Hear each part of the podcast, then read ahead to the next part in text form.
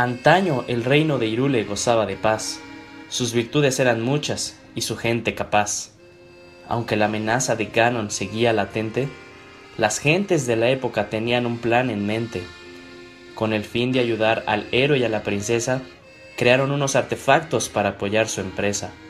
Eran cuatro temibles máquinas colosales, unas bestias divinas con forma de animales, y soldados mecánicos, guardianes feroces que vigilaban el reino y corrían veloces. Para controlar a las bestias divinas se eligieron a cuatro campeones que al reino defendieron. Guardianes y bestias, héroe y princesa, la victoria frente a Ganon era manifiesta, y cuando el temible cataclismo al fin retornó, acabó abrumado por el ejército que vio. Se enfureció y luchó encarnicidamente, mas la fuerza de los guerreros resultó suficiente. La gran horda de guardianes luchó con valentía, protegiendo a los héroes en tan decisivo día. Las bestias divinas desataron todo su poder, y pronto Ganon se vio condenado a perder. El héroe de la leyenda asestó el golpe final, y la princesa aprisionó a Ganon, encarnación del mal. Así suenan los versos que relata esta tonada sobre la batalla contra Ganon en una época pasada.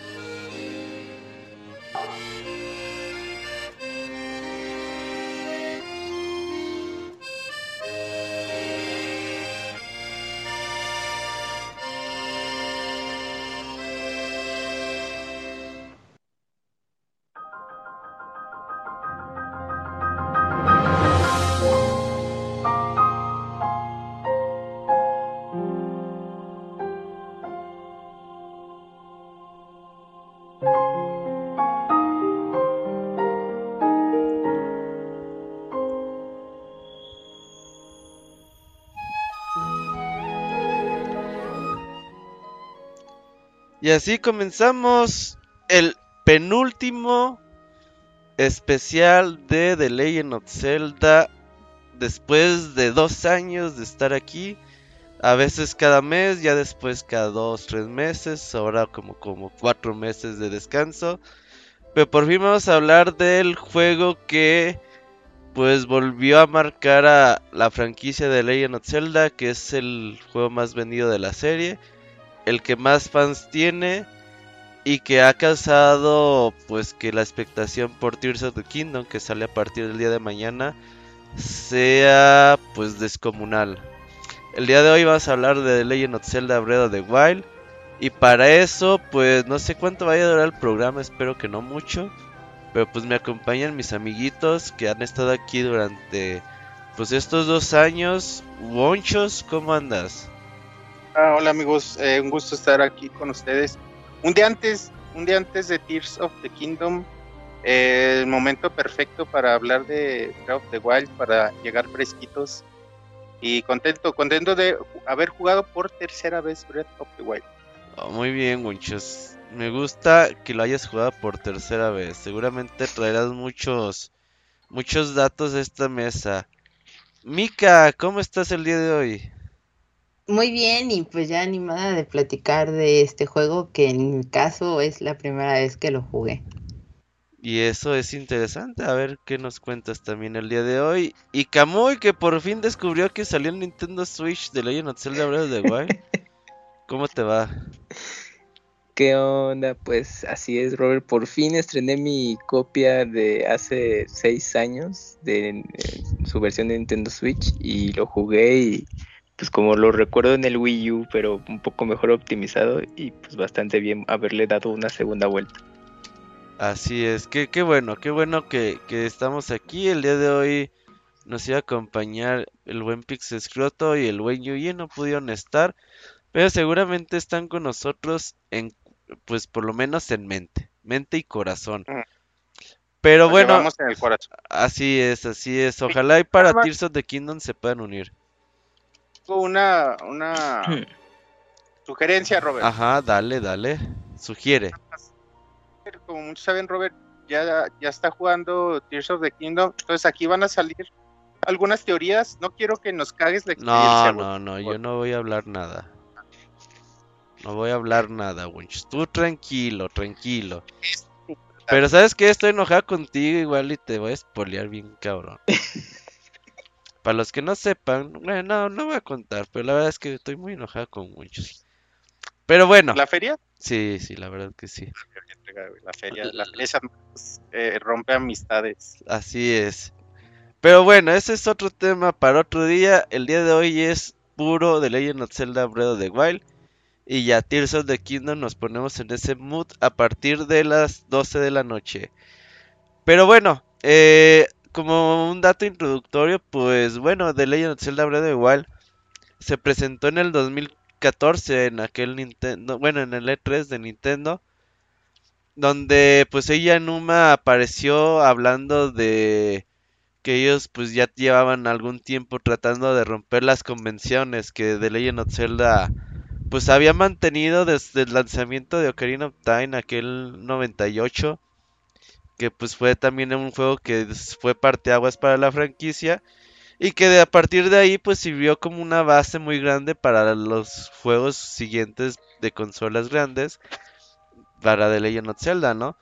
Entonces ellos decían, bueno, pues saben que ya traemos bastantes años haciendo o siguiendo el mismo template, vamos a hacer un cambio, vamos a tratar de seguir pues a la industria de los videojuegos que hoy en día ha tenido éxito como los mundo abierto, franquicias como Grand Theft Auto, eh, Far Cry, eh, Assassin's Creed, entre otras empezaron a tener mucho éxito eh, llevando sus juegos al mundo abierto, de Division también en su momento. Entonces Nintendo dijo, bueno, pues vamos a probar a The Legend of Zelda en el mundo abierto, pero pues vamos a tratar también de seguir lo que hemos nosotros hecho pues desde el primer juego de Legend of Zelda, aquel juego de Legend of Zelda para el Nintendo NES, que pues era bastante abierto en su momento, decir, ah, pues vete para donde tú quieras, pero pues obviamente no va a ser nada sencillo. Siéntete libre de explorar, de conocer, de investigar a tu propio ritmo y ya pues cuando tengas la pista, cuando tengas el dato para dónde ir, eh, descubras el nivel, pues podrás continuar en el juego. Y pues se pusieron a trabajar de la mano de Iyanuma, de Fujibayashi, que ya había tomado pues el ownership de, o la dirección desde eh, Skyward Sword, pues empezaron a trabajar y que la verdad pues hicieron un juego de bandera uno de los juegos que ya será cuestión de gustos de cada quien. algunos les gustará más, algunos menos, a alguien no les gustará absolutamente nada. Pero para que la gente siga debatiendo si este puede ser uno de los mejores juegos de todos los tiempos, pues ya es porque tiene algo, que tiene algo especial. Y eso es de lo que vamos a hablar el día de hoy. Eh, Camuy, ¿algo que tengas que añadir sobre este el desarrollo y todo esto de Breath of the Wild? Sí, pues bueno, como comentaste ya en ese 3, pues eh, donde nos le dieron al, público como una visión un poco más formal con ese avance. Pero de hecho en un direct de 2013, eh, ¿te acuerdas que es cuando presentaron eh, Zelda Wind Waker HD? Ajá, sí. salió Onuma y, y, comentó eso, o sea, los conceptos de, ¿saben qué? Estamos trabajando en el juego y queremos hacer un, una nueva dirección del juego, ¿no? Entonces, pues ténganos paciencia porque, pues, a ver si para el siguiente año, o sea, en 2014, les podemos mostrar algo. Y fue ese avance que famoso donde ya podemos ver que Link está siendo perseguido y, pues, la dirección gráfica que, dio en ese entonces.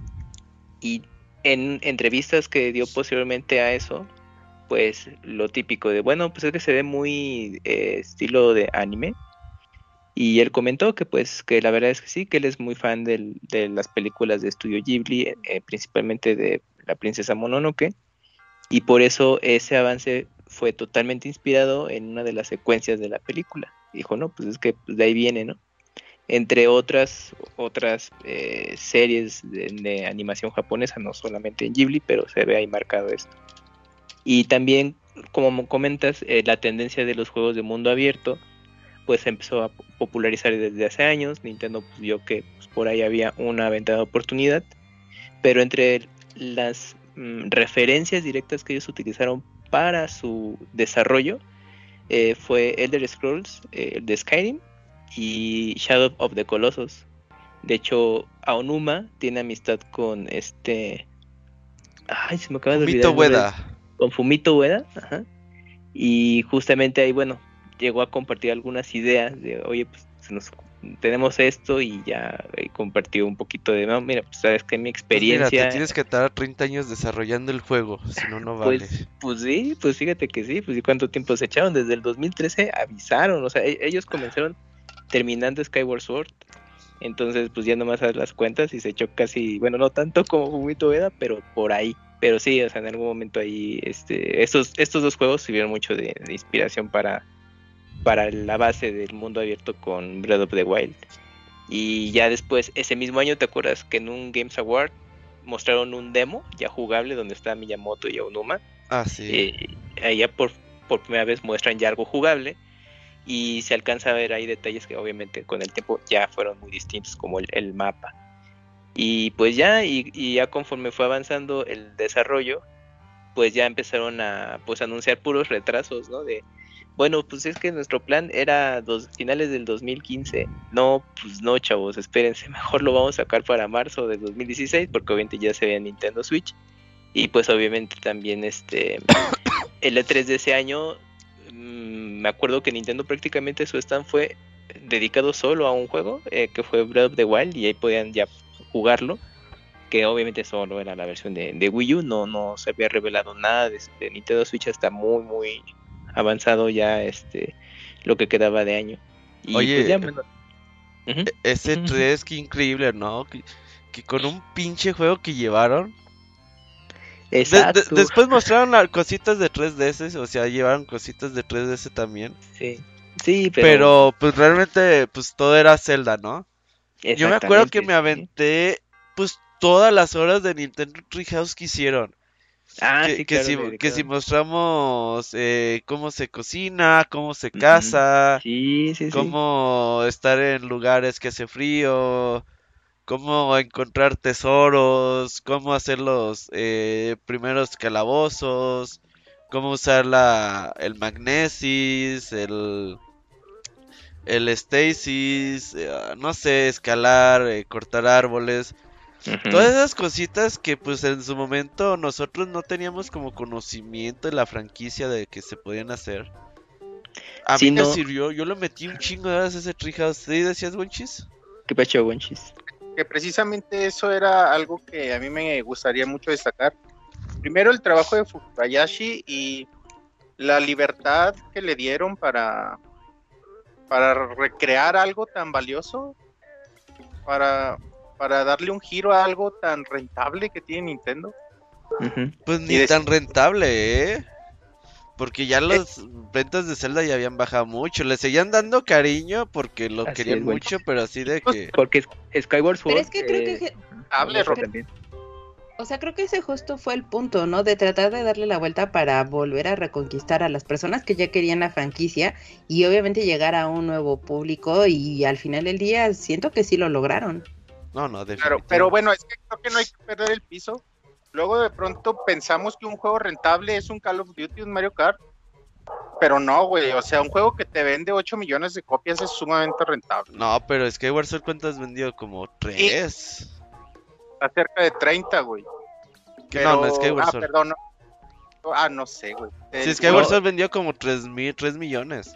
Sí, o sea, ahorita lo vemos en retrospectiva y dices, no le fue, no le fue mal, pero, o sea, para el, el, Pero el pinche- momento en el que salió.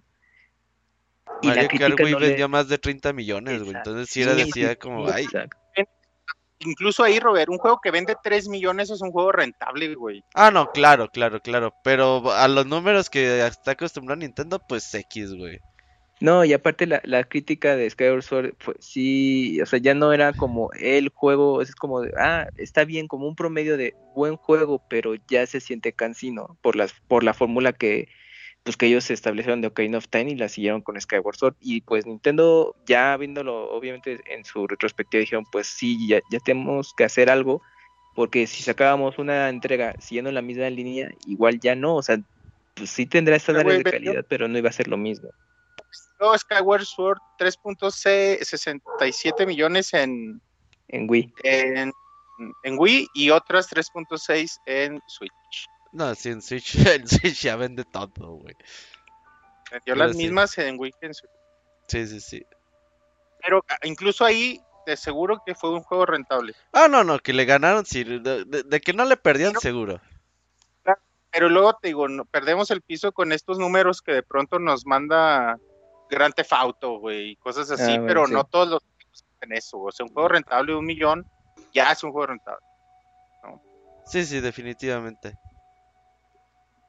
Y bueno, cabe también mencionar que en el, en el, desar- en el desarrollo Ah.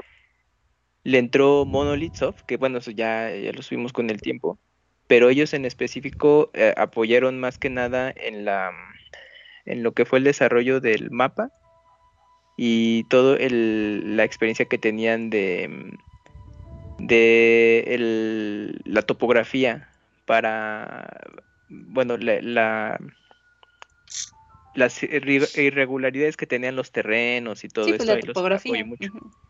Ahí les apoyó mucho Monolith en, en ese sentido y también para mm, el diseño de, de paisajes en general y todo. Entonces, eh, pues obviamente ahí se sumó Monolith en ese sentido para el desarrollo y pues, bueno, y al día de hoy pues, pues ahí siguen eh, apoyando mucho al, al- al equipo de, de Nintendo que desarrolla los Zeldas, ¿no? Como, bueno, pues ahora recientemente con Tears of the Kingdom. Y, Y es que pues... se hacen tan los desarrollos que se hacen tan masivos los desarrollos que realmente todo el mundo tiene que entrarle ya.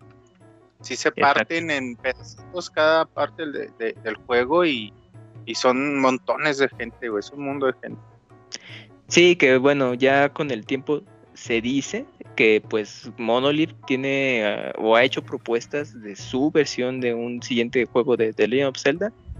Entonces, pues bueno, a lo mejor eventualmente se podrá ver. No, todavía es, es pronto, pues apenas recién está por salir Tears of the Kingdom, entonces pues hasta que ya esté muy entrado la siguiente consola sabremos algo, pero debido a esto, a, a esta mm, experiencia que tuvieron trabajando, pues eh, yo creo que de ahí está saliendo algo de, de que puedan trabajar en algún momento para algo nuevo en Zelda, pero pues, el tiempo lo dirá.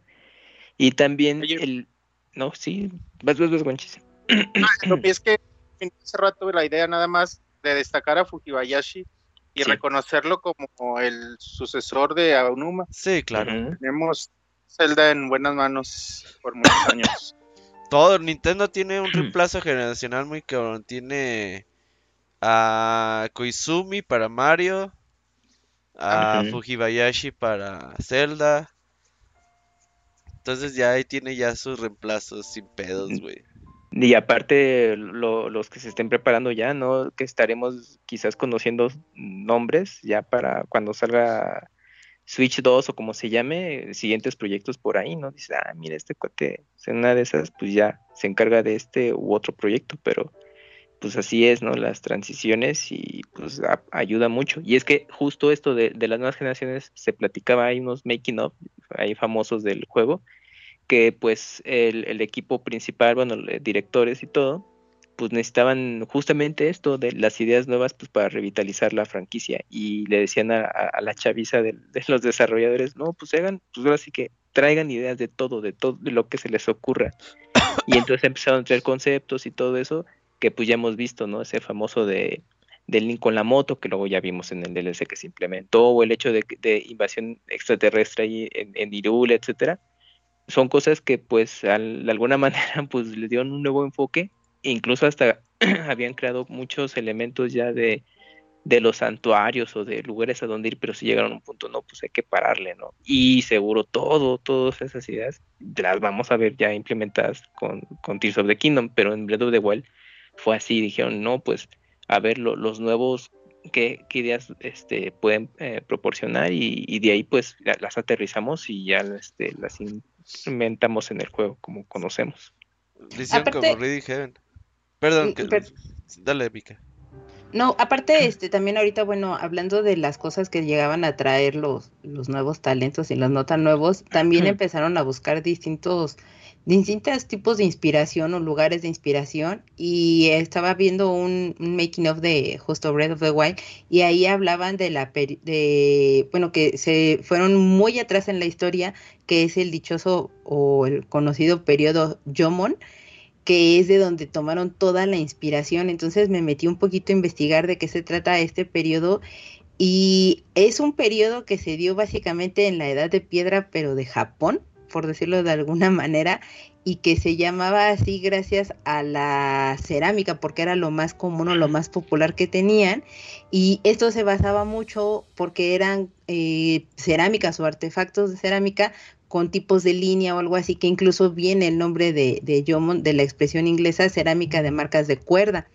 Entonces, estas eh, vasijas o creaciones que llegaban a hacer, pues incluso se podría decir tal cual que son las imágenes o que son literal una calca de lo que aparece de la cultura sheika o de cómo ves el arte de todo lo que es el, juego. O sea, si pueden en algún momento googlear la vasija de cerámica que se encontró en Sasayama Tokamachi o la que es una vasija con, con, forma de corona o la vasija en forma de ánfora que encontraron en Tsunagi Morioka es una pared completa, si quieres, de alguno de los santuarios que tú podrías llegar a ver que, se encuentran aquí en el juego. Además, parte de lo que tenía mucho esta cultura, pues son, digamos, las primeras personas que llegaban a ser cazadores y recolectadores, y pues eso es básicamente lo que desarrollas en el juego. O sea, tú tienes que estar cazando tu comida, tú tienes que estar recolectando cosas y demás para que entonces puedas seguir sobreviviendo. Tomaron mucho de referencia de, de este periodo para trasladarlo al juego y traducirlo de una manera bastante entretenida e interesante. Y otro dato interesante es que las gemas que llegaban a, intercambiar o establecer en este periodo mucho eran el ámbar, el jade, la obsidiana, el asfalto e incluso la sal, que son los minerales que tú aquí estás consiguiendo para que los puedas vender y conseguir rupias o empezar a implementar cosas o mejoras en, en tu equipo. Súper interesante. También el tema de comercio, ¿no? Era un poco parecido. Sí, o sea, gracias a, que obviamente recolectaban, a que tenían como esta, estos minerales, todo, fueron creando obviamente las rutas comerciales para poder hacer estos intercambios y todo eso, que al final del día pues es lo que vemos, cuando tú vas caminando de un lugar a otro sobre los caminos trazados en el propio mapa de, de, Breath of the Wild, pues te encuentras de repente a algunos comerciantes y todo y hacen este trueque o te venden cosas o te compran cosas. Está padre. Y fíjate que, luego es como interesante ver esta forma de, plantear el juego, porque es en la historia de Zelda, de, la necesidad de estar recolectando cosas más allá de, del coleccionismo, sino para intercambiar, para mejorar tus armas, mejorar tus armaduras, para hacer comida, e incluso estar cazando todo eso creo que sí le suma al juego y, se acopla muy bien a lo que se pretendió. Sumando a lo que mencionaban un poquito de lo que mencionaba Roberto, un poquito de, toda, toda esta experiencia de Breath of the Wild, eh, y así nos la vendió Nintendo en algún direct con Miyamoto y Aonuma, eh, pretende regresar a sus raíces, ¿no? A lo que se vio en, el NES, tener libertad de exploración pero no se queda ahí, sino le agrega todas estas cosas que mencionamos y le da, le da un dinamismo diferente y muy lindo. Sí, pues ya ves que hasta eh, lo platicaron los desarrolladores que hicieron un prototipo en 2D, así siguiendo la, línea del, clásico de, Nintendo. En 8 bits, sí. Ajá, de 8 bits, porque para poder eh, ya visualizar como las posibilidades de que eh, podías hacer ya durante el juego, y pues así lo, lo, empezaron a desarrollar, tomaron de base eso. Entonces, porque justamente, como mencionas, pues muchos de los más veteranos, pues era eso, al ver en retrospectiva los juegos, desde, bueno, ¿qué tiene de bueno cada uno? Pero con el primer juego coincidía en eso, de que cuando muchos de los veteranos, cuando eran, estaban muy jóvenes, cuando jugaron el primer The Legend of Zelda, pues les daba esa sensación de que el juego era muy grande, porque pues obviamente, pues tú te estabas tú te perdías y cambiabas de pantalla en pantalla, entrabas a los bosques y luego encontrabas las cuevas, etcétera, y les daba esa, esa sensación de, no, pues que el juego está como bien grande, ¿no? Y bueno, obviamente es un juego, pues ya lo ves ya como tal, pues no es tan grande, pero en su momento sin saber nada te daba esa sensación y era ese punto que tomaron de, de esa libertad y sensación de un mundo muy grande a explorar y pues bueno, lo, lo trasladaron a lo que ya fue con Breath of the Wild. Oye, además de que la serie se condol, condolizó, se consolidó ya en años venideros, ¿no? Se consolidó con, quizá con Ocarina of Time y ya en esta generación. Y ese es el prototipo de juego de Zelda que la mayoría de fans conocíamos. Sí. Y aunque ya después conocimos lo demás, para nosotros un Zelda era esa linealidad que siempre vimos de templo y luego templo y luego templo, conseguir arma y luego otra arma y otra arma. Y aquí sí de plano eh, deciden cambiar la fórmula y, creo que es muy rescatable y es algo que sí se debe de, mencionar mucho porque, porque no es fácil pues arriesgarse de esta forma y hacerlo también, ¿no? Y si bien eh, se ha repetido muchas veces que quizá no, no innovó mucho Zelda en esto, sino copió, copió eh, mecánicas o fórmulas ya ya vistas en otros juegos, pero para, un, para la franquicia, pues para un fan de Zelda eh, fue increíble no vivirlo de esta forma. Y, que todavía a, los jugadores entusiastas de la serie les costó trabajo, ¿eh?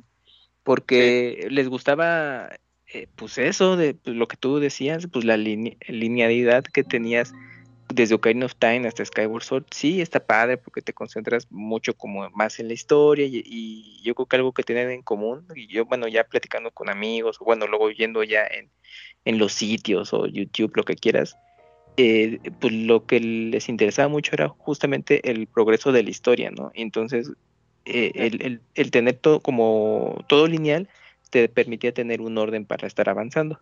Y ya cuando les dicen, bueno, pues si vas a tener aquí tu historia y todo, pero es un mundo muy abierto, pues tú, tú piérdete y luego busca el camino, y muchos no. Y el tema también, las mecánicas de, de las armas que se destruían y todo, dan poco a mucha gente le, le gustó eso, le, les costó trabajo. Fíjate que, ajá, es algo que también yo he leído mucho que se le critica a este juego, la historia, porque es difícil, ¿no? La historia, porque la historia se te cuenta a través de recuerdos. Sí que bien puedes pasarte el juego y nunca encontrar. ¿No? Entonces igual y de pronto yo sí siento que esos recuerdos debieron ser obligatorios y de alguna forma encontrarlos forzosamente para permitirte seguir avanzando. Pero bueno, creo que le quitaría un poquito de lo que estamos hablando. Sí, le quita, libertad. Le quita libertad, pero es muy lindo pues eh, encontrar estos recuerdos y después verlos de corrido y todo eso es, es increíble. Y también... Pero, perdón, Wenchis, o sea, yo ahí creo que voy a diferir un poco de, de ti, porque los recuerdos al final del día es un complemento, o sea, de la historia, pero la historia en general, y si tú omites esa parte, también se entiende y es, es tal vez no tan profunda o interesante, pero sí te ayuda a conocer de qué trata o hacia dónde va el juego y los recuerdos junto con el DLC son un complemento muy increíble, eso sí, para la historia, pero tampoco eh, pasa nada si, si la gente no llegó a pasar por ellos. Es una lástima, digo, si sí se los pierden y todo, pero tampoco es algo que precisamente, o yo asumo que lo hicieron de esa manera, precisamente para que no arruinara la historia general de lo que te quieren contar, ya sea los encontraras o no, y no obligarte a las cosas. Claro, yo creo que sí le resta mucho a la historia no, no encontrar. Saltártelos, ¿no? Ajá. Porque es lo que te hace empatizar con los personajes y es lo que te puede llegar a provocar emociones en determinadas circunstancias del juego. Y si los omites, pues realmente estás viviendo otra historia, ¿no? Sí, encontrando una historia más básica, ¿no? Sí, Encontrar... sí, sí, es una historia mucho más básica si los recuerdas. Pero por otro lado, Bonchos... Le, generan esta profundidad. Pero por otro lado, yo creo que, o sea, jugar a encontrar los recuerdos está bien chingón. Sí. O sea que te den como pistas una imagencita y que te digan, ay, pues más o menos por aquí. Y digas, güey, pues ¿cómo le hago, güey? O sea, no, no es que, no, por ejemplo, es algo que se le destacó mucho, o destaca mucho en The Legend of Zelda Breath of the Wild. La mayoría de los juegos de mundo abierto lo que hacían era, bueno, está tan grande el pinche mapa que le vamos a, de- le vamos a poner al, a los, al jugador los puntos de interés que hay en el mapa. ¿Sabes qué? Aquí hay un puntito de misión principal, aquí un puntito de misión secundaria. Y si vas a otro lado donde no están esos puntitos, no vas a encontrar absolutamente nada. El mapa está grandísimo. Pero si no están esos puntitos, no va a haber nada, güey. Así Mm. que realmente nos sirve de mucho estar yendo a esos lugares. Y aquí, y aquí en The Legend of Zelda veías esos, esos fotitos y decías, güey, ¿y aquí dónde es? O sea, no era como que, ah, pues abro mi mapa, voy al puntito y ya. No era, tenías que ver, ah, pues mira, aquí está esta montaña, aquí se ve que está nevado, aquí se ve que hay desierto. Y te empezabas a, a buscar porque al final de cuentas el juego es de aventura, güey, es de explorar, de moverte por ti mismo, hasta tipo survival y que ya llegues y encuentres esos recuerdos, está bien chingón. Y es una misión muy bonita, la verdad. Sí, además de los recuerdos, está, está el mundo en sí, ¿no? Que a veces ni, ni es misión secundaria, ni siquiera es, es algo que debas hacer en el juego, o que el juego te exige, exija pasar por cierto lugar, pero tiene un montón de cosas que, y, y de zonas y de, y de experiencias que, que puedes omitir. Yo, fíjate, yo tengo bien grabado, Robert, Ajá. cuando 2017, será 2018, Ujú. un tuit tuyo ¿Mm? que pusiste, ah chinga, me acabo de topar con una aldea que nunca había visitado y ya acabé el juego hace un chingo. Ah, sí, a las Dije, 80 horas, verga, sí. Chigo, güey, qué chingón. No, o sea, a mí me pasó con, con ranchos. Sí. Ah, sí, los ranchos. Un rancho. Y, y o sea, no sabía que aquí había un rancho. ¿no? Y, y supongo que así muchos ha- han tenido experiencias similares.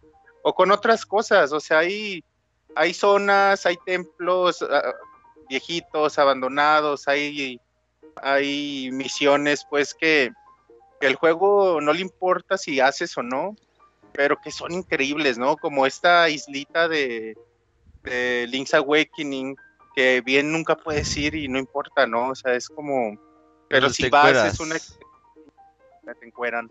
Es de Oracle. ¿no? Oracle of Fishes. Pues la isla es la de... Es la de... La de Link's Awakening. Ajá, Pero... eh, Que ahora- ponen la prueba. Que te Sí. quitan todo. ajá. Ay, esa, e- esa pinche isla que increíble está, pero bueno. Y sí, eh, yo creo que, que es eso, la aventura total. El juego te dice, ¿quieres ir? Ve, no quieres ir, chinga tu madre, no vayas, güey. Es realmente despierta tu espíritu aventurero que tienes. Porque yo, por ejemplo, lo decía el otro día, ¿sabes qué? Estás viendo ahí la comunidad de los Orni dices, ah, deja agarro mis pinches binoculares y ves, es un pinche árbol. Eh, así en la montaña dices, ah, chinga, ¿por qué solamente hay un árbol en esa parte súper misterioso? Y dices, chingue su madre, voy. Está bien lejos, pero vale madre, voy a ir. Ya estás yendo toda la pinche montaña y hay algo, güey, es lo chingón que hay algo, que te encuentras cosas, que siempre va a haber algo interesante. Las misiones secundarias, de que le ayudas a un cabrón. Mucha gente dice, pero te dan una mamada de recompensa. Sí, güey, te dan una espada, un escudo, cualquier pendejada. Pero lo interesante es que te divertiste haciéndola, güey. Realmente la recompensa no es tan importante en este juego como el decir, de ah, Ajá. Decir, ¿sabes qué? Pues eh, pude lograrlo, pude hacer esta misión, me divertí un chingo haciendo esto. La, la super misión eh, secundaria, no sé si ustedes la hicieron, de hacer la villa, güey.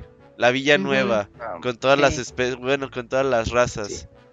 No mames, esa misión está increíble, güey. la- de Arcadia, güey. Arcadia, exactamente. Sí, eso está bien, perrón. O armar tu casa también está bien bonito. Y caro. Y bien caro, sí. Y hablando de eso, les voy a dar un pro tip. Como en la vida real. Un pro tip. Ya ves que haces tu casa Mm, y afuera está Carud y el otro güey que, que te ayudaron a construirla. Ujú. Están debajo, nada más afuera de tu casa todo el tiempo, de huevón. en la sí. fogata. Pero cuando haces la, completas la misión de la aldea Arcadia, después de la boda, es- ellos van, ellos van a la boda. Entonces ahí se quedan. Y si no hablas con ellos, ahí se quedan a vivir. Si Ah, hablas con ellos, se regresan, Se regresan a tu aldea casa. Arcadia. Sí. Pero yo me acuerdo que hablé con ellos, ah, bueno, nos regresamos a la aldea, Nel, a ver, cargar, y un punto antes, y ya mejor no hablé con ellos para que no estén dos vagos afuera de mi casa. Qué incómodo, ¿no? Entonces, Pues, oye, pero ¿qué tal si se te ofrece ese, hay un desperfecto en tu casa y ya pues, Eh, los tienes? Pero, pero ya después de que terminas toda tu casa y demás, se van. No, no, ahí no se se quedan. quedan. ahí se Según quedan yo no. tu casa, Sí. Pero se van cuando, después de la boda. Pero si hablas con ellos después de la boda, se regresan. En la noche se van a pero todo el día están ahí afuera de tu casa. Si nada más en la noche se van a, a descansar. Se regresan a la fogata. Oye, y aparte, bueno, creo que Legend of Zelda tiene uno de los mejores, bueno, the Wild ya lo voy a decir. Tiene uno de los mejores inicios, güey, de la historia de los videojuegos. Cuando va saliendo de la cuevita y empieza a sonar el pianito y se pone ahí en la orilla de esa colina para ver, contemplar el mundo que dices, güey, estoy ante algo grande, ¿no? Eh, Esa Robert. introducción está bien chingona. Ah, por esta escena te compraste un dron. ¿Tú crees? No, no, no es cierto. El güey. No, No, no te lo habías cierto. comprado para grabarte así en el Pikachu. Ah, sí, ya de cuando me compré el Tron sí dije, ah, me voy a... eh, Sí, sí, sí. Sí quería algo así. Pero no, no, no me lo compré por eso. Pero es- esa escena a poco no está increíble, güey. Simón. Esa presentación es hermosa. Y es que te habla del juego en sí, ¿no? O Sí, sea, es aquí está el mundo. el mundo para ti, exactamente. Cómetelo, güey. Haz lo que tú quieras. Y aparte... tan solo. ajá. No, dale, Cami, perdón. No, y es el, el famoso. Bueno, es la meseta o el gran plató, como, también se le conoce. Y pues se te hacía inmenso, ¿no? Porque dices, ah, no inventes, pues, pues a ver qué hay que hacer. Y bueno, obviamente ya conoces a un personaje que te va a asignar los primeros santuarios, que, que todo eso sirve de tutorial. Y, y llegar justamente a esos primeros santuarios, pues así sin referencia de nada, pues te toma un rato y todo. Y ¿A ya poco cuando te lo. toma un rato, güey? ¿Neta? Pues porque te, entre- te entretenías justo. Ah, para llegar sí, güey, porque te- pero así Sí. como ya entrando a ellos, pues no creo que esté tan... no, esta producción, güey, sí dura un- unas dos, tres horas, güey. sí, sí es un ratito. porque Sí es un rato. presentan como las generales del juego, incluso la de la ropa que necesitas para, o, o la de los elixirs, pues, que Sí. necesitas para protegerte. Y la de los, la, te presentan a tu primer, que eso se me hizo bien increíble. En esta primera zona está el, está el, el templo del tiempo, con la Ah, sí. música del templo del tiempo, con una versión diferente, pues más lentita, más Muy otro lenta, ritmo sí. otro. Y, y, y tú ubicas la zona y te mandan al templo del este. Se fijan que en eh, Link- Link's Awakening, en to the Past, nuestro primer templo siempre era el templo del este. Ajá, sí. Y aquí está nuestro primer santuario. Y si te fijas, ese laberinto ahí antes de llegar, destruido, desmadrado. Pero dije, mira, qué bonita referencia. Quizá para los veteranos como nosotros que tenemos años jugando Zelda, es lindo. A lo mejor alguien nuevo no se va a dar cuenta que, ajá, algo que quería destacar hace rato era eso. Que este juego es un Zelda que vino a crear muchos, muchos nuevos fans de Zelda. Y aparte Entonces, para sí, que- muchos, Ajá. y es increíble que sea el primer Zelda de muchos. Sí, no, es hermoso, güey, porque yo a partir de este de Legend of Zelda tuvo algo mucho que ver que fue al lanzamiento con Switch. La mayoría de la gente que se compraba un Switch, pues eh, lo quería estrenar con The Legend of Zelda Breath of the Wild. Ahora que dices este gran plató o meseta de los albores es muy bonita. eh, estar por ahí, que ya tengas enemigos como los de estos de roca, lo que son los Talus, Tantus, ¿cómo se llaman? Los Ah. ya, Los que son grandotes. ajá, ya hay por ahí Sí, los de uno. piedra. eh, Pues es que hay de piedra, de lava, de hielo. pero ahí nada más te sale el normalito, el de piedra. Ajá, el de piedra hay uno. Sí. Y también te esa de, pues sabes qué, si vas al frío, pues ocupas tu elixir. Yo fui hasta que tuve la chaquetita, güey, ahora sí quiero una chaquetita para el frío. Sí, el rey, el rey te la... Ajá. Se la, Está la, la difícil, ¿eh? su Porque hay una receta y falta un ingrediente y es descubrir qué ingrediente falta para crear la receta y ahí sí te la da. O sea, es, es difícil encontrar la, La combinación. Ah, ok. Pero está padre. Y ah, algo, algo de esto, eh, mencionar de que ahorita dijo Mika, Ajá. eh, algo increíble de este juego es su naturaleza, su sistema natural, ¿cómo le llaman? Su ecosistema. Ajá. O sea, si es zona de lava, hay animales de lava, hay enemigos de lava, eh, hay, hay objetos de lava, hay elementos de lava. Si es de frío, hay enemigos de, de hielo, animales de hielo, fauna, flora de hielo. Si es del desierto del calor y así, ¿no? Y eso se me hace bien, bien chido porque te permite darle esta diversidad, aunque de pronto, y, es variedad que, se gana Nintendo de a gratis, ¿no? Porque a lo mejor el enemigo es el mismo, pero lo hace de lava o lo hace de, de hielo, pero no se queda nada más en lo visual, sino que la forma de, de enfrentarlo pues va a variar por eso mismo. Y eso a mí me gusta mucho. Igual los animales que puedes cazar o las armas que, que debes usar. Y, y eso es increíble, le da ese di- dinamismo a pesar de que gratuito, les digo, porque quizás son los mismos enemigos, pero si es de lava, a lo mejor vas a enfrentar con flechas de hielo o con un mandoble de hielo. Y si es de fuego, lo vas a derrotar fácil con, con flechas de hielo y cosas así, ¿no? Y eso se me hace muy. Además del vestuario y de los elixirs, de las frutas que consumes y todo eso, se me hace padrísimo. Uno de los éxitos de Breath of the Wild, sin duda alguna, fue la parabela.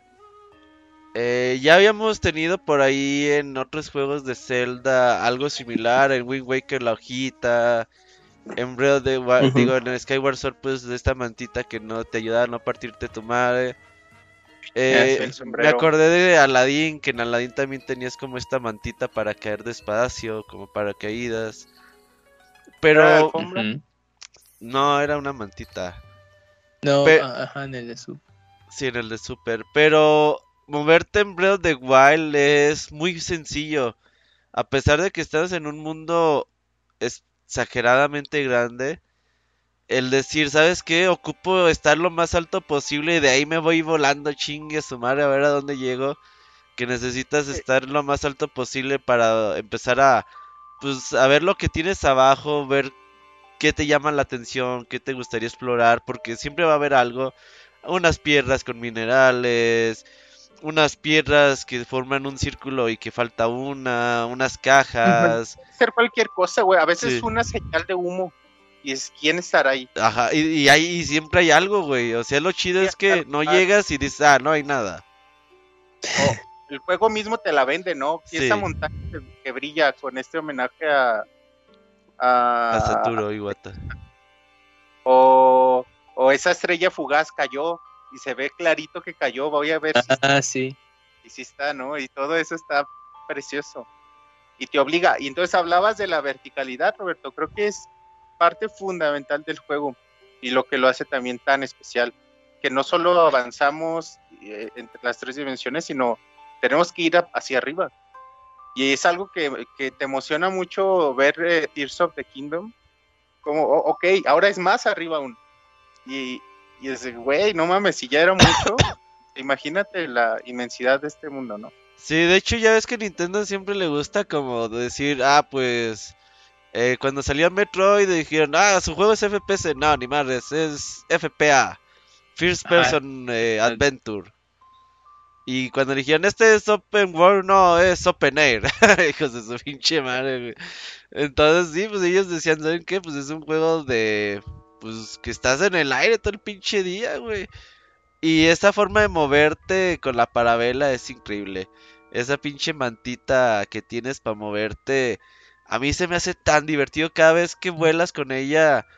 Me divierte, es una mecánica que a mí se me hace increíble y que a mí me gusta estar usándola todo el tiempo. Oye, Es- y, eh, hablar de, de que ya habían mencionado en el especial anterior, Ajá. de que al In Between Worlds pudo fungir como una especie Un- de sí, una prueba, es- sí. Eh, en, la, en el sentido de tener todos los ítems desde el principio y avanzar en la aventura usando todos o usando determinados, pero, pero desde el principio. Y aquí, aquí se usa esto, ¿no? Con la tableta Sheikah y los poderes y teniendo como armas principales escudo, arco y espada y, y las habilidades de la tableta Sheikah como, como habilidades Únicas, sí. Áreas o sí, como haciendo el papel de ítems, pues. Y eso Y- es hermoso, ¿eh?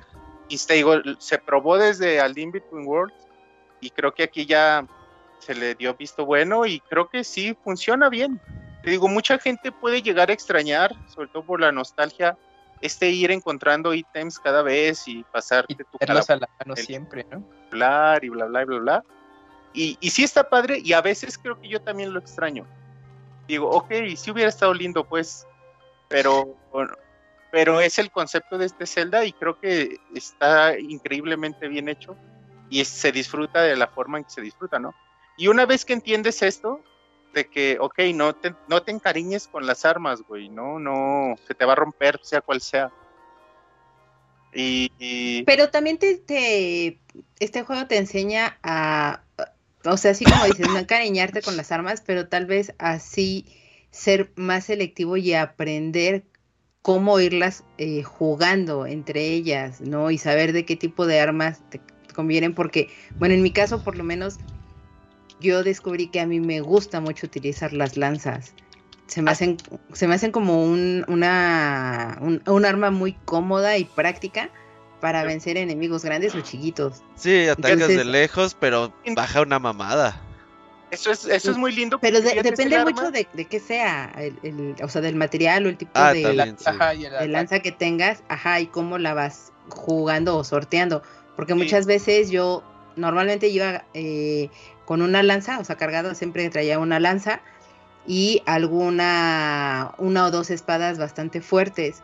Y ya cuando era como un enfrentamiento más cercano o muy cuerpo a cuerpo, sacaba inmediatamente la espada y pues ya así los, los derrotaba a los enemigos. O desde lejos a veces los, lo- les tiraba flechas o también de repente vencía, me tocó vencer una, una aldea de, de Goblins completa con puras bombas. Fíjate que yo creo que depende de cada persona, Sí. porque yo es la- el arma que menos uso es la lanza. Sí, a mí tampoco. Yo ¿no? tengo una lanza y se la aviento al enemigo para que rompa la Para que haga algo de daño, güey. Porque, Yo güey, me la- acuerdo- es que en Zelda siempre usas la espada, pues a huevo, le siempre. No, No, las lanzas son buenas.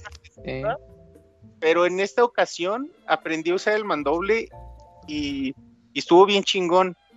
Porque creo que es los derrotas mucho más fácil con el mandoble a la mayoría de los enemigos.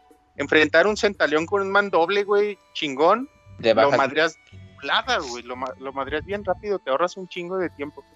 Sí, yo también coincido ahí con Wonchis que Pues eh, esta, esta tercera vuelta, güey, en la segunda y primera usé más espada. Las lanzas son las casi nunca. creo que creo que la mandable es una muy buena arma, poderosa. El, el detalle es que es lenta. Y bueno, a mí cada vez que lo utilizaba, a mí me recordaba un poquito a Monster Hunter, porque pues entre las clases de cazador que tienes hay justamente la gran espada. Y es así, la, la base, la mecánica es igualita a como en Breath of the Wild. Y también causas mucho daño, pero es muy lento y todo esto. Pero, ¿sabes? Pero esta, este- esta habilidad de que presionas el ataque y empiezas a girar.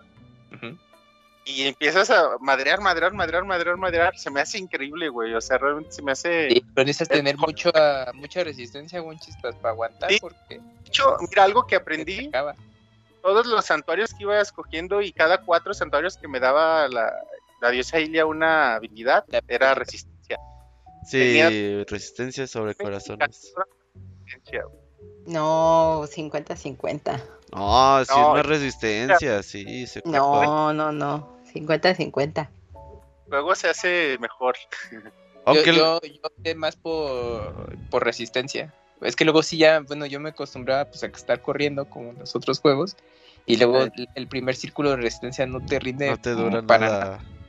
Entonces sí era conveniente tener tu lo más que pudieras tus círculos de resistencia y aparte tener tus pociones para Que que, tú fueras más veloz, exactamente. Entonces se combinaba y pues, pues bastante bien, sobre todo para escalar y correr largas distancias. Pero sí, o sea, yo también trataba de compensar, pues no, pues ya tengo un círculo completo, ahora me voy por corazones y así. De hecho, yo al final de, de- en, en esta partida eh, sí ya completé los círculos de resistencia y de corazones creo que si los conseguí ya todos, me faltaban tres, algo así. Yo que soy Fíjate que obsesivo. yo, Ajá. yo pura resistencia a la verga. Ya que estaban llenos los tres círculos, y ahora sí los corazones. Pero primero resistencia. Ajá, sí. Yo que soy obsesivo compulsivo, me da mucha ansiedad, güey, que no pudieras tener todos los corazones ni toda la resistencia en- antes de los DLCs. Ah, sí. Que te faltaban tres corazones.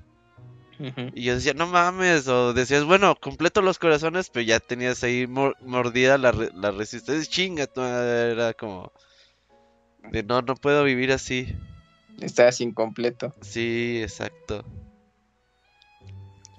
Sí, pues es, es que era ahí el volado que, que tenías que hacer y, y, pues lo platicábamos en, en ahí también con Wonchis de, oye, no, los corazones y la resistencia y pues ya dijo, no, es que tienes la opción de que hay eh, un, bueno, un altar que es la contraparte de la diosa que te hace el cambio si quieres, este, te La pronto malvada necesitas más le das corazones o al revés.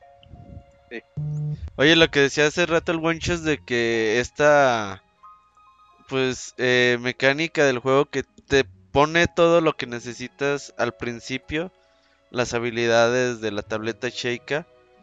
Eso está muy chido porque ya después llegabas a los a los santuarios y no te ibas de ahí hasta acabarlo, güey, porque decías, "No, este se pasa a huevo con lo que ya traigo." Nada de que ocupo algo extra, no, no, no, con todo lo que yo traigo ya debe de funcionar y ahí te quedabas, güey. A veces hasta una, dos horas. Decir, tengo que encontrar el pinche truco. Y aparte, lo que tiene de mágico este juego es que, a- que en muchas ocasiones te decía, ah, güey, no sabes cómo hacerle, no hay pedo. Agarra tu pinche espada eléctrica y ponla entre estos dos puntos y pasa la electricidad, chinga su madre. Y te Y va a rompes. funcionar, ajá. Y eso está padre también, güey. Sí. Que- Que puedes romper el juego de manera orgánica. Que las físicas funcionen como pues a tu favor o en tu contra, güey. Porque realmente la mayoría de las veces funcionan a tu favor. De quemar cosas, de eh, pasar electricidad, etcétera. Pero también pueden funcionar en tu contra. Traes una pinche antorcha con fuego azul y empieza a llover, te chingas, güey. Se apaga el fuego. Y te O- esperas o hasta sea, que deje llover, güey. O estás en tormenta eléctrica y traes algo de metal y te lleva a la verga. Así es. Y eso está padre, güey, que el motor, el motor de físicas de Breath of the Wild es una puta maravilla. Pues La es un verdad motor es que modificado. sí. bien. Sí, sí, sí. Y que, que ese motor Havoc es para las físicas y que ya tiene así años. Yo me acuerdo que Street ese Fighter motor- lo tenía, el 4. Eh, Ajá, no, pero más atrás, Robert, yo creo, yo me acuerdo que desde la época de PlayStation, Xbox, ya, ya andaba ahí, algunos juegos hacían uso del motor Havoc y obviamente ya con el tiempo se empezó a popularizar, estandarizar y ya, lo, ya muchas compañías lo, lo compraban la licencia y lo aplicaban. Pero sí, este, pues ese motor, pues ya también Nintendo lo compró, obviamente lo fue modificando y todo, y, y justo esto que mencionamos, ¿no? De todas las físicas que tiene el juego. Pero luego a veces... es uno, creo Sí. que es, perdón, creo que es uno de los diferenciadores de este juego, de los grandes aciertos y, y diferenciadores en su jugabilidad. Lo, lo pulido, lo pulido que están las físicas. Lo- tantas pendejadas que puedes hacer y por lo que hemos visto en avances es, es- se va a super explotar en Tears of the Kingdom. Sí, es que, eh, es que sabes que estas físicas, y yo me acuerdo mucho que el que pagó el pato fue Horizon, güey. Horizon, eh, ¿cómo se llama el primero? Horizon. Zero Down. Sí, eh, pues que salió Zelda, güey, y tenía que si aventabas algo al agua salía la, la, pues el que sa- saltaba el agua, que si quemabas esto, que Y en Horizon, que se veía mil veces mejor, pues no pasaba nada, güey. Aventabas algo, tratabas de hacer cualquier cosa y no, güey, pues el pinche mapa como una roca, ¿no? Realmente, pues no sucedía nada fuera de lo que ya estaba programado en Horizon. Y a Horizon fue decir, ah, no mames, pues si el Zelda hace eso. Pues sí, pero es que no solamente es, es hacerlo y ya. Estos güeyes se tomaron seis años en hacer detalles hasta bien estúpidos que hoy en día sigues viendo videos y dices, no mames, que eso pues se puede hacer. Qué gente, ¿verdad? Pinche gente sin que hacer. Sí, Hace y, cosas bien mamonas. y que esos güeyes se les ocurrió en ese momento, ah, güey, ¿qué tal que si eh, llueve y están los enemigos de fuego? Pues ni modo, se mueren los enemigos de fuego, güey. Ah, ¿qué tal que si te mueres cuando una tormenta eléctrica? Ah, pues pinche game over amarillo. Ah, que Ah, si te matan game over rojo, que si te ahogas game over azul. Y detalles así de ese tipo que dices, güey, Corriste la maratón y ya es nada, cierto. Te mueres. estos güeyes se les ocurrió todo en ese momento, todo, güey. Y, y te apuesto que a lo mejor dijeron, ah, yo creo que no lo van a descubrir todo y te apuesto que no hemos descubierto todo de lo que te tiene que ofrecer Breath of the Wild. Y a lo mejor, a lo mejor hay cosas que también creo que por los mismos motores, eh, hay, los desarrolladores ni siquiera se han enterado que se pueden hacer. Sí, hay muchas cosas que ellos no tenían en cuenta y que se pueden hacer La porque gente es muy tipo, "Ala", robusto. o que matan, ¿ha- ¿has visto estos videos donde matan a, algunos cabrones del clan Giga con rocas de metal? Ah, qué chingones, sí que No, con rocas normales, con usan con- el Stacy, ¿no? Y... la verga. Y le dan putas a la roca y ya después le hablan y se que se convierten y... O sí. sea, se van volando en una roca o en una plataforma. Y dices, no mamen, pinches vatos. Ah, eso estaba increíble, sí, lo- las primeras veces de que decían, ah, chingue su madre, roca paralizada, le doy chingue putas, me subo a ella y vámonos. Sí. Su medio de transporte estaba bien chingón, güey. Todas esas cosas tenía, tiene o, o tenía Breath the Wild que realmente te dejaba jugar como a ti te diera la gana. Cada quien en su momento cuando salió yo me acuerdo que se usaba mucho el, WhatsApp para estar preguntando, ah, oye, ¿qué están haciendo? ¿Por, ¿En qué parte van? Porque el juego es tan extenso que cada quien agarró para su lado, güey, así como que, ah, chinga tu madre, yo voy al sur, yo voy al norte, yo voy al este, al oeste, al noreste. Y cada quien siempre me daba respuestas diferentes. No había una sola persona en un chat de 8 o 9 personas que me dijeran, estoy haciendo lo mismo que el otro cabrón. No, cada quien estaba haciendo su propio juego. Y eso era lo bonito, pues, de, ya, yo estoy con estos güeyes. Yo acabo de descubrir eh, un santuario debajo, detrás de una cascada. Eh, todas esas cosas que ibas descubriendo, la verdad es que te sorprendía a cada momento el juego. Hablando de ah, quizá uno de las pocas cosas que recriminarle al juego es eso, ¿no? ¿Qué? Que, que está bien pendejo Link para nadar y, y no puede. ah, pues, pero tienes tu trajecito Sora y Ajá. pues, nadas bien, güey. Ajá, en chinga. tus aretes. Pero no, no es eso, pues, no puedes explorar bajo el mar, sabiendo que debe haber mil cosas de que se pudieron hacer. Ese es Imagínate. para el otro, güey, para Seed, Seed of the Kingdom, güey. el 3. Ajá, sí, güey, ya Wind en el mar, güey, ya. Tres ahí, ahí, a ver. Pero yo creo que no se ocupaba, güey. O sea, porque la- todos son como zonas no muy profundas, ¿no? Pues sí, sí, sí, sí. Pero imagínate en el lago Gilia, por ejemplo, siento que aquí es te ofrece poco el lago Gilia. Imagínate por ahí poder bucear y, y encontrar ahí ruinas y un santuario en medio, está, hubiera estado increíble. Sí, pues ya. Eh, eh, hubiera estado bastante chido. Pero sí, esta variedad que te, que te abre de igual, que cada quien juegue como quiera, como le dé su gana, que vayas descubriendo. Yo me acuerdo que, pues en ese entonces todavía se iba a la oficina, güey, qué retro, güey. Sí, Yo me acuerdo que, que llegaba de la oficina 5 o 6 de la tarde y era jugar hasta medianoche, ¿no? Y fíjate ya, que tiempo para ti. Sí, mi- sí, no, ya ahorita ni pensar eso, güey.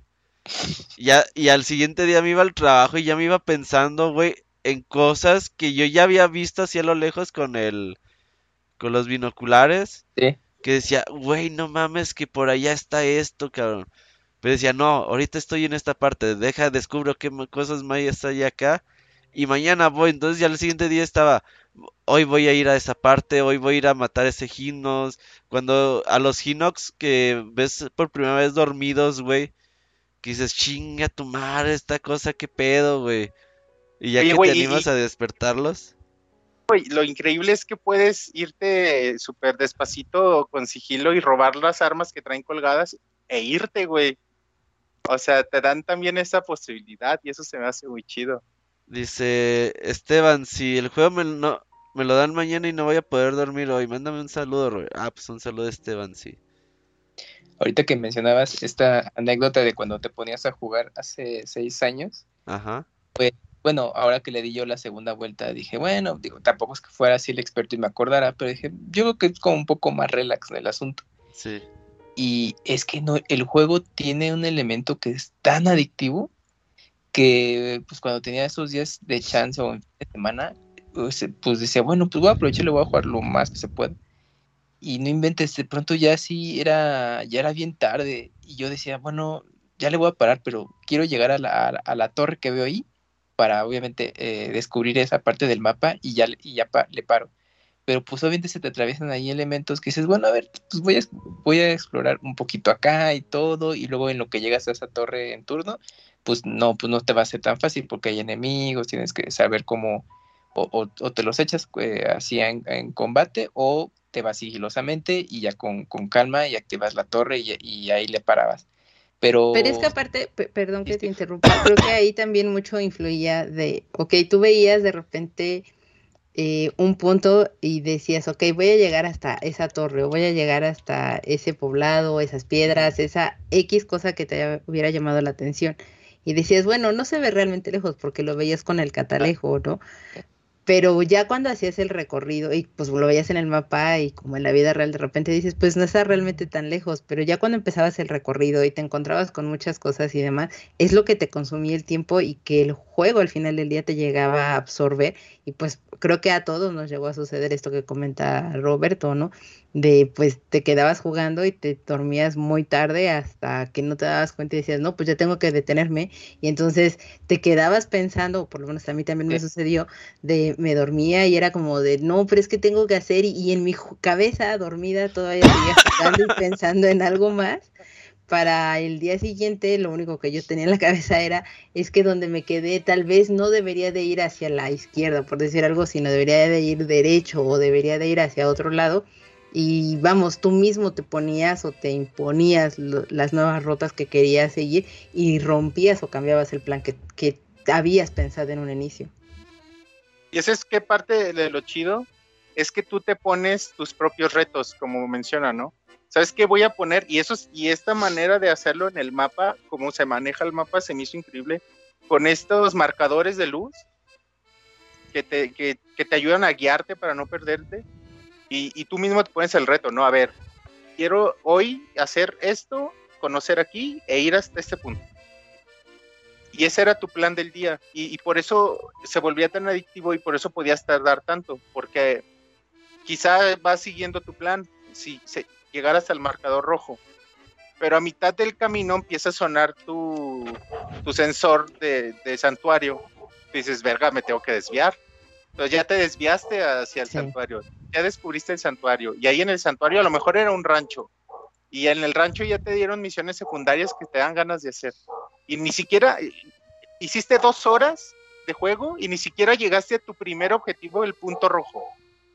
¿No? Y eso es lo que Cierto. hace que este juego también te consuma tanto tiempo y, y no lo sientas, ¿no? Se te va el tiempo volando y ya cuando acuerdas, llevas seis horas de juego y dices, ah, cabrón, Sí. se me olvidó comer.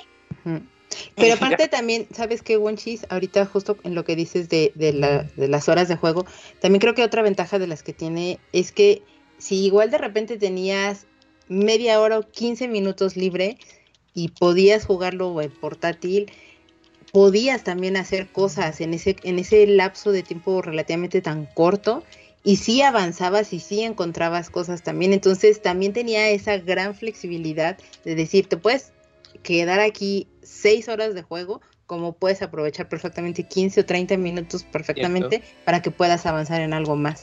Oye, y para los veteranos de Zelda, enfrentarte a este juego de inicio era de, a ver, quiero romper, quiero podar todo este pasto para ver si hay algo. Y como si ibas encontrando cosas en todos lados, que una lagartijita, que una nuez y cosas así, estás tú tus primeras tres horas cortando pasto hasta que dices, güey, creo que no va a acabar. Pero a moverme, güey. Ah, sí, porque, bueno, yo creo que el, tema de cortar... A, a cortar el pasto y romper las hierbas porque el tema de cortar pasto, pues obviamente lo, venimos haciendo desde pues eh, el de Super Nintendo, ¿no? Y, y saltaban corazones o rupias. Ya no te daban dinero. Acá ya no. ¿Qué fraude fue eso? Y hay hasta, sí, hay cosas de todos lados, pero pues es mucho. Sí, sí, sí, pero son muy poco frecuentes. Sí. Y es debajo de las piedras. Pero hay caracolas. Ahí, la, ahí es, hay que ser recalero para tener dinero. De pronto solo te encontrabas una rupia verde y eso, pues que buen encontrabas más dinero. Pues sí. Sí, fíjate que el dinero también es una de las cosas que aprendes a manejar. valorar. Porque al, valorar, porque al principio se te hace dificilísimo encontrar rupias. Y dices, no mames, hasta que te das cuenta que la forma de obtener rupias es con los trueques o con las ventas de tus es la forma de conseguir dinero en este juego. Y, que eso te tarda relativamente porque es hasta que llegas a el primer rancho o en el primer camino hacia algún lugar. Sí, sí, sí, es un rato después. Sí, sí te tarda. Y, y, incluso cosas absurdas, ¿no? Que dices, ¿cómo voy a conseguir tanto dinero? De que la cuarta hada te pide 10 mil rupias y tú tienes 40 en tu, en tu monedero y dices, no mames, 10 mil. El pinche Pero ya avanzar, el juego, pues no está Es una usurera. Hasta te sobra. Y dice, ah, mira. Ponle aguacate. avientas un diamante, póngale a diamante a su caballo. Póngale Katsun. No, pero sí, el tema del dinero pues ya era aquí muy diferente y, y acudías al tema de la venta y es cuando decías, ah, pues tengo este, los materiales, pues ¿qué, tanto puedo hacer con esto? Y, los vendías. Con el tiempo, cuando ya llegabas con las hadas que mencionas, pues ahí es cuando te percatas de, ah, puedo mejorar mi, mis vestimentas. Y entonces muchos de esos materiales sí te servían para eso, aparte de vender. Y es cuando decías, ching, pero es que, bueno, ¿qué tanto voy a vender? Y qué tanto no, porque pues quiero mejorar mis vestimentas pues para tener más resistencia o incluso más ataque. Y conforme ibas avanzando descubrías nuevas prendas y pues obviamente cada prenda tenía una eh, habilidad en particular. Entonces pues querías hacer mejorarla para para aprovecharla al máximo pues no pues ahora sí tienes que racionar los, los materiales. Y a mí me pasaba que por ejemplo la túnica del héroe pues sí la pude mejorar a tope que es la azul junto con el, pantalón y, y, la, y la capa. Pero me faltó mejorar, la última mejora del pantalón, porque dije, ah, ahorita los consigo, que eran este unas vísceras, creo que, que no, no, no eran vísceras, me acuerdo que me faltaba. Y dije, no, ahorita los consigo, eran, eran minerales. Y ya, pero pues como me enfoqué en otras cosas y luego aprovechaba esos minerales para venta, dije, oh, no, ya no, ya no la mejoré. Y con, por ejemplo, con, los, con los trajes de Sora y todo eso, así necesitaba estar un rato pescando porque muchos eran con pescados y así sucesivamente. Fíjate que en esta tercera vuelta yo aprendí ya de eso y desde el principio me la pasé luteando todo el tiempo. Entonces cuando tenía que mejorar ya tenía prácticamente todo. Nada, pues, y, fácil mejorarlos, pero porque desde el principio me puse a lutear. Y luego no les pasaba que cuando tenías dos o una sola pieza de algún traje, güey, decías, chinga madre, estoy incompleto, güey. Y luego ya te ponías y, ah, chinga su madre, una parte de una cosa, otra parte de otra, y te veías ahí todo pinche naco, güey. antes. Ajá. O, co- o- o cuando combinaban ciertos trajes porque tenían habilidades, la de sigilo, desde, no, pues nada más pongo el puro pantalón y me quedo con mi con la túnica del héroe y todo, y resulta que no era suficiente. No, gusta- sí necesitabas pues, completo el traje. Oye, hablando de trajes, cuando andas encuerado, la gente también reacciona a eso, güey. O sea, la gente tiene diálogos especiales de cuando... Sí, ¿Te cuando... habla- encueraste, Roberto? Sí. Esta cosa se llama la nieta de Impa, güey, la... Está enamorada de ti, te llegas encuerado. güey. Ajá, y sí, está chida su reacción. Algo. ¿Cómo se llama? ¿Paya o...? Sí, para allá, Sí. allá. Sí, yo le llegaba encuerado. Pero sí te dice, eh, ponte algo pinche ¿Vas a querer o se los echo el pe... Ajá. Si lees su diario, estás súper enamorada de ti. Sí. Ah, sí. Pero Sí, sí. eso, eso que comenta Robert, pues son los pequeños grandes detalles que, pues bueno, Que hacen Nintendo la tiene- diferencia, sí. Ajá, que Nintendo tiene esa atención de, de darlos, porque también, por ejemplo, los animales, pues, eh, pues las animaciones que tienen, sus comportamientos, todo esto también, este, o sea, tienen mucho trabajo ahí y, y, pues terminan siendo a veces eh, elementos que, bueno, pues por, por la prisa que tienes, pues es, los pon- te los pones a cazar y ya vámonos, ¿no? O los pasas de largo, pero cuando te detienes y les pones atención, pues bueno, entre, eh, entre su grupo de animaciones de, de que tienen, pues está bastante bien cuidado. Y también los bokoblins, eh, de- si te pones a observarlos, luego hacen cada tontería y todo eso, o a veces luego entre ellos ya se andan dañando. y- O están También- cazando jabalí. No, se están sacando los mocos. O está- Se sí, sí, rascan las nalgas también. Sí. Y, y aparte no solo es eso, sino también en el sonido, porque en, po- por los bokoblins cuando se pican la nariz tienen un sonido para eso nada más. O también el, el más notorio, pues cuando llevas tu, arma- tu armamento, dependiendo qué tipo de, de arma lleves, si es madera, metal, etcétera, Suena, suena diferente. Y también los pasos y eso, y también está, está cañón como pusieron también ese cuidado en el sonido y efectos. No, e incluso, por ejemplo, si tienes que presionar algunos botones o algo por el estilo, obviamente con el peso del cuerpo de- del personaje, también influye si traes una espada ligera o si traes un mandoble, porque obviamente generas más peso y se alcanza a ver cuando se presiona el, el botón. Ujú. Ah, y luego yo le decía a, a Mika un día de que ya ven que están los botones en los santuarios, ¿no? Que si, Sí. eh, que si tú los presionas, bueno, eh, los pisas, te quedan fijos y te quitas y se levantan. Y, de alguna manera sirven como, como básculas, porque si tú pones así cosas, te, Se te pone eh, eh, eh, mm, te ponen el peso de cada cosa. Entonces, por ejemplo, si pones una fruta, pues casi no se mueve la, la- el, el botón este. Pero si pones alguna arma o, o más pesado, sí ves que, que disminuye. O sea, no se presiona, pero sí tiene, tiene peso. Entonces, cada cosa también tiene un peso específico. O sea, y, y son cosas que igual nunca vas a usar. O sea, yo sí, yo no sabía, o sea, así checando videos y todo eso, así de cientos, cientos de datos que no te sabías de verdad de Wild.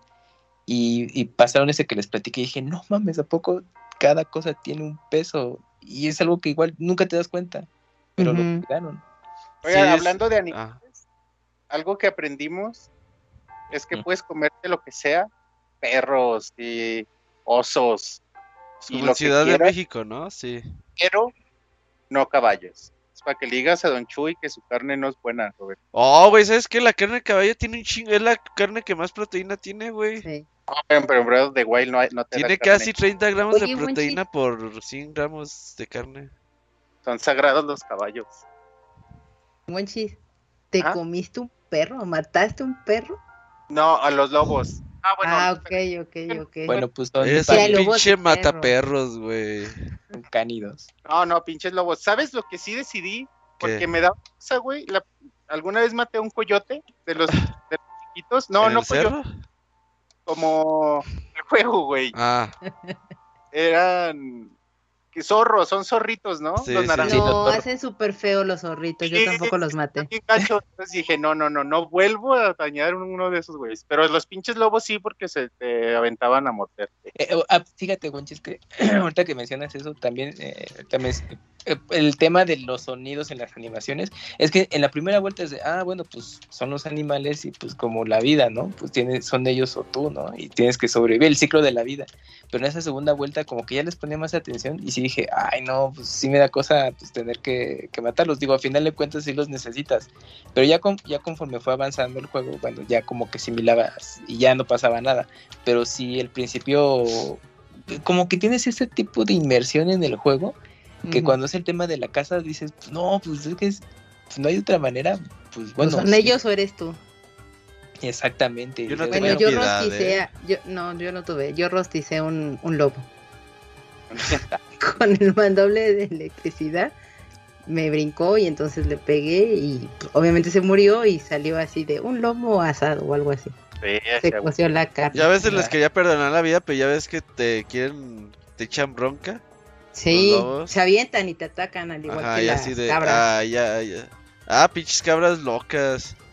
Y luego, pues, eh, eh, puedes montar osos, puedes montar venados. ah sí también sí Montar oso está bien, perrón. Está bien chingón, güey, subirte a un oso. en la nieve está bien chido, güey. Porque también los pinches bokoblins aprenden a montar osos en la nieve.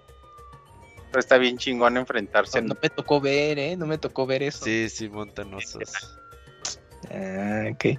Porque también está chistoso que luego te roban el caballo, ¿no? Bueno, cuando se hacen esos este, combates en- entre caballos, que luego te encuentras a los bokoblins y los... Preparan el caballo. Ajá, y se, te lo pueden quitar y todo eso.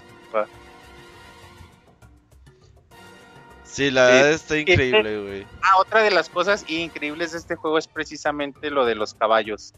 Cazarlos y, y una vez cazados, domesticarlos.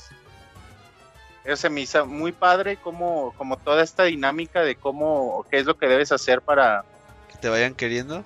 para que te vayan queriendo y, y cómo se encariñan contigo y cómo les hablas para que vayan con les chiflas y van a tu encuentro. Todo eso se me hacía muy padre.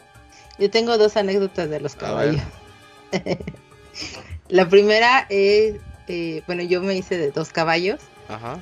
Eh, uno de ellos, el segundo, que era un caballo café, que obviamente tenía más resistencia y velocidad, etcétera. Y siempre que lo sacaba, siempre me tocaba que me atacaran, que le cayera un rayo, que lo, o sea, siempre le pasaban todas las tragedias a ese caballo. Ajá.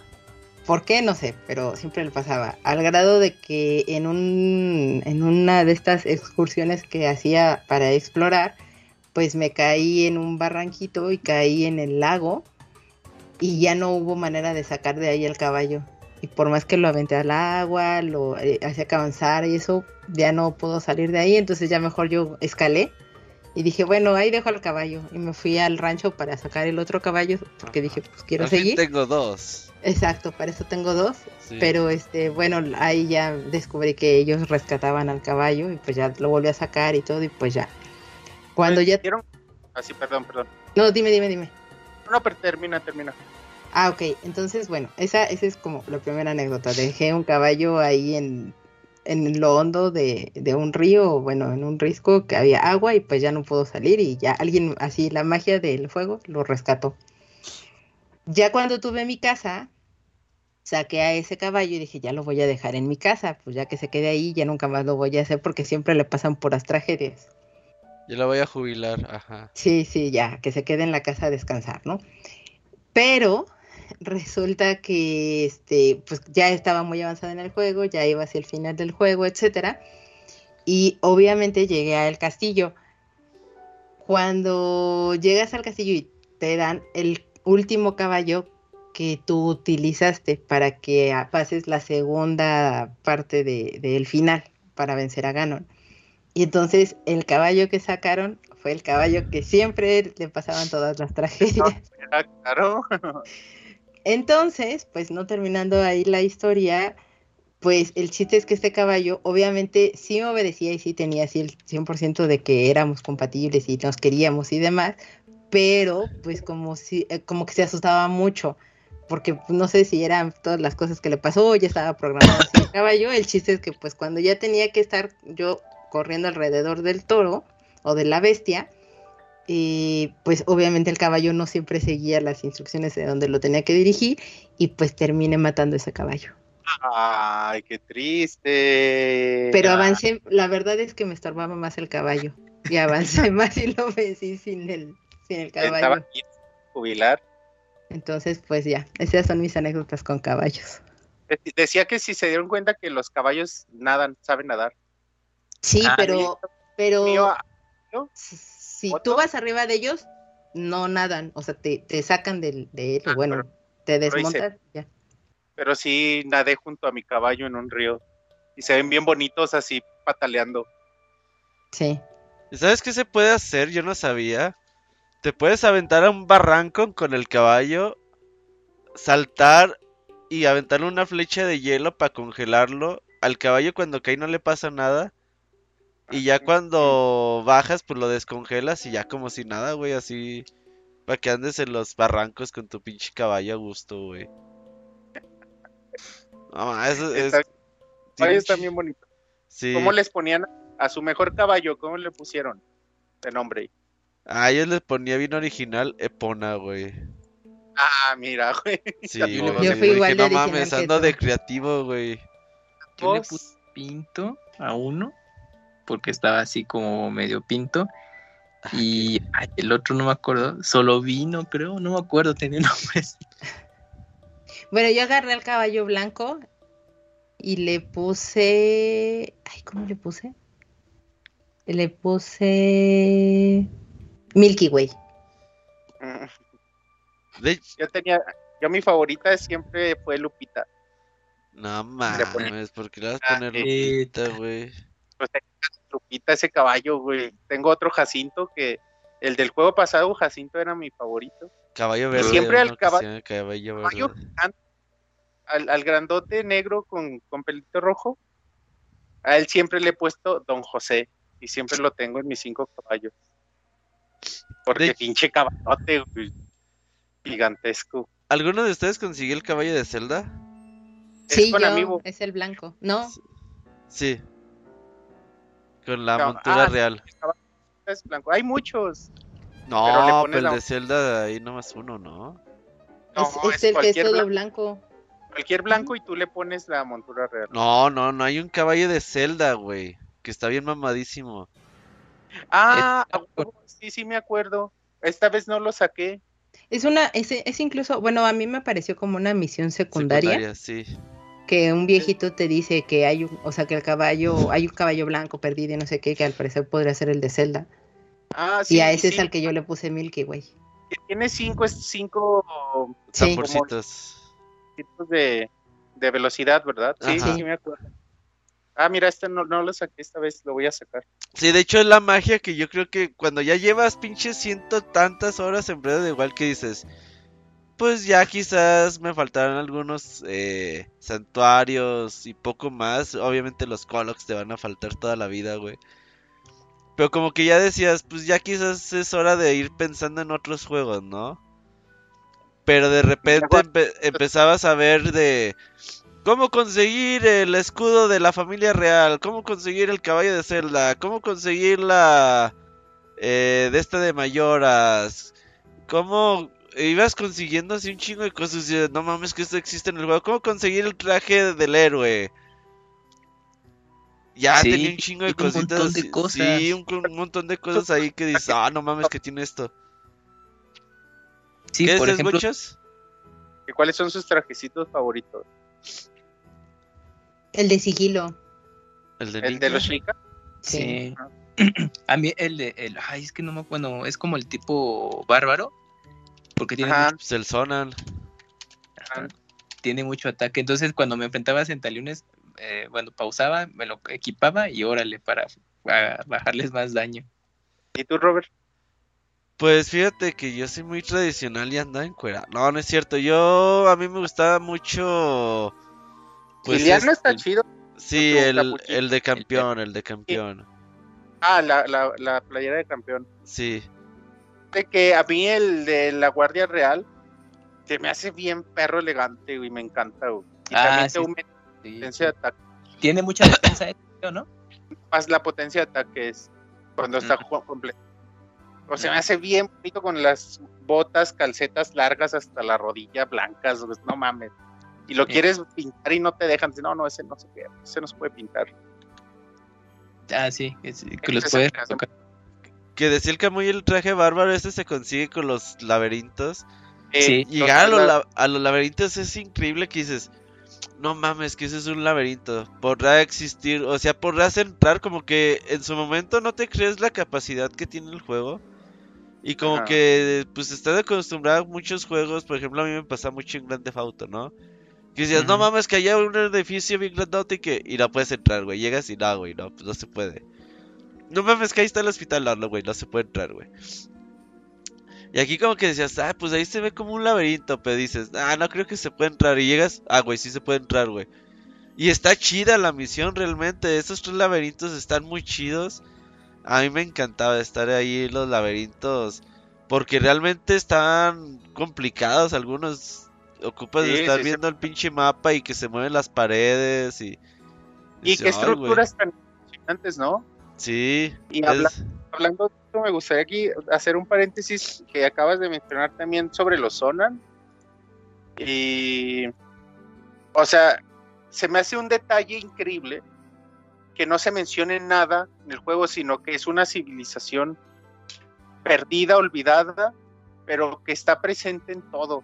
Y eso se me hace increíble que el juego y que despierte ese interés en ti, ¿no? Ese interés tú como jugador de decir, "No mames, si este pinche templo y este laberinto y estas estructuras tan monumentales y por qué, qué son esta civilización y ya ves el mapa y ruinas son y empiezas a pinche Robert, cállate a la verga. Tus mocos con mute, güey, o algo. Es que a lo mejor seguro en el, en el programa no lo escuchan, pero nosotros sí. Ah, ¿sabes qué? Perdón, ajá, porque sí puse mute, pero puse mute en el puto Teams, güey, no en el Skype, lol. Ah, En la, en la tarde tuve junta de doctorado y lo dejé abierto, güey, y todavía seguía la pinche llamada ahí, güey. Y dije, pues sí le puse mute, la llama, el, el podcast no salió. Perdón, Sí. pues no se va a oír. sí. Entonces, bueno, les mencionaba sobre los Ajá. Y so- todas las teorías que hay en Reddit, ahí en YouTube, en los videos, con, con teorías sobre los Sonan. Y a mí me encanta, me encanta todo esto que hacen y, y cómo ves esos templos, el templo olvidado o- o- que, que tiene marcas eh, de Skyward Sword y tiene donde hay las únicas estatuas de Neburi están en Sí, el sí, templo sí. dices, no mames, o sea, qué cosa tan hermosa, que pongan detalles que a la mayoría quizás se le puedan ir desapercibidos, pero que están presentes y, y son tan lindos, pues, y, y, y te provocan eso, ¿no? La necesidad de saber más sobre cosas que el juego no le, no le interesa eh, explicarte, pero que estoy seguro que los desarrolladores pusieron ahí intencionalmente. Los Sonan, a mí me encanta esta, digo, esta antigua civilización con, que, que- que- me recuerda un poquito a, a la civilización maya, ¿no? Incluso por Ujú. las tipo de esculturas, de estructuras, los dragones, todo esto de, de roca, que es mucho lo que vemos en la vida real. Y es como algo así, pues porque ahora lo vemos y decimos, ve, no mames, estas estatuas ya todas destrozadas, esta civilización. ¿Cómo pudo ser, no? ¿Por qué desapareció y todo esto? Y te haces todas estas preguntas Pero, miles, pues, miles de miles de teorías ahí en, en internet que, que si te interesa vale la pena met- darte un clavado ahí. Sí, bueno, eh, mm, yo ahorita que mencionas un poquito eso lo de las teorías, bueno, sin entrar hacia demasiada profundidad, ya cuando estaba jugando y platicaba con Mika de, del juego, yo, o sea, para mí, ¿no? O sea, ya independiente de las teorías o las teorías oficiales, yo dije, no, es que mm, para mí sería ahorita, por todos esos elementos que mencionaste justamente, Wonchis, de Skyward Sword, yo pondría Skyward Sword, seguido de Breath of the Wild y bueno, ya eh, Tears of the Kingdom, ¿no? O sea, para mí sería como esa ¿Cómo en trilogía. cronología? digamos. Sí. Sí, sí, sí. O sea, que ese Es- Skyward es- Sword y luego le sigue, bueno, Breath of the Wild y Tears of the Kingdom mucho antes de todo lo que viene, que ya sabemos, Ocarina, etcétera, etcétera. O sea, para mí serían esos tres como la base. de todo. Este juego le dio en la madre a todas esas líneas de tiempo. Ujú. Sí, sí, sí, Eh, porque... Porque en un solo juego agrupa las tres líneas temporales que, que se crearon. Sí, que hay Entonces- Ornis y que hay Soras, ¿no? Al mismo tiempo. Ah, Entonces es imposible pues crear estas líneas temporales que regresan a ser una sola. Entonces le dio en la madre pues a todas eh, la, la línea oficial entre comillas y nada, creo que a Nintendo le vale 3 kilos de riata. Sí, es que ellos no, no tenían ninguna línea como tal, pero pues entre la misma fanaticada las estaba creando y pues yo creo que pues en algún momento dijo, bueno, pues vamos a darles como ese gusto, pero pues ya lo que hemos platicado en otros programas, pues el hecho de que ya la, la rami- ramificaron como en, en, en, en tres, pues ya hicieron ahí una cosa muy extraña y justo con Breath of the Wild pues eh, esa, te- esas- esa línea de tiempo pues ya no como que no aplica, se, se ve forzada. Pero Mm. bueno, por los detalles de Skyward Sword, al menos para mí, dije, ah, mira, pues yo creo que pues para mí el orden es Ujú. este. Skyward Sword ocurrió muchos años antes de, todo de todo Breath of the Wild, luego fueron los eventos de Breath of the Wild, y de lo que ya jugamos, y bueno, ya próximamente con Tears of the Kingdom. Y ahí termina como ese, ese ciclo de esos tres juegos para mí. Yo creo que sí tiene mucho sentido que, que hayan muchos juegos antes porque se menciona Ganondorf, se menciona Gerudos hablan de, se dice que antes eh, Ganon era, pues, eh, vivía en, Geru- en- era un Gerudo y cosas así. Sí hay, te digo, y, y las aldeas se llaman como los juegos pasados. Exacto. Entonces sí tiene sentido que todos esos juegos estén antes y este sea el último juego de todo. Tengo mucho sentido de eso. Pero te digo, le dan la madre a las teorías de todos, de las tres líneas temporales y junta todas en una sola, lo cual a mí me encanta. Sin duda alguna. ¿Cómo, Robert, Ajá. ¿cómo ven si Mika creo que preparó una, una historia, si lo, si lo vemos para como Ah. platicar rápido eh, de las bestias divinas y eso? Ah, ok. No. A ver, ¿Quieren que les platique la historia? cuéntanos. Ok. No, es mucho, pero no es tanto. Ah, cabrón. Entonces, Ok. ahí les va. Los sucesos ocurren 100 años después de una catástrofe que deja el reino de Hyrule en ruinas debido a un ser maligno llamado Calamidad Ganon. Debido a que nadie puede hacer frente y derrotarlo, la única solución fue sellarlo en el castillo. Iniciamos con el héroe Link que despierta de un sueño profundo en una especie de cápsula criogénica dentro del santuario de resurrección. En dicho lugar y guiado por una misteriosa voz que lo despierta, es que Link encontrará la piedra Sheikah, además que indica que es la luz de esperanza que ayudará a Hyrule. Al salir del santuario, Link se topa con un anciano quien le indica que se encuentra en la meseta de los albores. Le habla sobre el templo del tiempo que ahora se encuentra en ruinas. Sin embargo, la misteriosa voz también indica al héroe que debe dirigirse a ese lugar y colocar la piedra Sheikah. Ya en el lugar encaja la piedra en el sitio indicado y emerge esta y otras edificaciones en todo Irule, así como diversos santuarios. A, a estas grandes torres las vamos a conocer como las torres Sheikah. Una vez más, la misteriosa voz le pide a Link que recuerde que él ha estado dormido por los últimos 100 años, que recuerde también a la bestia calamidad que atacó Irule y que debe ser derrotada antes de que sea demasiado tarde. Al bajar de la torre, Link se topa de nuevo con el anciano y explica a Link de todos los peligros que se encuentran en el lugar y la importancia que tiene el derrotar a esta calamidad. Le encomienda que reúna las orbes espirituales que se encuentran en los santuarios custodiados por los monjes Sheikah, mismos que encomendó la diosa Gilia a, a ellos para que le ayudaran a progresar en su aventura. Una vez más que Link ha superado los santuarios, se encuentra de nuevo con este misterioso anciano que le hace entrega de su parabela y le revela su identidad. El anciano resulta ser el último rey de Irule que ya no existe más. El rey le habla de la calamidad que arrasó con Irule y terminó con su vida, por lo que tuvo que tomar una forma para esperar su despertar. Le habla sobre lo ocurrido 100 años atrás, donde el rey, el rey demonio nació en el reino, pero la maldad lo transformó en la criatura que ve ahora. La historia de Ganon ha pasado de generación en generación hasta que se convierte en la leyenda, un cuento de hadas y sin embargo también es una profecía. Él decide escuchar la profecía y quedarse con esa historia, por lo que excavó en distintos lugares hasta que encontró algunas reliquias pertenecientes a sus ancestros denominadas las bestias divinas.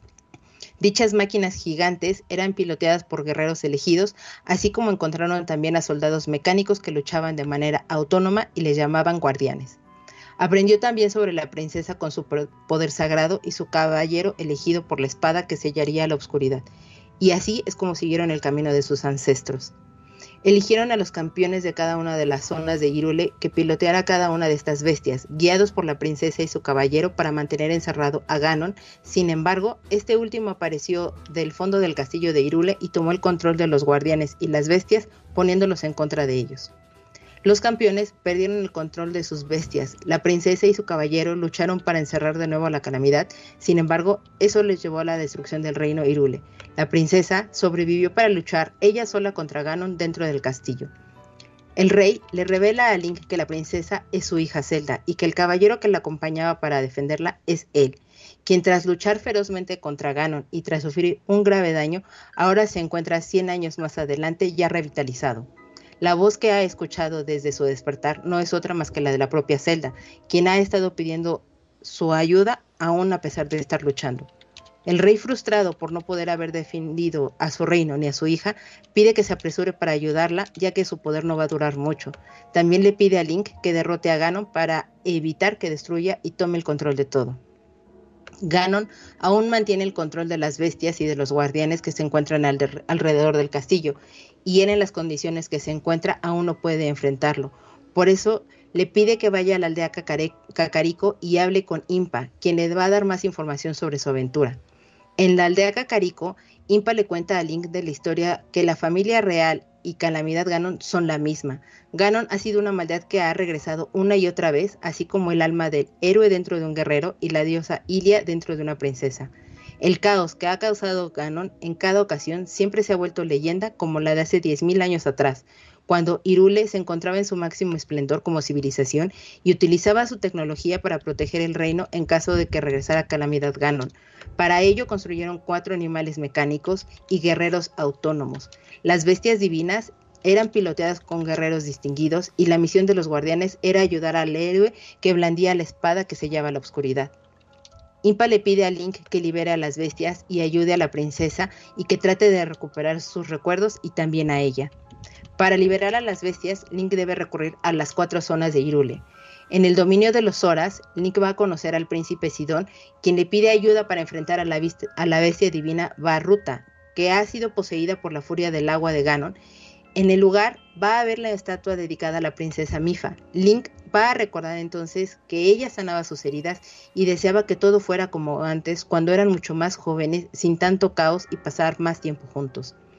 Una vez que Link derrota al enemigo, libera el espíritu de Minfa, así como a su bestia divina, recibe las gracias de ella junto con, el, junto con el poder de curación que le otorga, para que entonces pueda aniquilar más fácil a Ganon y pueda salvar a la princesa. En el dominio de los Gorón, Link se va a topar con el jefe de la aldea Gorón, que le va a pedir ayuda para encontrar a Yunobo, el descendiente de Daruk, el campeón Gorón. La idea de encontrarlo es para que se puedan enfrentar y distraer a la bestia divina Van Rodania. Una vez que lo encuentra, decide unirse a él para luchar con la bestia que está poseída por la ira de la furia de Ganon. No, la ira de fuego de Ganon, perdón. En el lugar eh, ve la estatua dedicada a el campeón y Link recuerda la relación que tenía y el compromiso que Daruk mostraba para preservar las montañas y sus habitantes utilizando su fuerza y su poder. Cuando derrota al enemigo, el espíritu de Daruk se presenta ante Link, le agradece por haberlo liberado así como a su bestia y le entrega la protección de Daruk junto con una disculpa por no haberlo podido ayudar hace 100 años. Sin embargo, ahora está decidido a corregir ese error y brindar todo su apoyo para derrotar a Ganon de una vez por todas. En el dominio de los Orni, nuestro héroe se presenta ante el jefe de la tribu Orni, quien le pide que ayude y busque al actual campeón Teba, que está decidido a hacerle frente a la bestia divina Bamedo, pues está poseída por la ira del viento de Ganon. Link, al ver el escudo de los Orni, recuerda a Revali, el campeón de los Orni, que mostraba su inconformidad en estar trabajando al lado de una persona que había sido solo seleccionada por el arma que cargaba en su espalda sin tener grandes habilidades, por lo cual siempre trataba de estarlo desafiando. Una vez que elimina la amenaza y libera a la bestia, así como el espíritu del campeón, Link recibe el agradecimiento y aprobación del mismo junto con el vendaval de Revali. También el campeón le recuerda que la princesa ya lleva mucho tiempo esperándolo, por lo que debe darse prisa en su camino para que entonces pueda liberarla y reconoce también la buena suerte que ha tenido el héroe. En el dominio de las Gerudo, Link se presenta ante la matriarca Rihu, quien le pide recupere la reliquia de las Gerudo que ha sido robada. Devuelto tan apreciable tesoro, ella y Link se dirigen al desierto para enfrentarse a la bestia divina Vana Boris, liberarla de la ira del rayo de Ganon. Cuando la matriarca se coloca el, cuando la matriarca se coloca la reliquia, Link recuerda a la campeona Urbosa, quien se preocupaba por la princesa Zelda y el compromiso que ésta mostraba para enfrentar su responsabilidad, por lo que le pide, pide a Link que siempre esté pendiente del bienestar de la princesa Zelda. Una vez que supera al enemigo, Link libera a la bestia y el espíritu de Urbosa, consiguiendo así la furia de Urbosa, junto con un mensaje para la princesa, donde le dice que no debe de cargar con el pesar del destino de los campeones y que además debe de saber que Urbosa está muy orgullosa de Zelda. Ahora, la campeona con su bestia está dispuesta a luchar contra Ganon para quitarse el mal, sabor de boca que le quedó tras haber sido derrotada 100 años atrás. Una vez que Link consigue las bestias divinas, también se dedica a visitar algunos lugares específicos que le indicó Impa a modo de recuperar sus recuerdos. En esos lugares, Link va a recordar la ceremonia de bienvenida cuando se integró con los demás campeones y Zelda, que no podía mostrar su poder, pudo darle aún así su bendición y protección al héroe. También recordó algunas exploraciones que realizó junto con la princesa a como hacer algunos ajustes a la bestia divina de los Gorón, intentar activar algunos santuarios sin éxito o bien esperar bajo una tormenta con una celda frustrada y que envidiaba a Link porque él sabía o tenía muy claro cuál era su destino y ella no lo lograba. En algunas excursiones incluso, Zelda le cuestiona a Link si escucha o no la voz que está dentro de la espada.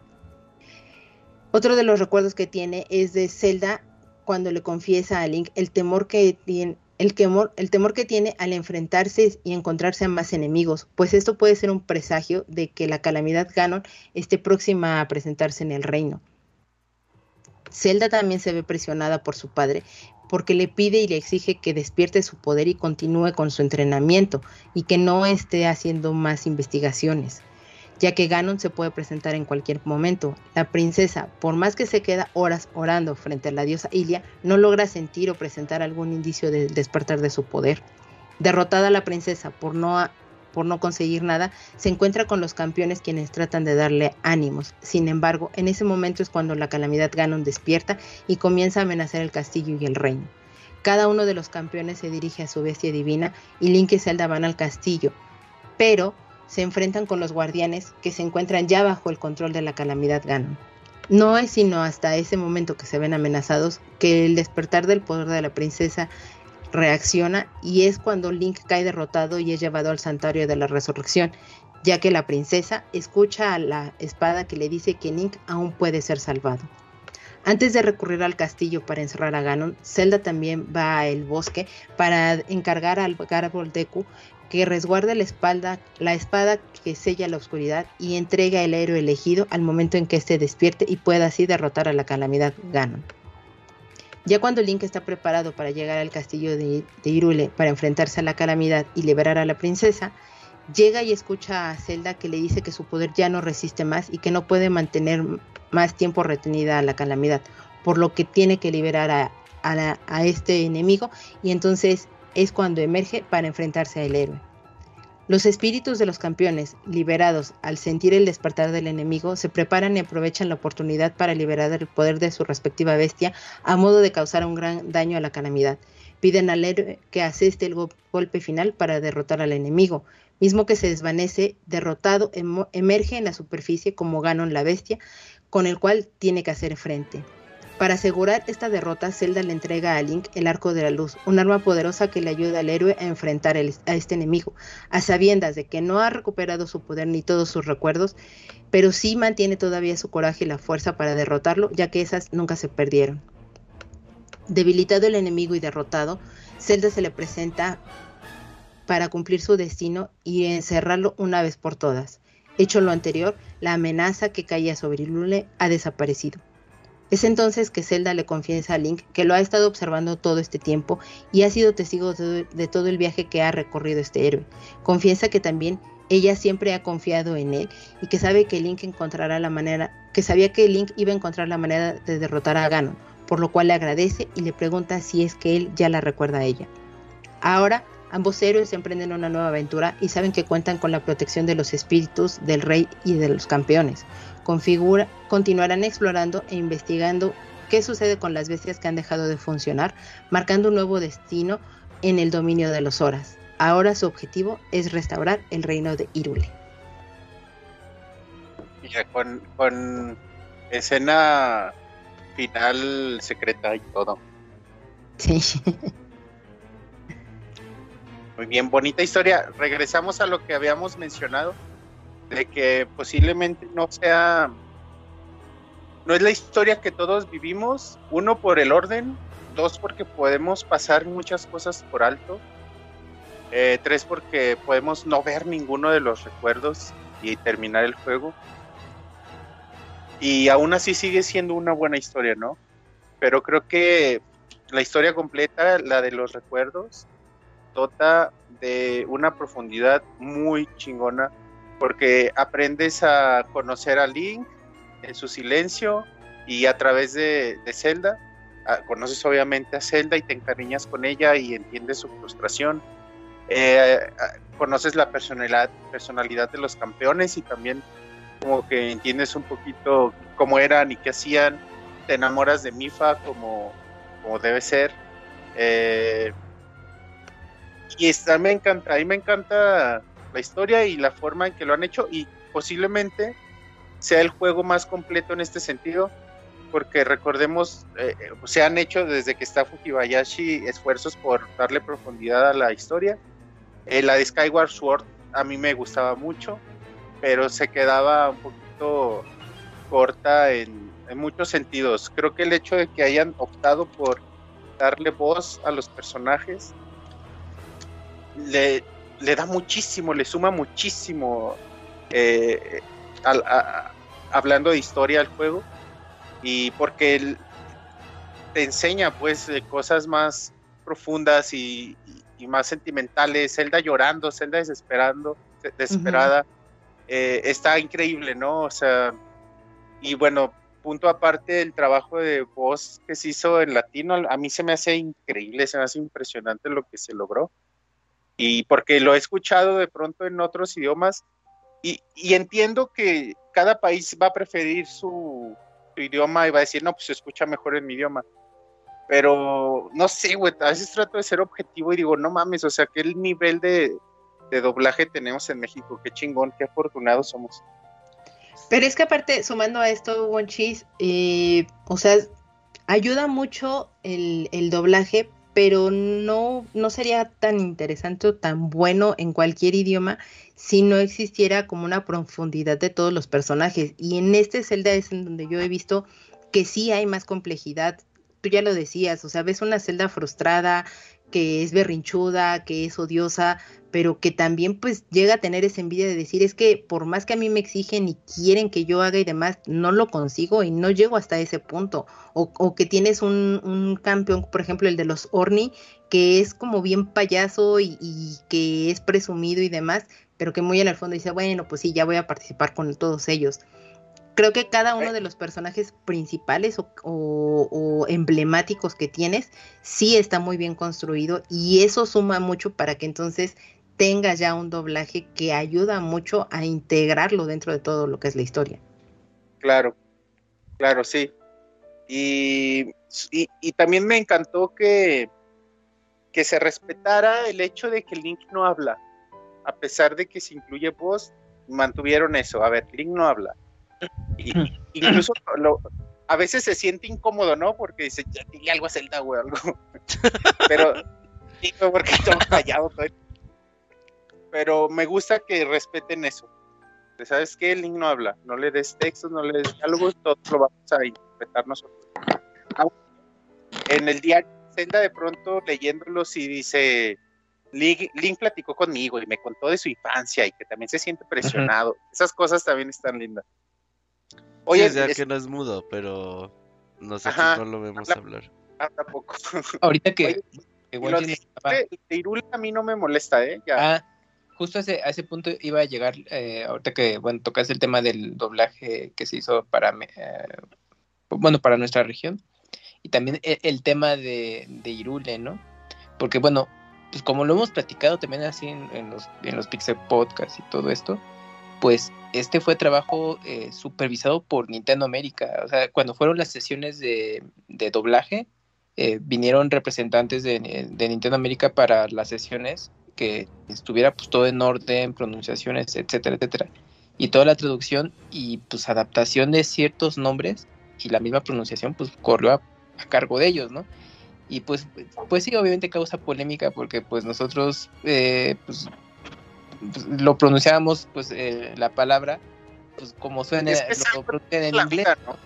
ajá eh, de, eh, de Hyrule ah pues así es y ya y tantos años. Pero ya cuando pues llega pues ahora sí que pues la compañía dueña de esa IP y que empieza ya a regionalizar muchas cosas y decir bueno la manera correcta de, para nosotros en esta región es que se pronuncie eh, eh, Hyrule es Irule.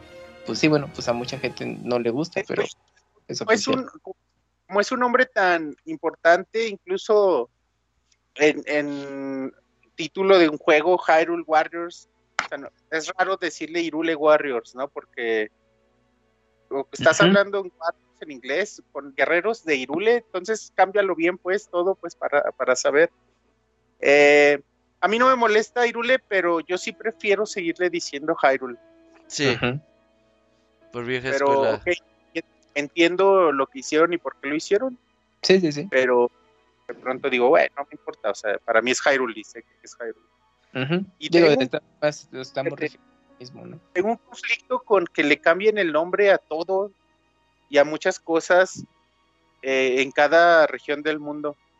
O sea, porque en inglés se llama así, en español se, en latino se llama así, en, en España le pusieron no de otra forma, Que en fíjate, francés cambian el nombre, en, Sí. en- y cada lugar se le pasan por sus huevos el canon y cada quien llama las cosas como quiere.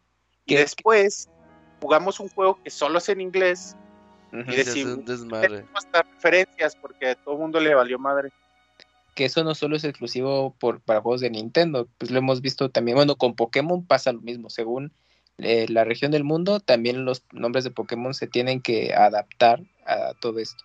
Y dices, bueno, a lo mejor ahí son casos especiales, pero por ejemplo, eh, juegos también de, de Square Enix, eh, pues según la región los cambian. Por ejemplo, Dragon Quest también sufre mucho de eso, de que en inglés pues eh, tienen ciertos nombres los personajes y para Europa cambian y, y son totalmente, bueno, son muy distintos y también al japonés, entonces es una cosa rarísima. Ya eso debe ser Pero- cosa de japonesa, ¿no?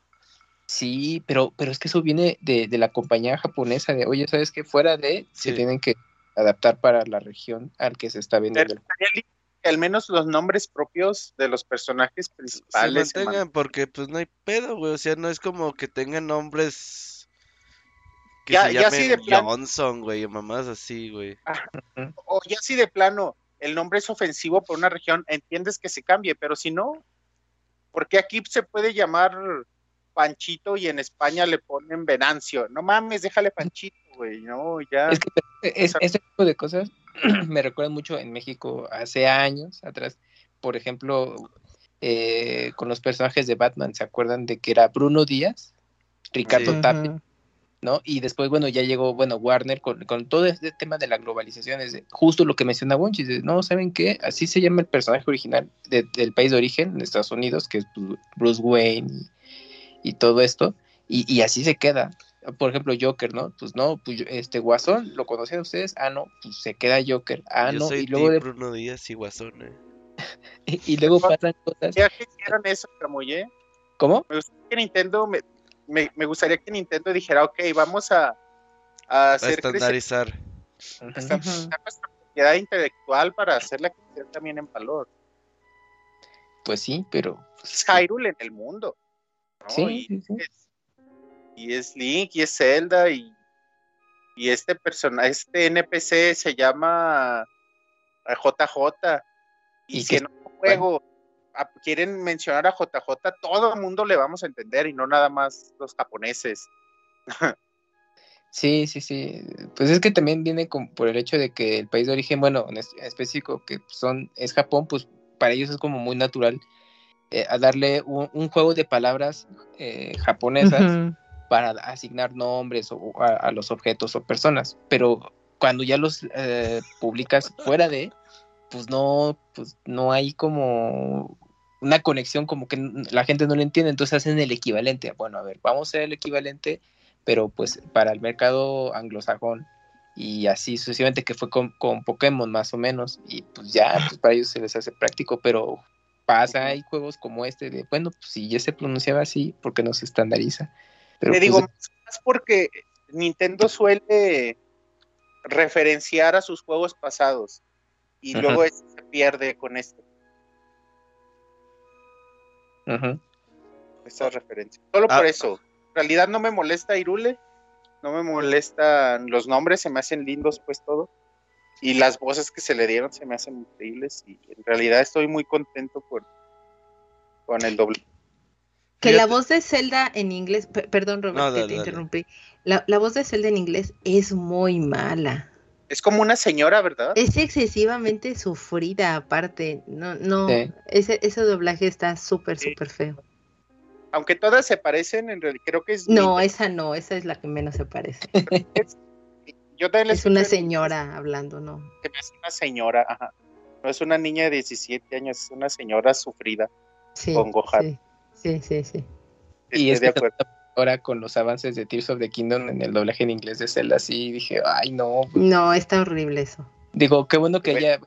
Pues es que ya, es de gustos, ¿no? Obviamente, pues para los, para los de mercado anglosajón, pues, es, pues, es, en mi idioma y sí pedos, ¿no?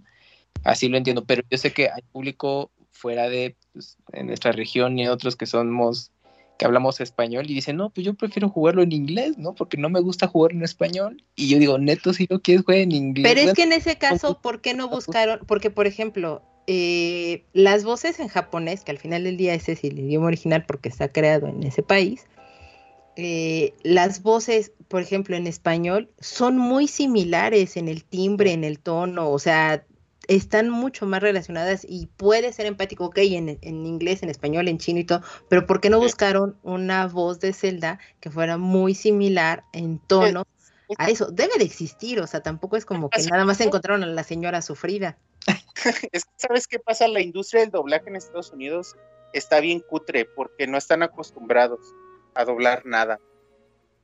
y está muy avanzada porque todo el talento de toda Latinoamérica converge en México y por eso es tan chingón el doblaje latino. Porque es la gente más talentosa de toda Latinoamérica, termina aquí. Y, bueno, en México y en Estados Unidos, todos los, muchos de los estudios de doblaje chingones están en, en español, están en Estados Unidos. Y muchos están aquí. Entonces, pero toda la gente de Latinoamérica, güey, son un chingo que han competido durante años y han hecho crecer la industria de una forma increíble que cuando Nintendo dio, anunció que eh, Zelda Breath of the Wild estaría doblado en distintos eh, idiomas, entre esos, bueno, español para, para Latinoamérica, yo dije, oye, a ver si no aplican la de hacer el doblaje en Estados Unidos, porque hay, hay, casas eh, productoras de, doblaje allá en Estados Unidos, pero son como que tienen un acento muy particular y se nota hasta un poco falso. Bueno, para mi gusto. Y yo dije, ay, ojalá Nintendo no aplique esa de que pues es que estamos aquí en el mismo país y pues para nosotros es más práctico y barato. Y pues no, bueno, ya se dio el anuncio de que sí se hizo la producción aquí en México y todo eso, y pues qué bueno.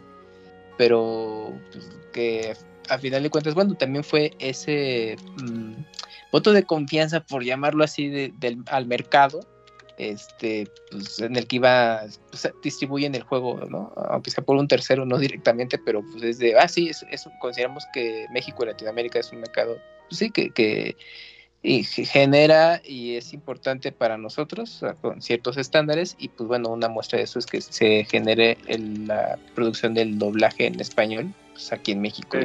pero aparte sí, les conviene porque realmente los estudios son, están muy pesados, están muy cabrones.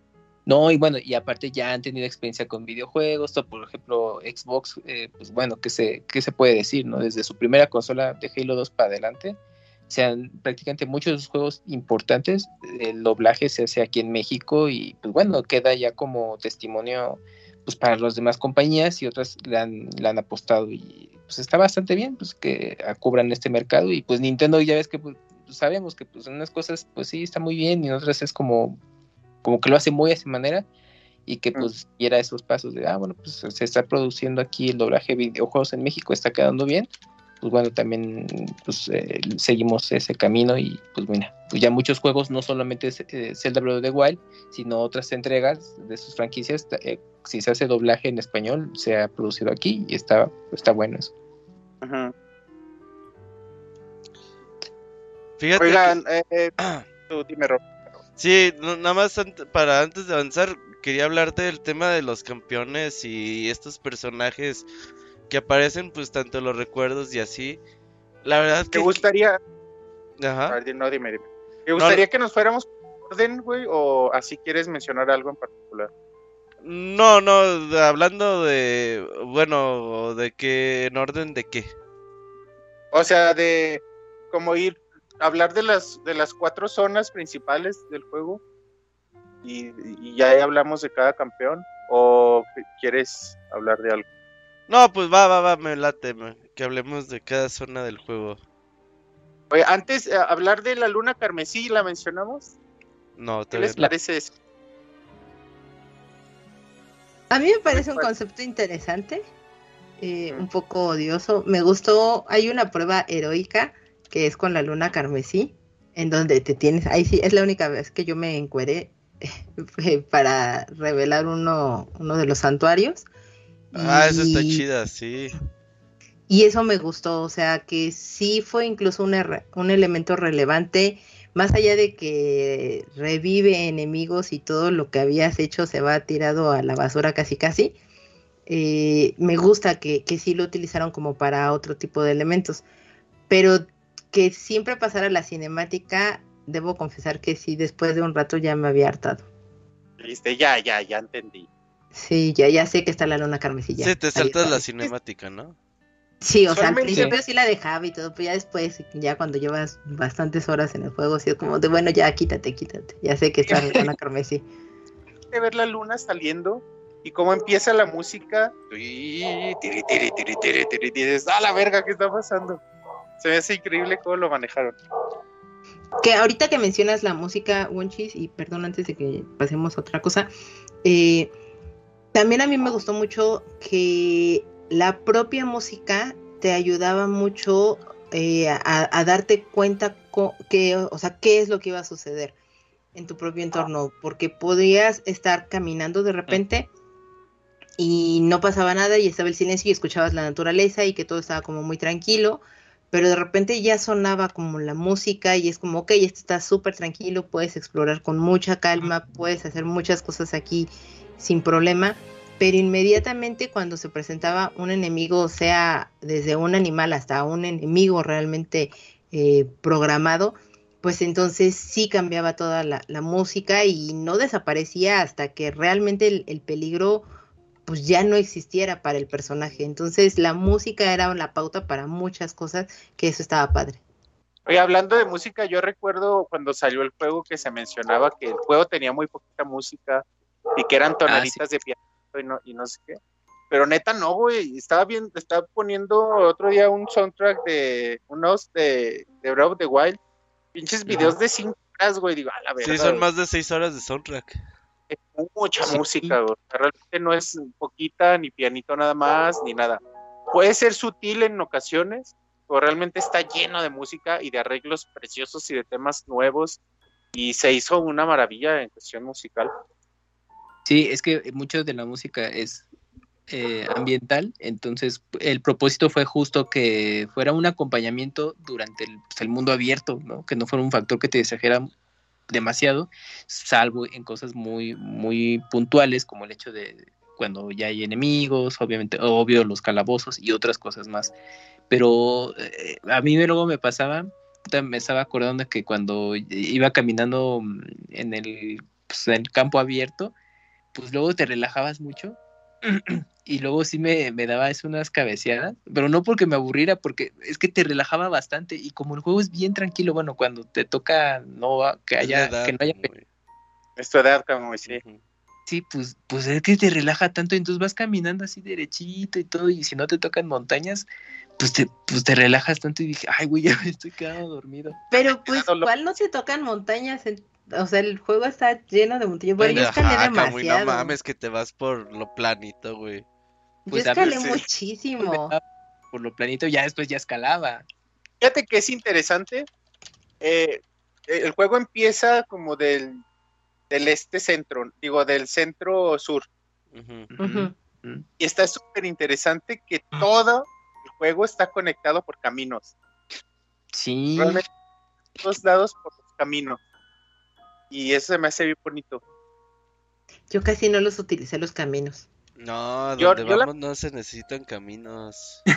claro, no, pero esta última vez que lo jugué, decidí descubrir cosas en los caminos, porque, y, también por, porque ya las veces anteriores había hecho pura montaña, puro alpinismo, mm. pero es diferente y descubres cosas y te encuentras gente y encuentras los ranchos sin perderte ninguno y así está, está lindo también, está padre también.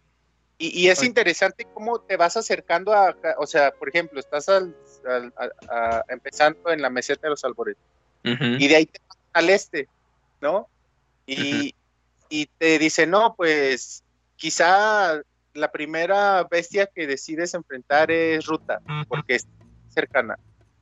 Entonces te vas a los caminos y está padre que vas adentrándote poco a poco y vas viendo cómo cambia el clima poco a poco conforme te vas acercando y cómo va lloviendo más y cómo los son más frecuentes y, y, te vas topando con Soras que te dicen, no, tú eres un giliano, estamos buscando un giliano.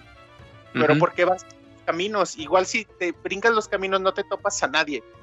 Y, no, y no ves, y, no ves todo eso. Exactamente.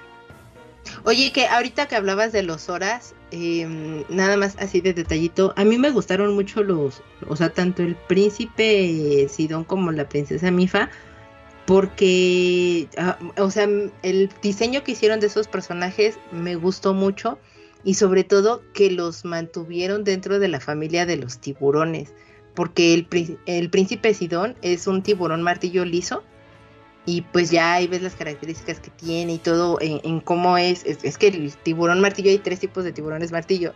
El que este tomaron eh, tiene la, la, parte de los ojos, digamos, como más inclinada, que es como tiene el frente del príncipe Sora, por eso es diferente. Y pues este, este tipo de tiburón, digamos que es del, de los más raros, por así decirlo, que existen. Y la princesa Mifa es todavía más raro el tiburón porque es un tiburón raya y ese solamente se encuentra en el Mar Rojo, muy cerca de Nueva Guinea, de Japón y de Australia. Y dije, ah, claro, me hace todo el sentido del mundo porque pues obviamente lo tomaron de referencia también para poder construir estos hermanos. Pero es muy chistoso porque el que es el rey no pertenece a la familia de los tiburones, sino es más un es un pescado, sí, pues ahí quién sabe. Cuéntanos, ¿qué pasó? No, pues ahí pregúntale al rey Sora qué es lo que sucedió, pero eso me, me, pareció bastante interesante porque sí buscaron características que tuvieran los propios hermanos, más allá de lo que es el color y, que dijeran que son hermanos, sino que sí buscaron que fueran incluso de la propia familia de los mismos animales. A mí me gustó que el rey fuera gigantesco como en Ocarina. Sí. Gordo, gordo. Sí, como en Ocarina. Sí gordo gigantesco. Oye, incluso una misión, una área ahí en, la, toda la zona de los horas, donde encuentras los estos murales con la historia de los horas.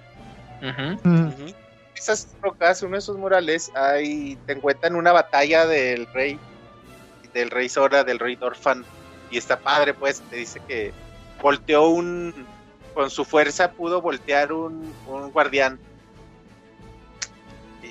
Y bueno, te digo, está chido.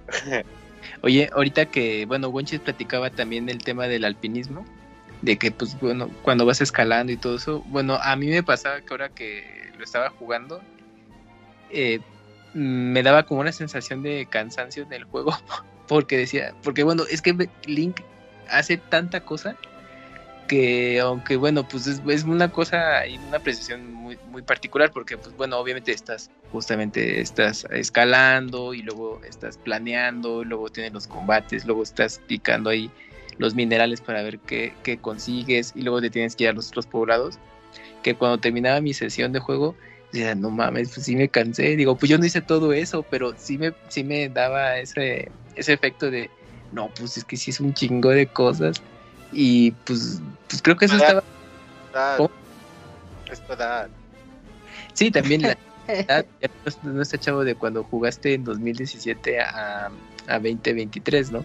Pero, pero pues estaba padre, bueno, para mí, porque es, eh, pues es justamente este punto de que te metes tanto en el juego que pues ese tipo de cosas, pues bueno, a la mera hora surgen y pues ya pues, enriquecen ahí tu, tu experiencia de, de juego. Pues ahorita me acordé justo cuando estabas mencionando lo del alpinismo, dije, no, pues que sí me pasaba. Y luego del tema de la, la lluvia y estar esperando. Esto, esto Toda esa, toda esa parte para llegar al dominio de los horas ah, está padre, ¿no? Porque si está lloviendo bien, cabrón. sí, Te vas con Sidon poco a poquito. Y ya mero llegas, güey. Ya ahí vas. Ahí vas en ching. Ahí sí no puedes escalar porque está lloviendo muy cabrón. Sí, no te deja. Te caes a cada rato, sí. Ahí sí Por usas el- los caminos es- porque no hay de otra. por el, por el camino. Y si llega un punto donde te enfrentas a un chingo de, de lisalfos eléctricos y se pone ahí chido. De hecho, Y- seguro- y- y- seguramente ahí por los horas también te vas a encontrar con tu primer centalión, ¿no? Le- bueno, sí, Pues es de- que te... Ah, para entrar a las divinas, en cada zona te piden hacer ciertas cosas y en dos horas te piden recolectar flechas eléctricas y a huevo tienes que, si bien, no- si quieres, te lo, no puedes, puedes no enfrentarlo, porque si fue lo tu más primer lógico, ¿no? lo mejor te mata, pero si eres un perro ferrado y mamador como yo, pinches ramas de árbol te vas a enfrentar a él. De, de hecho, ese centalión fue el que hizo que Livanovich ya no le gustara el juego. ¿En serio? sí, güey. No, y es de los ¿Porque lo mataba? es Sí. fáciles. güey. Luego hay centaliones que se ponen bien perros. Los plateados, los blancos. Ajá. Es que Yo, fíjate, yo no enfrenté ningún centalión.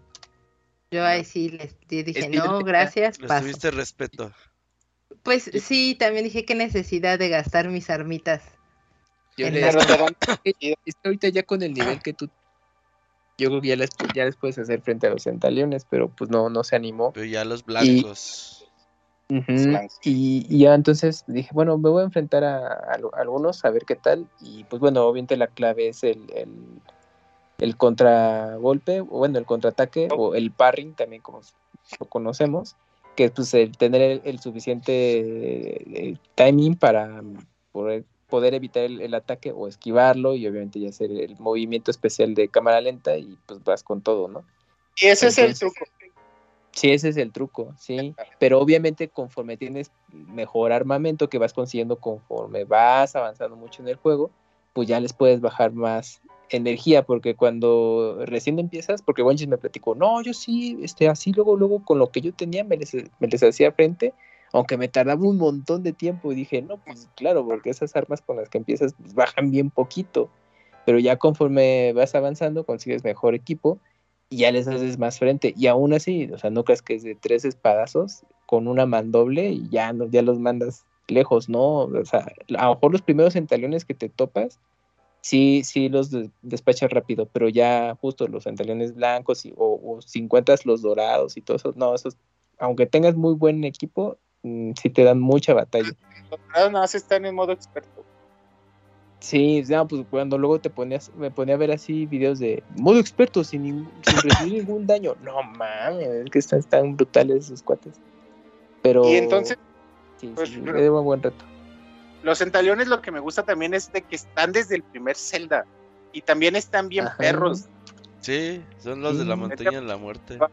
Cinco, sí. Los hemos visto en todos los juegos en la montaña. Pero aquí están ya distribuidos por todos lados. Sí, que son Sí. e- enemigos de respeto. Hablando de, de la zona de los horas y más de, de pues la campeona Mifa, güey, qué bonito personaje, que te quiere, que está enamorado de Link. que pues eh, como que muy con este sentido del deber hacia su pueblo Sora, hacia el pueblo de Hyrule. Y su nombre, Mifa, eh, sacado de las notas musicales Mi y Fa. Y su, y su tema musical es Mi, Fa, Mi, Fa, Mi, Fa, Mi, Fa. Dices, güey, no mames, estos güeyes piensan en todo, ¿cómo le hacen, güey? No sabía eso, qué perro. Sí, güey. O sea, sí, vete a un piano y toca mi fa, mi fa, mi fa y es el tema de mi fa, güey. Y sí, güey, me encanta ese personaje también. Es muy bonito, la verdad, es súper bonito el personaje. Hay un recuerdo donde, perdón, hay un recuerdo donde le está animando a Sidon, que todavía está muy chiquito, a subir por la cascada. Es el del DLC. Sí, en la balada de los campeones. Y que le dice, güey, sube. Y que no quería. Y dice, bueno, deja, voy por ti. Te voy a enseñar cómo se hace. Y pues así como súper amable con él. O sea, yo, yo sí le había dado un chingazo. Ya, güey, no seas pendejo, sube. Y ella así con, toda la paciencia del mundo. El Tuve el pinche perro, órale. Ajá. Ay, pero está muy bonito el príncipe Sidón chiquito. sí, está padre el diseño del personaje. Pero es que no es como esta. Como Ruto, como la princesa Ruto, toda aventada, toda zorrona con Link en Ocarina. Sino es. Es muy linda, pues es súper bonita con Link. Pero me gustó ese detalle de que con, con la princesa Sora en turno, como que tiene una atracción con Link, o sea, conservaron y pues también en Breath of the Wild estuvo padre, es como que tiene esa conexión. Y que tampoco fue la princesa esta odiosa eh, que sale creo que en Ocarina of Time, que es la que le dice, cárgame, llévame también, ajá, este, que está dentro de Yabu Yabu. Que le ponen a las bestias divinas como, como Ruto, por eso se llamaban Ruta. Y este, Darunia, Rudania. Y eh, ¿Cómo se llama el, de los, el del desierto? Aquí esto tengo. Eh, Nabori. Naboris por Naboru. Y el, de los. El de los. Eh, Ornis. Porque le pusieron Medo. Pero por algo le pusieron Medo. Pero me gustan las referencias a Ocarina aquí. Y, bueno, para mí esta, la, la bestia divina que es un elefante, creo que es la que más me gusta. Mm, sí, está linda. Es, de las más fáciles de enfrentar, ¿no, Ruta? O sea, en su, Yo le batallé para... Es que no sé si le apreté muy a lo güey cuando daban como la instrucción de... Checa tu mapa, puedes manipular la bestia divina. Ajá. Entonces yo mm. como que dije, ah, ah, ah, ah, me vale madre. Y ya, ya cuando se ocupaba mover la bestia, güey, o la trompa en este caso, pues, güey, no mames, yo le daba vueltas y vueltas al calabozo, güey, decía, ¿qué pedo? Pero en su resolución creo que es de los más simples. Sí, es sencillo, ya si sabes mover la trompa, güey. Son este y el de los Orni. Sí, pero son los dos. Pero sí, sí entiendo. La primera vez enfrentarte a una bestia, una bestia divina, sí es de, a ver, piensa, güey, piensa. Pero fíjate que a mí se me, hicieron, se me hicieron creativos, güey, porque al final del día, pues el puro concepto del juego, pues ya te impide tener un calabozo tradicional donde, pues, debes de tener una llave, debes de tener un mapa, debes de tener una brújula y te debes de salir algún ítem especial para moverte sobre ese, sobre ese calabozo. Creo que obviamente ya no, ya no cuajaba en este tipo de juego. Creo que la verdad está creativo. Mucha gente no le gusta. Pero creo que la verdad a mí se me hace bastante creativo las bestias divinas. Si están creativas, sí son complicadas, güey. Mira, si está, diciendo, está diciendo Antonio Betancourt en el chat, pues Medley, la bestia divina de, los Ornis, sí, Van Medo, pues es muy posible, seguramente. Ese Doc le sabe, muy bien, Doc. Y bien, sí, Ruta, mi, todas las bestias divinas, pero sí. Ruta creo, creo que, no sé, creo que el juego te invita a que sea tu primera bestia divina por la cercanía. De, de sí. Es lo más común. pero puedes no hacerlo, ¿no? Sí, hay Y- hipsters que no lo hacen así, güey. Para entrar a ruta, todo eso se me hace increíble, güey. Las misiones. Como sí. Sidon tienes que, enfrentar a ruta, pues eso se me hizo muy padre como la presentación y la espectacular, espectacularidad todo. Así cuando te presentan a las bestias divinas, pues sí, eh, justamente las hacen ver pues muy im- imponentes, de que no, pues son, enormes, ¿no? Y entonces obviamente tienes que hacer todo el proceso previo para poder llegar. Y ya una vez dentro, pues es el, el calabozo en, en turno, ¿no? De, de como las entregas anteriores. Y, y también lo que comentaba Robert de, de que pues como según la bestia en la que estés, pues eh, son los mecanismos de que giran y todo eso, pues de pronto ahí también te toma un buen rato justamente entender cómo, cómo mover ciertas piezas para poder avanzar. Entonces, aunque quizás ya eh, si ya tienes ubicado cómo resolverlo, pues lo pasas rápido, pero pues, en tu primera vuelta o después de mucho tiempo es sí te toma ahí un rato pues, entenderle y ya, bueno, obviamente ya avanzar sin, sin tanto problema. Oigan, y algo que está también recordando el doctor Betancourt, eh, eh, la, la música en Las Bestias Divinas eh, tiene escondido mensajes de SOS, de auxilio. Oh, sí. Está carro triste, güey, pero sí, eso es otro pinche como super dato. Pero ¿cómo los encontrabas esos? Porque sí también tengo es- esa... No, pues la La gente que sabe de eso, güey. ¿Sabe de música y hecha de glosa? Los Ah, sí es por la música, ¿verdad? Pero por ¿cómo era esto? Este, Ahí están, ahí están, se suenan en la música, nada más que... ¿Como gente- clave Morse? Sí. ándale, Sí. ándale, eso. Sí, sí, sí tiene ahí el, como Ay, la referencia de, de eso. Sí, güey, dices, no mames, Y- estos güeyes, ¿por qué se les ocurrió hacer eso, güey? Sí. Pues porque podían. Bueno, pues porque lo pensaron muy bien en realidad. Y bueno, también eh, recordar que te dan, eh, cada campeón una vez liberando a su bestia te regala su poder y eso también está chido. Porque sí son poderes chingones, todos. Pues yo nada más Todos usé el de. Revali.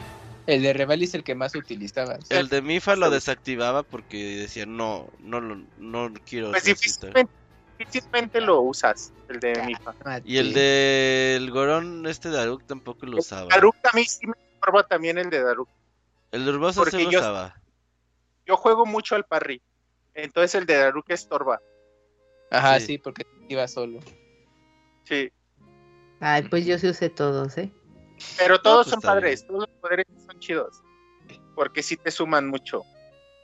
Que, que bueno, que, que cuando tienes el DLC, bueno, es que obviamente eh, las habilidades toman un tiempo en regenerarse para volverlas a utilizar. Con el DLC, cuando tienes la, la mejora de las habilidades, No, sí se reduce mucho el tiempo. a la mitad de tiempo. Ajá. Pero lo que yo no sabía es que cuando, bueno, ya gracias pues, a los 107 datos curiosos de los juegos, cuando entras al castillo de Irule, ya para enfrentarte, bueno, si quieres a Ganon o nada más deambular por se ahí, restablecen en chinga. sí, y si tienes todavía la, la- la mejora, en mucho menos tiempo, pero que hay, hay algo bien chistoso de que está la entrada, eh, que es como la frontera, ¿no? De, del interior y del mundo abierto. Entonces, algunos probaban de, bueno, a ver, porque hay un contador, te puedes ver el contador de tiempo. Entonces, cuando entraba, antes de entrar al, al castillo, pues no sé, un ejemplo, te, pon- te tardaba cinco minutos, alguna habilidad en especial, y entrabas al castillo, así nada más dabas el pasito, y ya se reducía la mitad del pinche tiempo, y salías y se volvió a aumentar. Pues, pues, son cosas así, no mames, pues, ¿por qué los tienen ahí? Como que se les hace muy chistoso de que, pues mira, entras y ya a la mitad de tiempo te sales y, ya y te toma el tiempo original y se conservaba. Y obviamente con la mejora, eh, pues no en chinga los llenabas. Entonces, pues también ahí era un tip si querías y estabas cerca del lugar, pues para regenerar las habilidades rápidamente. Muy bien. Oigan, eh, el siguiente, la siguiente bestia divina que yo hice fue Casquerudo, fue Vanaboris. Y les Ajá. digo, esta vez decidí irme por los caminos, por los caminos principales. O sea, cruzaste todo el mapa. Descubres cosas, porque ahora me encontré con una misión secundaria que no había hecho antes, que es rescatar a cuatro viajeros que, que se, perdieron. Llegas al rancho cerca ahí del desierto y te dice un güey, ah, se perdieron cuatro güeyes, nos atacaron, y los vas a buscar. Y ahí están todos eh, secuestrados por unos bokoblins y los liberas. Y eso, y eso te lo encuentras en el camino. Pero aparte que los amigos, bueno, ya que los rescatas, porque yo también me encontré esa misión, cuando ya los rescatas y que les dices, es que me mandó fulanito de tal porque los está, está preocupado y todo, y es de, ah, qué desgraciado, se, echó a correr, y así, y todos se quejan de que el tipo este los abandonó. Y es así bueno, pero pues los abandonó y no porque ya me mandó a mí a buscarlos. Ah. Y bueno, sobre los Gerudo creo que hay que hacer muchas cosas y, creo que está muy lindo. Uno, llegar al bazar, al bazar Seken, eh, está padre también porque convergen otras, otros, otras razas allí y es muy lindo. Y te encuentras el cabrón que trae las botas del desierto corriendo y toda esta parte de no puedes entrar a la ciudadela, solo las mujeres pueden entrar a la ciudadela, solo los, las Bai, las Bai pueden entrar a la ciudadela y, y eso se me hace increíble. Que, que es como, que creo que la misión se llama Infiltrate o misión de infiltración o algo así. Y se me hace impresionante así como la manera de hacerlo cómo te encuentras al, al boe vestido de mujer y, cómo te velan como, como que te da la ropa, pues, y, el viento le sopla la, el velo de la cara y se le ve la barba. como si el velito ese tapara, pero bueno. Todo eso se me hace increíble. Y algo Oye, que perdón, Dime. Pero a mí de las cosas que me gustó mucho de ahí de las Gerudo es el diseño de los personajes de las mujeres Gerudo. Eh, nunca las había visto, o sea, sí sé que son mujeres muy fuertes y, guerreras y todo, pero creo que en esta ocasión es el diseño que las hicieron extra fuertes y musculosas y que de una patada pues te embarazan, creo. de por sí, de por sí Link es chaparrito. Las Gerudos son altísimas. Pero también lo que se me hizo padre es que muchas están buscando pareja y salen y te dicen, ah, yo estoy buscando un hombre, o yo no quiero estar aquí, yo quiero otras cosas. O sea, y es algo a lo que iba, ¿se fijaron? Algo bien importante en este juego, que no está explícito, tienes que darte cuenta, es la religión. En otros, pues, en todos los juegos anteriores, las Gerudo estaban relegadas, estaban peleadas con el reino de Hyrule. Estaban en su desierto y, y ya, güey, eran como, como pinches viejas eh, eh, en su pedo, queriendo hacer guerra, lo que quieras. Y por fin en este juego, el rey, ¿cómo se llama el rey? Aquí lo tengo. Rohan. Rohan. está rarísimo su nombre, espera, ahorita te digo, sí lo tengo no lo apunté, vale verga. Se llama Roam Bosformarus Iule. El rey logró reunir a todas las razas bajo una misma religión, la religión de Gilia. Y todas, todas las, todos los pueblos, todas las tribus tienen estatua de la diosa Gilia. Y todas están en un puesto, en un puesto como importante en la aldea. Los Horas lo tienen ahí antes de la entrada principal con la jefa. Los Orni la tienen muy bonita, adornadita con flores en la entrada del pueblo. Las aldeas la tienen donde está el jefe. Eh, saliendo de Conimpa o en la aldea Telia está donde está el, alcalde. Eh, los Gorón la tienen a un lado de con el jefe. Pero las Gerudo la, tienen escondida, sí es cierto. Incluso hay una viejita tirada ahí a un lado y te dice, no, pues a todo mundo le vale verga esta, esta estatua, está bien descuidada. Y si te fijas, no, no nada más eso, sino que hay vestigios de su religión, de la diosa de la arena y, de las siete, las siete guerreras, siete campeonas, no con cómo se llaman. y incluso la octava y todo.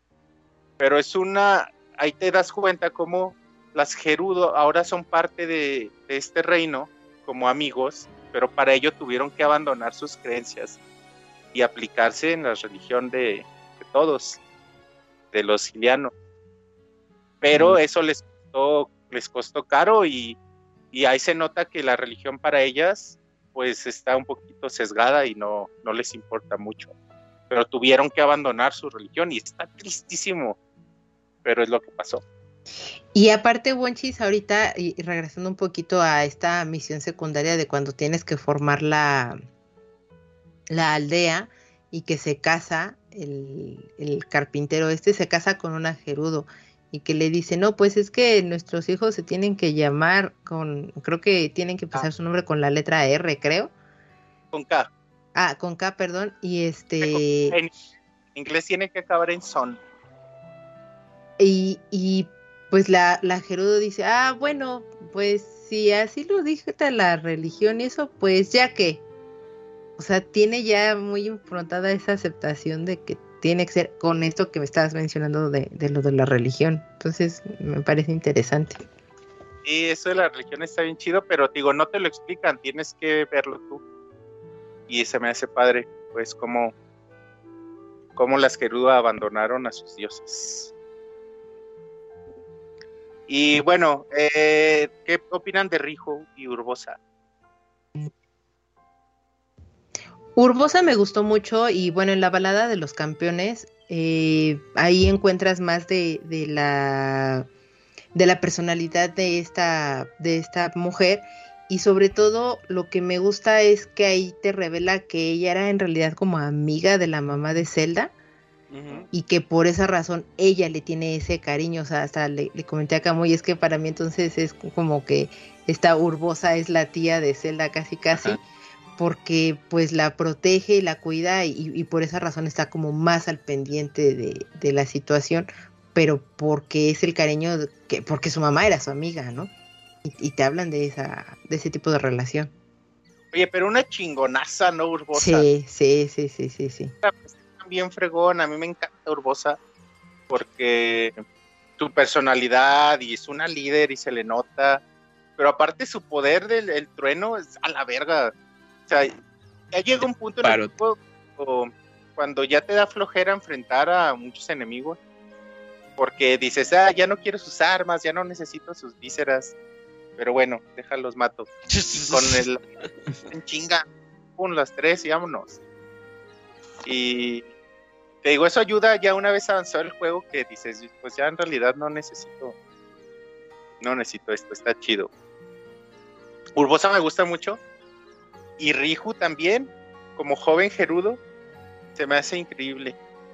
Y me cae muy bien. Aunque creo que de todos es la que menos bien me cae. Bueno, no, no que no me caiga bien, sí me caen bien todos. Sino la que le falta un poquito expandir su personalidad. Espero en, en Tears of the Kingdom lo hagan. Sí, yo creo que está ahí el potencial. Está no, está muy chiquita. Sí, es que está muy chiquita. Ajá, justo eso, porque pues está muy joven y ya le tocó ser ahí la gobernante de las Gerudo. Joven matriarca. Ajá, y entonces pues tiene que, tiene un rol importante, bueno, de peso, o sea, mucha responsabilidad, entonces pues tiene que tener como esa actitud, pues de que, bueno, sí, yo soy, pues yo soy aquí la, la manda más, pero bueno, pues no, no sé, o sea, como que está justamente en ese camino, pero pues todavía está muy joven y pues Comparada con Urbosa, pues está cabrón también. Exactamente, sí, o sea, pues tiene, tiene ese antecesor ahí. Es que también con quién le estás comparando, buen Pero bien, Riju. Oiga, y, y, una de las partes, mis partes favoritas de todo el juego es precisamente la que aquí, antes de entrar a Vanaboris, tienes que ir a rescatar el casco del clan Giga. Y es de mis partes súper favoritas del juego y creo que es de las cosas que mejor pudieron hacer en el juego, agregar esto. Agregar a, al clan Giga como esta, como este clan que antes fue Sheikah y ahora, como a favor de Ganon. Y como es como un clan como tal, y tienen su guarida, y tienen dinero, se ve que tienen varo de sobra, y tienen les gustan los Les gustan los plátanos un chingo. Que, que, bueno, que por cierto, si haces una receta de puro plátano, te da, creo que te da mucha proteína. Aparte, pero en el juego, juego te sirve mucho tener ese platillo de combinar cinco plátanos porque te da, pues, creo que muchos corazones, no me acuerdo, pero sí lo usaba mucho. De hecho, esta onda que decías, Monchis, de que los Clan Giga es Sheikah, hay una onda bien oscura. Sí, oscura en ese tema, güey, porque se supone que la guerra de 10.000 años, cuando vencieron a, pues, a la calamidad con esta tecnología de los Sheikah, que llegó un momento en que el rey empezó a tener miedo, que dicen, ay, estos güeyes están muy cabrones. Entonces que el rey empezó a ordenar, güey, que pues que dejaran de investigar, de que de crear toda esa tecnología y pues el clan Giga, pues eran cheques que decían, no, güey, pinche rey está loco, güey, nosotros vamos a seguir haciendo estas cosas. Y fue cuando el rey los empezó a perseguir a los, a los y los empezó a matar, güey. A la verga. Sí. Como en la vida real. Ajá, era de aquí te sometes a mis reglas o te carga el payaso, güey. Hemos salido el rey, el rey de Hyrule es un hijo de puta. Pero bueno, aquí eh, al menos le da, le da también profundidad a los... Eh, de hecho, este juego le da un chingo de profundidad a los Sheikah. Como raza, siempre, porque siempre lo vemos bien limitado, ¿no? Siempre es una persona Sheikah, impa. Y ya, y aquí sí, sí se le da una profundidad muy chingona y les vemos cómo se visten y cómo siguen como un, una idea que vimos desde Skyward Sword, cómo ellos adoptan, cómo adoptan su papel de protectores de, de Ilia y aquí lo siguen, ¿no? O sea, pasaron ya un chingo de años y el clan sigue. Y, y, es natural que si existe algo así, existan detractores y eso también se me hizo muy padre. Y todo este camino, visualmente, todo este camino que hacemos para llegar al, a la guarida de los, del clan, se me hace increíble, así con todos estos colguijos colgados entre las montañas. Se me hace así súper bonito cómo se ve yo me estaba ahí mucho tiempo y decía, es que es qué precioso se ve esto. Se me hace así visualmente, en cuestión de arte, impresionantemente bello. Pues y, ¿Qué más, buen chis? Pues no sé, eh, pelear con el maestro Koch. El Ah, maestro Koch me encantó su, su personalidad. Todo pendejo, todo gordito. Ajá, y- estaba todo gordito. Ese líder, ¿no? Eso se hace bien chido. Y, Y que y ya pelear pelear, pirata. pelear junto a, Ru- a Ryu para entrar a, a Vanaboris también se me hace muy padre, como protegiéndote de la electricidad en tu, en tu morsa del desierto. Mm, también. Eh, y bueno, Vanaboris para mí es también no, de los más complicaditos, sino el que más se me dificultó como bestia divina. Pero ¿Te tanto la, la bestia como también el... Es la de tres cilindros que tienes que mover ujú. Y es la, a mí la que más trabajo me costó. Eh, A mí me costó un poco de trabajo, pero creo que el jefe, más allá de trabajo, es que era muy odioso porque tenías que estar ahí muy pendiente de cuándo iba a atacarte y demás. Bueno, a mí me, me costó mucho trabajo. Tira del rayo le tienes que hacer un, un esquivar así para que se active el movimiento en cámara lenta. Sí, Sí. Cada, sí, sí, también el jefe es complicado. sí. Pero sí, su poder es de los más chidos también. sí. Y bueno, nos tengan algo más de esta zona. No. Pues Ya los, los ¿cómo go- serían los que salían en el de la arena, güey? Los... Ah, la, Pero sí. sí, sí, ¿qué apuntas? también, déjate digo. los... Porque son una, Ah, los que son como ballena cocodrilo. mo- Ajá, los... Moldora. Moldora, exacto. Güey, pelear contra ellos, tenerles miedo. Ajá, tenerles miedo, decir, güey, estos güeyes van a salir en cualquier momento. La cancioncita, güey, está bien chingona. La canción de batalla contra los Molgora, no. Forma de enfrentarlos también está bien chida. También en el Pero desierto te- estaba otro laberinto. Sí. Que yo ahí cuando estuve en el desierto em, en dos ocasiones me metí a la a la ay, ¿cómo se llama? a la tormenta de arena Ujú. y ahí me gustó mucho que obviamente pues pierdes la noción de hacia dónde vas porque se daña incluso tu mapa no no tienes forma de, de ver hacia dónde estás caminando o algo Interferencia. Sí, la interferencia afecta mucho y ahí me tocó llegar pues al límite del juego. Llegué a un punto en donde sí me apareció la leyenda de aquí ya no puedes seguir avanzando. Es que casi en el límite está el santuario donde está el hada y la, los, el esqueleto de ballena. ujú. Hablar eso también, los esqueletos de ballena están bien chingones, ¿no? Sí, Los son tres. las tres ballenas de los juegos. Pero en los juegos Sí. son cuatro. Entonces hay una ahí que estamos. ¿Qué No, es que es que Yabu Yabu no es ballena, Wonchis. Entonces, eh, Yabu entonces, Yabu, Yabu Yabu es más pez.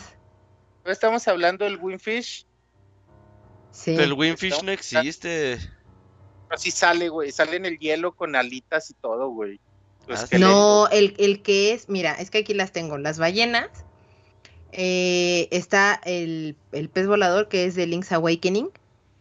Y ese está en el desierto Gerudo, porque incluso se le ven los, los huesitos de las alitas. Y por la osamenta de, de cómo es la, la- el frente, pues, o el, hocico de la ballena, ahí se, ven- se nota. eh, que recordándoles ese dijimos que podía ser una ballena gris en la vida real. Luego está la ballena de Skyward Sword, que es Narisha, y esa está en, en Eldin, que es este, y esa se nota por la parte de- del cráneo que está arriba, que es un poco planillo, que es donde Link se sube. Y la última ballena, que es Siwan de Phantom Hourglass, que esa está en la parte de Ebra, que es donde está la nieve. El rey del mar. Pero esa también tiene alitas. No, El rey del mar, ¿no? No, Guanchis, ese no tiene alitas. El rey del mar es porque es viejito. Lo único que tenía y que coinciden las tres ballenas es que tienen barba, porque ya muestran, pues eso, que ya son muy ancianas o, o tienen toda esta sabiduría. Pero la única que tiene alas es la de eh, Link's Awakening. Me gusta que sean esas tres. Pero te- también tengo ese conflicto con Robert. ¿De sí, no es ballena como terrenal, es como otro tipo de ser. Y lo de Yabu Yabu estoy de acuerdo, ¿eh? Puede que no sea una ballena. un monstruo. No, es, Que- es más un tipo de pez. Por la, digamos que si disecas a Yabu Yabu o ya cuando ves lo- la osamenta, Ujú.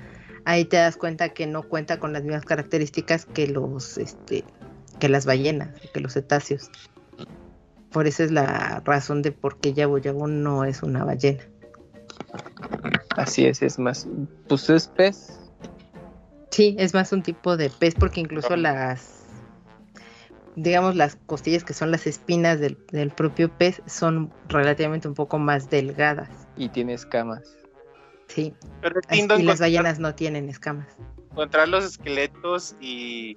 Es una misión secundaria, ¿no? Enseñas las fotos a tres tipos que están investigando y ya. Sí. Sí, están en un en uno de los ranchos y ya te, te platican que les interesa y ya las encuentras. De por sí topártelas es muy bonito. Sí, Y, ah, no mames, una foto. que yo tengo una anécdota de ahí cuando estaba buscando la, la ballena de hebra, pues debes de abrir la, la puerta donde se encuentra, porque además hay un Ah. santuario ahí, pues tirándoles una bola de nieve. Entonces yo pensé que pues sí la tenía que tirar, pero no de tan arriba, sino un poco más cerca de donde estaba la, la puerta. Y dije, ¿cómo la voy a cargar la, la bola gigantesca? Y pues sí la puedes cargar y todo, pero llega un punto en donde no puedes, puedes. sí, ya no puedes avanzar. Y entonces dije, pues la voy a girar como en Animal Crossing. Y sí la empecé a girar, pero se me fue al agua. Ahí Son ya puente, ya no había más bolas de nieve, ¿verdad? No, ya no tenía más bola. ¿no? ¿Qué? un puente con crionis, la avientas desde lo alto y ya es Sí. grande. Sí, sí, sí, pues ya, pero ya hasta después vi y dije, ah, pues es que la tengo que tirar desde hasta acá. Pero pues yo pensé que era un poquito más cerca de la puerta para que pues el tamaño de la bola sí, sí si fuera bueno. Y dije, igual y si la ruedo como en Animal Crossing, pues se va a seguir haciendo más grande. Sí la puedo girar, pero no se hace más grande. Encontrar ese santuario está bien complicado Está porque difícil. está en medio de la montaña. Entonces te suena el, el- el detector de santuario y, y no sabes ni por dónde y le das la vuelta hasta que te topas esa pinche puerta. También con marcas sonan, ah, ojo ahí, ojo ahí. O sea, esta, te digo, esta cultura desaparecida está en todos lados. En todos lados, hace- sí. eh, y bueno, las ballenas se me hace otro gran dato de este juego. Les digo, con los gorones, también me otra vez me fui por los caminos y desde que vas llegando te dicen, eh, güey, pero si sigues, necesitas unos elixirs porque no vas a aguantar el pinche calor. Y ahí tienes que aprender a hacer elixirs o comprarlos, porque el, el traje no lo consigues sino hasta ya cerca de la aldea donde están como picando, picando piedra los gorones Pues están en la mina. en la mina. Y, y es padre también que el juego te exija hacer este tipo de cosas. Eh, o conseguir las armaduras. Y bueno, también pero la presentación de Van Rudania está padrísima, porque a diferencia de las otras bestias divinas, que son lentas, grandotas y, y son poderosas, este se ve agilísimo caminando por el volcán. Y eso me gustó mucho. ¿Y qué opinan de Yunobo y Daruk?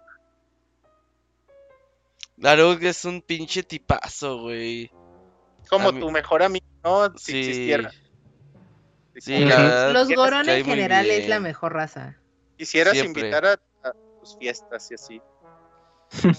Sí, pero es Ay. este como güey rudo, pero a la vez con un pinche corazonzote. Todo tierno. Ajá. Es muy bonachón. Y en el DLC nos damos cuenta que le teme a los perros. Ajá. Ah, sí. Que le, le, le pregunta a Zelda si Ganon no se va a transformar en uno o algo. Ajá, que sí, ojalá se transforme en perro. Y ya nomás se ríe como de, ay, pues no sé. Ya. Sí, estuvo Y- chistoso. Y Yunobo, Yunobo es todo torpe, pero está todo bonito. No sé, a mí los Goron para mí son la mejor raza y creo que en todos los juegos siempre he dicho eso, que los Goron están súper bonitos. ¿y se fijaron que metieron versión femenina de todas las razas menos de los Gorón?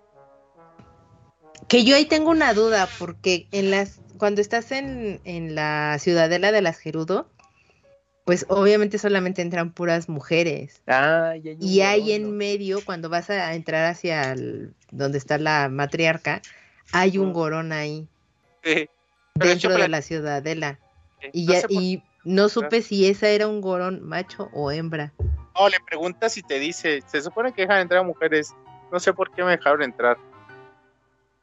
Entonces, Ah, al menos en diseño todos son masculinos. ujú. Quizás se reproduzcan de otra forma o nazcan del volcán mismo o qué sé yo. Probablemente, sí, yo también tenía esa teoría de que pues, es que son los gorones son rocas, bueno, pues vienen, eh, su composición es rocosa, entonces pues, dije, pues seguramente es por algo del volcán.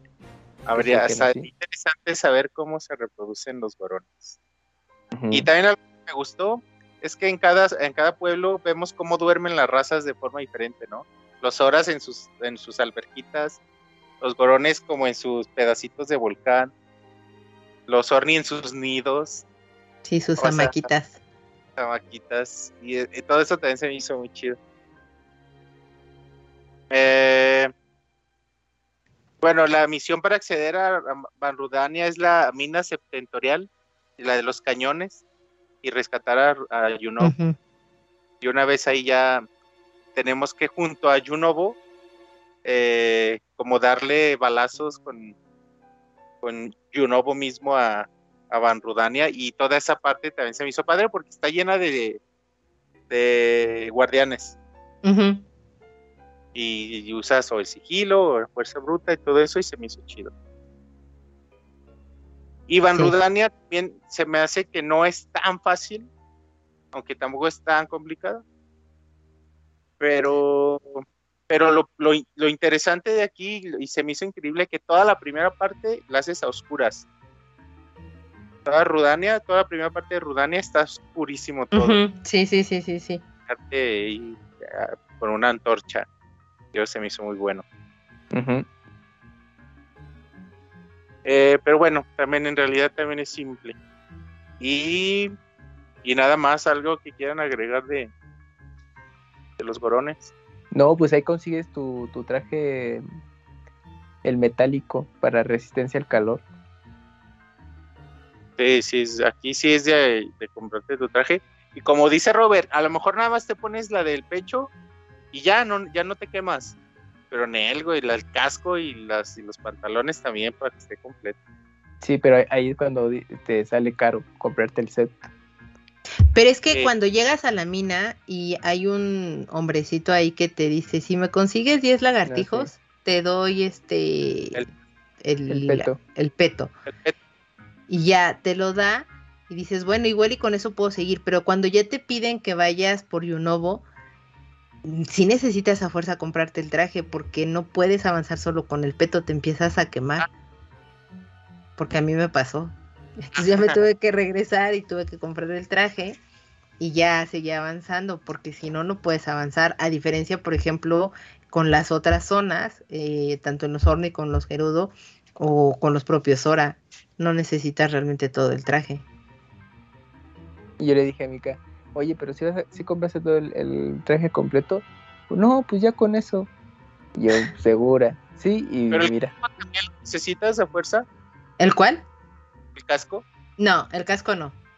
Nada más con que tengas lo El que te cubre el pantalón. cuerpo, ajá, con que te cubre el cuerpo es suficiente. El casco no, no es necesario. Y bien, toda esta zona a mí me gusta mucho. Eh, y se fijan que la, ahí en, en la ciudad de Gorón están las estatuas de Daruk. ah, sí. Está Pues, grabado. o sea, es, es la montaña, de hecho, ¿no? Sí. Que, que está todo Daruk y que de hecho eso es lo que despierta el recuerdo de Link. Y antes de, antes de, sí, en la, en la montaña de Daruk. Antes de pasar a la última bestia divina, yo fui al bosque perdido. Entonces lo tengo que Ah, sí. hizo súper bonita toda esta parte también de cómo Para- poder acceder al bosque. Ajá, para pues conseguir la Master Sword. Ajá. Y pues sí, le dan todo ese toque místico, pues como los juegos previos, ¿no? De que tienes que seguir un camino correcto. ¿Cómo descubrieron el camino? ¿Cómo supieron Pues cómo la, pri- la primera mitad ya ves que te ponen la pista obvia de las llamas, ¿no? seguir las antorchas? Sí. Ajá, y sigue las antorchas y todo. Y ya el, el otro, pues no, pues ese sí estaba más tardado porque, Pero tienes que seguir. Pues era viendo esporas. los árboles feos, ¿no? ajá, No. sí. eh, Tienes que seguir las esporas del viento. Si el viento te guía, ajá. las esporas cambian. Ah, Entonces tienes que ir siguiéndolas y luego se mueven. Y, y- la hierba está alta. Entonces yo, yo por la hierba me di cuenta más que por las esporas. Digo, esta vez ya sabía, ya lo hice rápido y fácil. eh, Pero en su en el primer momento, la primera vez, fue un pedo. sí, Y yo me di cuenta porque el pasto es el que se mueve. entonces tú y- te guiabas con el pasto. Las esporas también, o sea, todo te, te va, el bosque mismo te guía y eso se me hace bien bonito. Ah, no, ese sí no sabía. Y luego, ¿cómo llegaron? ¿En el bosque de Kolog? Ajá. ¿No es con una antorcha? No, tienes que seguir el viento. Por Ah, eso pero si la, la la antorcha antorcha- te dice el fuego se mueve a donde tienes que ir.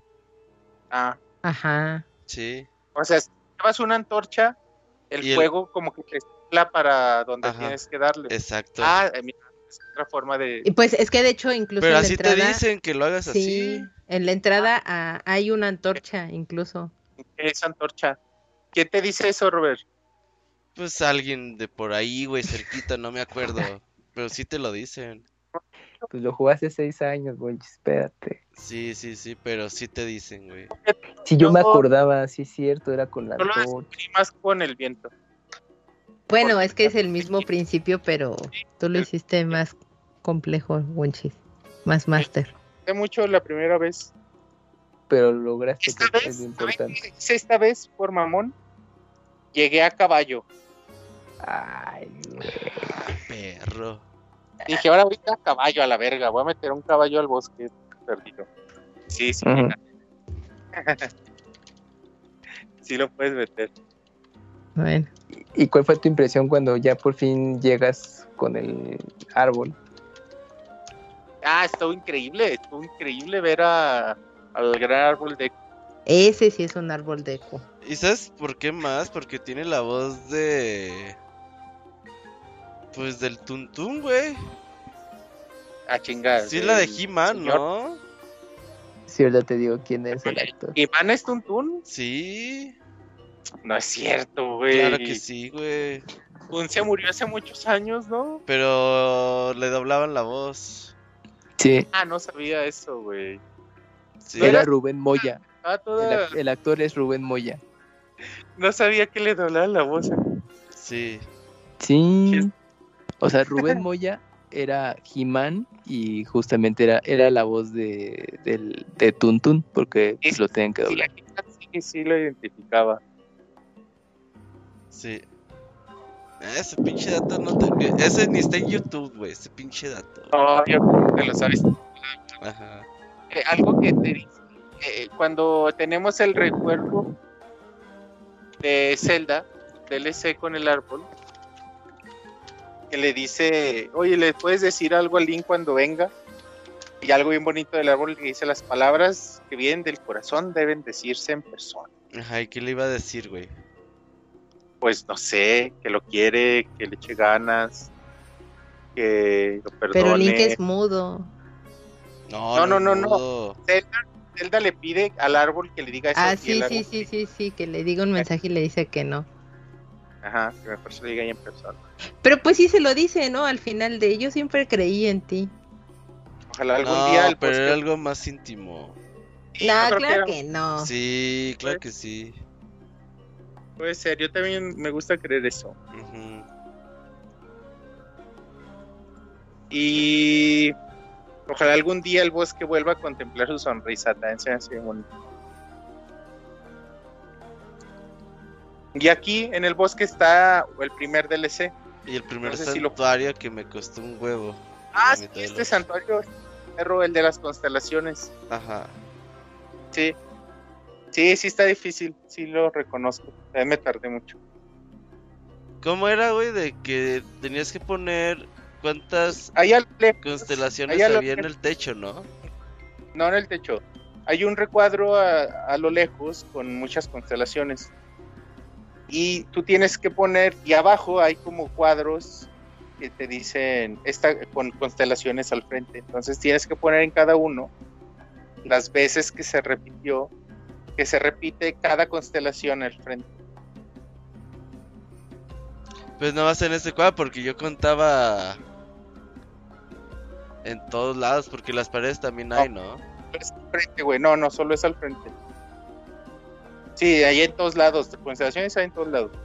Pero solo es en como lo que tienes hacia adelante. Mm. Y sí, sí está difícil, pues. no está tan fácil descubrirlo. Sí, sí es de los perros. Sí está difícil. Pero el, el de la espada lo hicieron. No, yo ese DLC que- no, No, lo ese jugué. no, yo no lo hice. Está padrísimo. Yo no me güey, está- Una prueba. Bueno, o sea, Es- jugué una ronda. son tres niveles. Nivel principiante, intermedio y, y- y final. Y cada nivel te, le va dando poder a la espada. Ajá, sí. que vale la pena, y lo tuiteé hace poquito, por lo que vale la pena, es que cuando acabas el, el nivel 3, despiertas a Fai en la espada y, y te dan una animación bien bonita en donde Link saca la espada, se Ujú. prende con el sonido de Fai, con la melodía de Fai, unas notas de la melodía de Fai. Y cuando suena eso, Link cierra los ojos y se queda cerrando los ojos y luego de pronto vemos un corte a una imagen al cielo y luego regresa Link con los ojos cerrados y luego se oye Fai. Se oye el sonido de Fai de cada que aparecía. Y no mames o sea yo que estoy enamorado de Fai fue bien bonito verla aquí como esta referencia a ella en el juego. No mames, Y no la- sabía si no, si lo hubiera hecho. busca, busca- busca en mi Twitter Robert tuiteé hace poquito como algunas escenas en video. Y esa es una de ellas. Y realmente es como Fai, es bien poético este pedo porque como si Fai le estuviera hablando a Link al corazón. Y se, se fijan que todo el juego mencionan de escuchas la voz en la espada. Sí. Sí. Pues de hecho al final, en la escena post créditos, Ajá. Zelda le comenta a Link, o se le confiesa, la verdad es que yo ya he dejado de escuchar la voz de la espada. Mocos. Pero dejen, voy a, justamente voy a retuitear eso porque me gustaría que lo porque lo voy a retuitear, ya lo hallé. Ah, va. Realmente es bien bonito, güey. Es súper chulo como Fai le susurra al corazón a Link. Y, y no, y no lo digo yo así nada más porque me gusta, sino porque el hecho de que Li- Link cierre los ojos justo cuando suena ese momento es que la está escuchando. Y es tan precioso. Y bueno, Mira. de eso, Antes, de- antes, antes de eso, es que Sergio escribió en inglés, o sea, lo de ahí en el bosque perdido con el gran Deku dice, en inglés el árbol Deku dice, su sonrisa de Zel- eh, su sonrisa, o sea, Zelda, brilla como el sol. ¿Cómo quisiera volver a sentir, a sentirla brillar sobre mí? Dice, es una frase preciosa. un árbol sí está linda. Wonchis, pues, ¿qué más, ¿Por qué lo juegas en inglés? Pues es que ya ves cómo es la gente. Hipster, hipster. Eh, nada, vean esa frase y, y- y hablando del DLC de la espada, es muy difícil el último nivel. Muy difícil. El nivel máximo es 90, ¿no. 60, la espada 60. Ah, 60. Y, pero ya, y te dura mucho más. Ah, Y sí se desgasta, pero te dura un chingo más. ya. Y, y ya no se baja el poder, o sea, ya se mantiene. Y, y vale la pena por solo esa, ese, esa animación de Link escuchando a Fai. Es- Bonito pero es muy difícil porque son vas, vas piso tras piso y en cada piso te ponen enemigos. Pero aquí eh, cada, cada nivel lo empiezas sin nada. Entonces tienes que ir agarrando armas, agarrando ropa, comida. Y está complicadísimo porque no puedes irte regenerando hasta que acabes. Y ya en los últimos niveles te pasan Centaleón con tres guardianes y un chingo de bokoblins al mismo tiempo, güey. Ya traes tres corazones y, dos flechas y una rama de árbol para matarlos. Y está bien perro, está bien bonito. Entonces, si les gusta y les gusta el reto, esto está muy padre. El reto de la espada, háganlo. Vale la pena. Sí, Sí, sí, yo lo no- voy a hacer. Y sí, prepárense porque el primero está fácil. El segundo Ah. más o menos también, a mí también es sencillo, pero el tercero sí me costó. Sí, de hecho tuve que desistir la primera vez que lo quise hacer porque tenía muy poquitos corazones. Y dije, ay, güey, voy a regresar después porque me daban un putazo y me mataban. Y decía, ay, güey, ya, deja, deja, voy por más corazones, luego regreso. Y bueno, aquí en el bosque vemos las pruebas Colog, tres pruebas Colog, que también son muy bonitas. Y algo que, que, que, que son, una es seguir a un, Colog, un niño que, está haciendo como su prueba por primera vez solito y el papá dice, "Ay, síguelo, para que no se pierda el güey. es que era Link. Era Sí. otra. Otra es eh, seguir como los árboles que tienen una piedra en su boca. Y otra es eh, llegar con espada, escudo y, arco enteros, porque todo mundo son de, son de madera y todo mundo te ataca con fuego. Y está padre. Y, y bueno, algo que me gusta mucho del bosque es cómo se ve, su estilo visual los rayos filtrándose a través de los árboles se me hace muy bonito y me recuerda mucho a Link de Pasta, a este bosque de Link de Pasta. Hermoso ese bosque. Sí. Y bueno, ya para acabar, los con los Orni, toda la todo el, eh, la zona de Tabanta, eh, la aldea Orni en sí se me hace muy bonita, cómo está como, como vertical cómo es como un nido al final y cómo está como, como para que el como que Van Medo se, se prense pues de allí al final. Eh, la presentación de Banmedo me gusta mucho porque se ve así a lo lejos y va chillando. Y, no sé, me gusta. Algo bonito es Revali y Teba. que no sé qué, qué opinen de Teba y de Revali. Ahorita estamos viendo a Revali ahí en el video. Digo. A Teba, ¿no? A mí Revali se me hace un super personajazo, güey.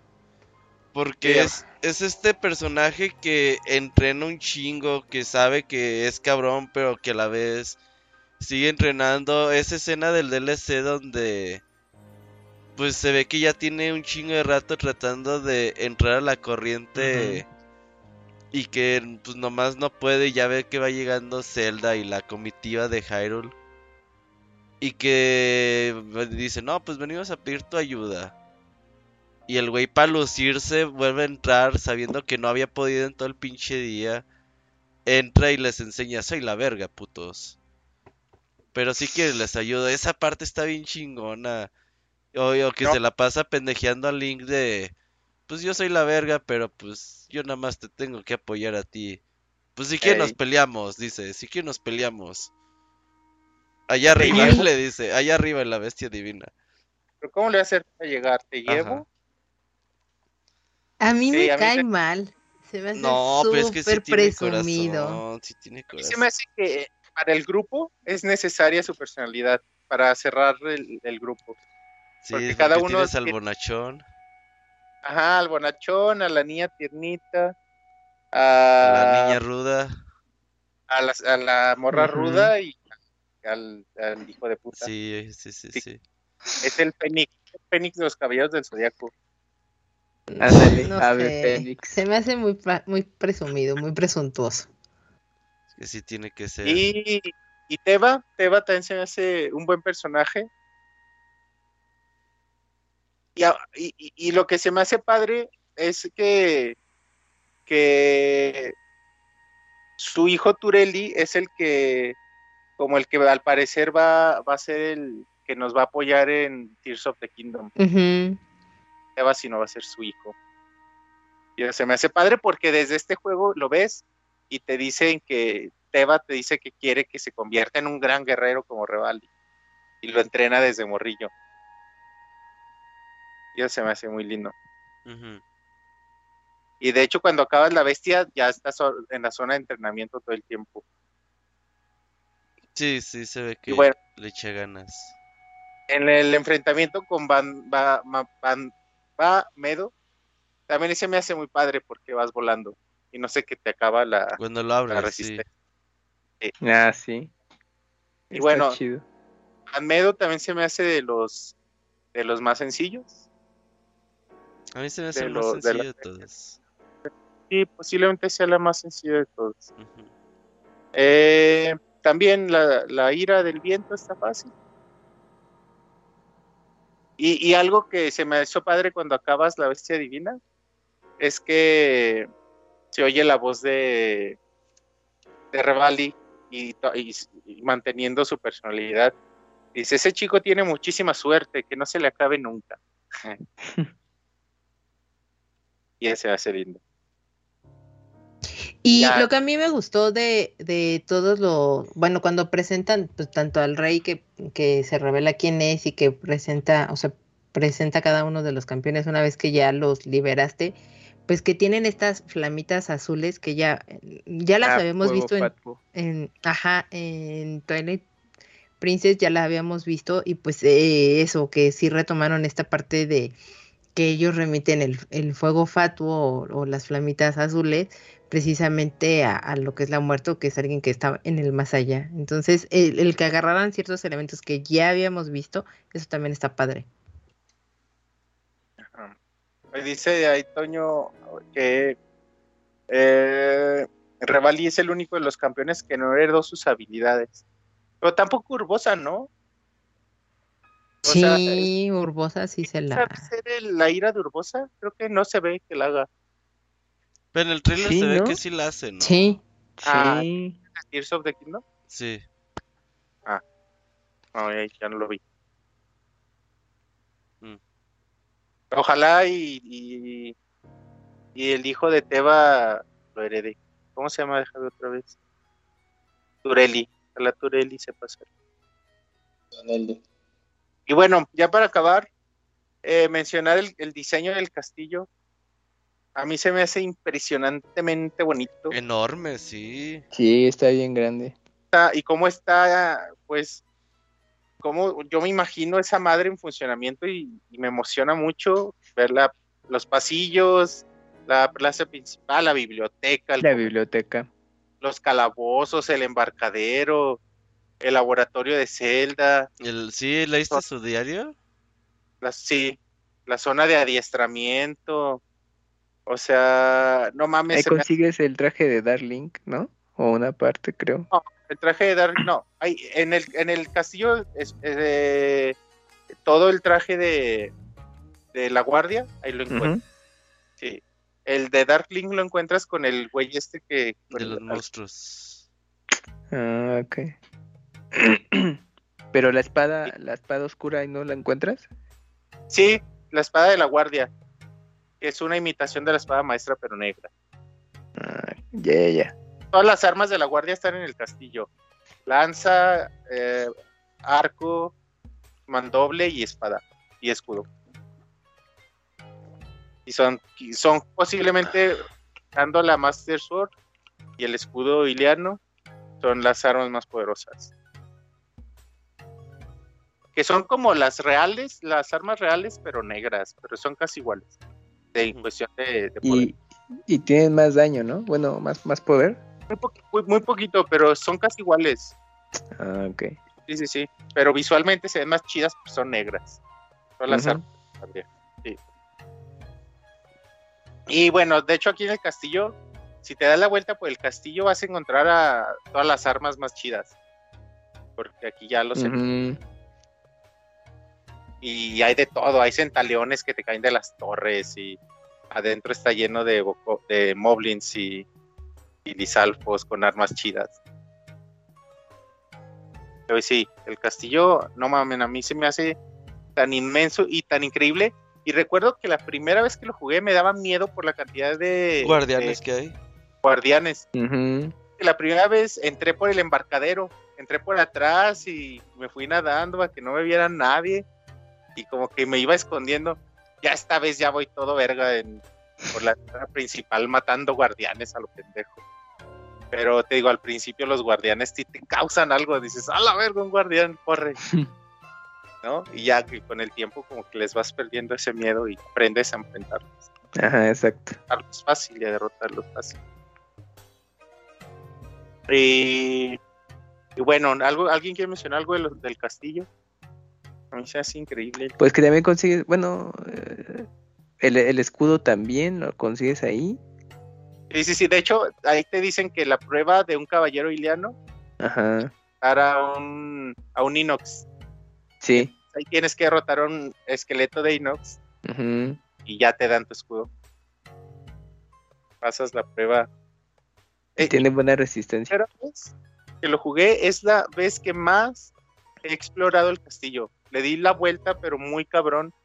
Y luego ma- creo que lo dejé sin ni un solo enemigo. O sea, ya estaba todo abandonado, desértico el pinche castillo. Y hasta la siguiente, una carmesí. Y te llegó la luna carmesí. No, de hecho ya dije, ah, ya, Ya. ah, ya, ya me sale el castillo y ya. Pero en su momento, fíjate que yo pensé que la luna carmesí cumplía un ciclo de días. Pero ya vi que es aleatoria esa madre. Sí, random. Ajá. Yo pensé que de- después de tantos días sale eso y no, es como aleatorio. Ujú. Y bueno, antes de ir con Ganon, eh, el DLC La Balada de los Campeones, creo que también vale muchísimo la pena. La primera parte, que este reto al que Mika me acuerdo que le costó mucho trabajo, ¿Cuál? eh, este reto El principio de la balada de los campeones, donde te Ah, dan sí, sí, una, te dan como un tridente en el templo, en el santuario de la, Me- de la, ay, ¿cómo se llama? Donde despierta Link. ¿De la vida? Ajá, ahí. Tú regresas, colocas la, la tableta Sheikah, entonces ya se activa el, el DLC y te dicen que si quieres aceptar el reto, te aparece un, un como tridente que es súper poderoso, pero al momento de que tú lo, lo traes, te reduce tanto el tu fuerza vital o bueno tus corazones y solamente te deja un cuarto de corazón. Ah, un cuarto de corazón, vale, verga. O sea, de Sí. putas te mueres. Sí, sí, sí. O sea, el, el mínimo golpe que te den ya te mata. Entonces tienes que pasar cuatro santuarios, pero tienes, para que se active cada uno de esos santuarios, tienes que eliminar a todos los enemigos que están alrededor. Y pues, son muchísimos. Y nada más tienes un cuarto de corazón. Entonces a mí me costó mucho trabajo porque sí fue como muy complicado. Eso sí, está increíble el arma porque es tan poderosa que de un golpe matas así al enemigo más difícil que te encuentras. O traen arcos chidos o de fuego o eléctricos y así. y Es fácil que te maten. Sí, es muy fácil que te maten y porque aparte tú no puedes utilizar otra arma más que eso El tridente. y ya. Y te dan creo que un arco, no sé, de ramita casi casi y ya. Y tú tienes que ir obviamente de los enemigos que vas matando, pues recolectando las otras armas, pero no puedes usar nada más que el tridente. Y eh, en- me acuerdo que en el segundo santuario creo que es donde está lleno de lisalfos. Eh, lo, bueno, lo más lógico es que cuando tú vas cayendo con la parabela, pues ahí les das eh, flechazos y los matas muy rápido. Pero a mí me costaba de repente mucho trabajo y lo que hice fue rodear y llegarles por atrás y entonces eliminar primero a los lisalfos que estaban en la parte superior y ya después a todos los que estaban en niveles más abajo. Pero sí me tardé mucho y fue con mucha paciencia y, y demás. Pero sí fue muy complicado pues el inicio de la balada porque solo te dan eso, el cuarto de corazón. Sí, sí, está complicado. Pero es padre, pues es satisfactorio resolverlo. Y, y bueno, y luego ya tienes que hacer esta serie de, de santuarios que te van, que van haciendo.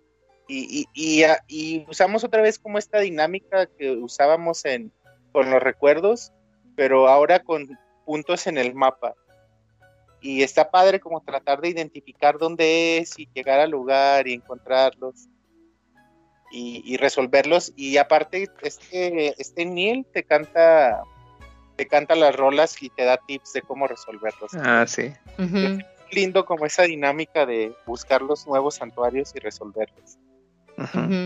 No sé, eh, Y te vuelves a enfrentar, o sea, una vez que ya resolviste esos santuarios, tienes que regresar a la bestia de cada uno de ellos. eh, y ahí lo que a mí me gustó es que la bestia te habla directamente ya, o sea, bueno, le habla directamente a Link y te dice, en esta ocasión te vas a enfrentar a uno de tus mayores miedos. Y pues obviamente ese es uno de los, o sea, la furia de cada uno de los que fue eh, invadiendo a estas bestias y ya te enfrentas a él. pero con, con armas limitadas. Armas muy limitadas, eh, o, o sea, obviamente llevas el traje completo de, de esa región y el arma de esa región para que te enfrentes a el enemigo, pero son muy limitadas y dices, bueno, ok, cuando estás un poco golpeado y tratas de comer algo, te dan una nada, te dan creo que, no Una sé, una man- manzana y no sé, una plantita o algo así, o sea, te dan cosas muy absurdas, o sea, sí, sí está complicado. Te dan cinco flechas nada más y cosas así. Ey, ¿cómo lo va a ganar? Pero también se- se- está divertido. A mí se me hizo muy divertido. Aparte, creo que la resolución de cada uno de los santuarios, lo que me gustó es que te obliga a que tengas que utilizar las habilidades que ya te da- habían dado desde un inicio, pero, o sea, combinarlas y pensar en cómo las tienes que combinar, ¿no? O sea, que tienes que, que combinar la parte del magneto con la parte de inmovilizar cosas o la parte de los bloques de hielo con las bombas, o sea, tienes que utilizar más de una de esas habilidades para que puedas resolver completamente ese, ese santuario. Me parecen más complejos esos santuarios que obviamente todo el resto de lo que hay en, en el resto del mapa.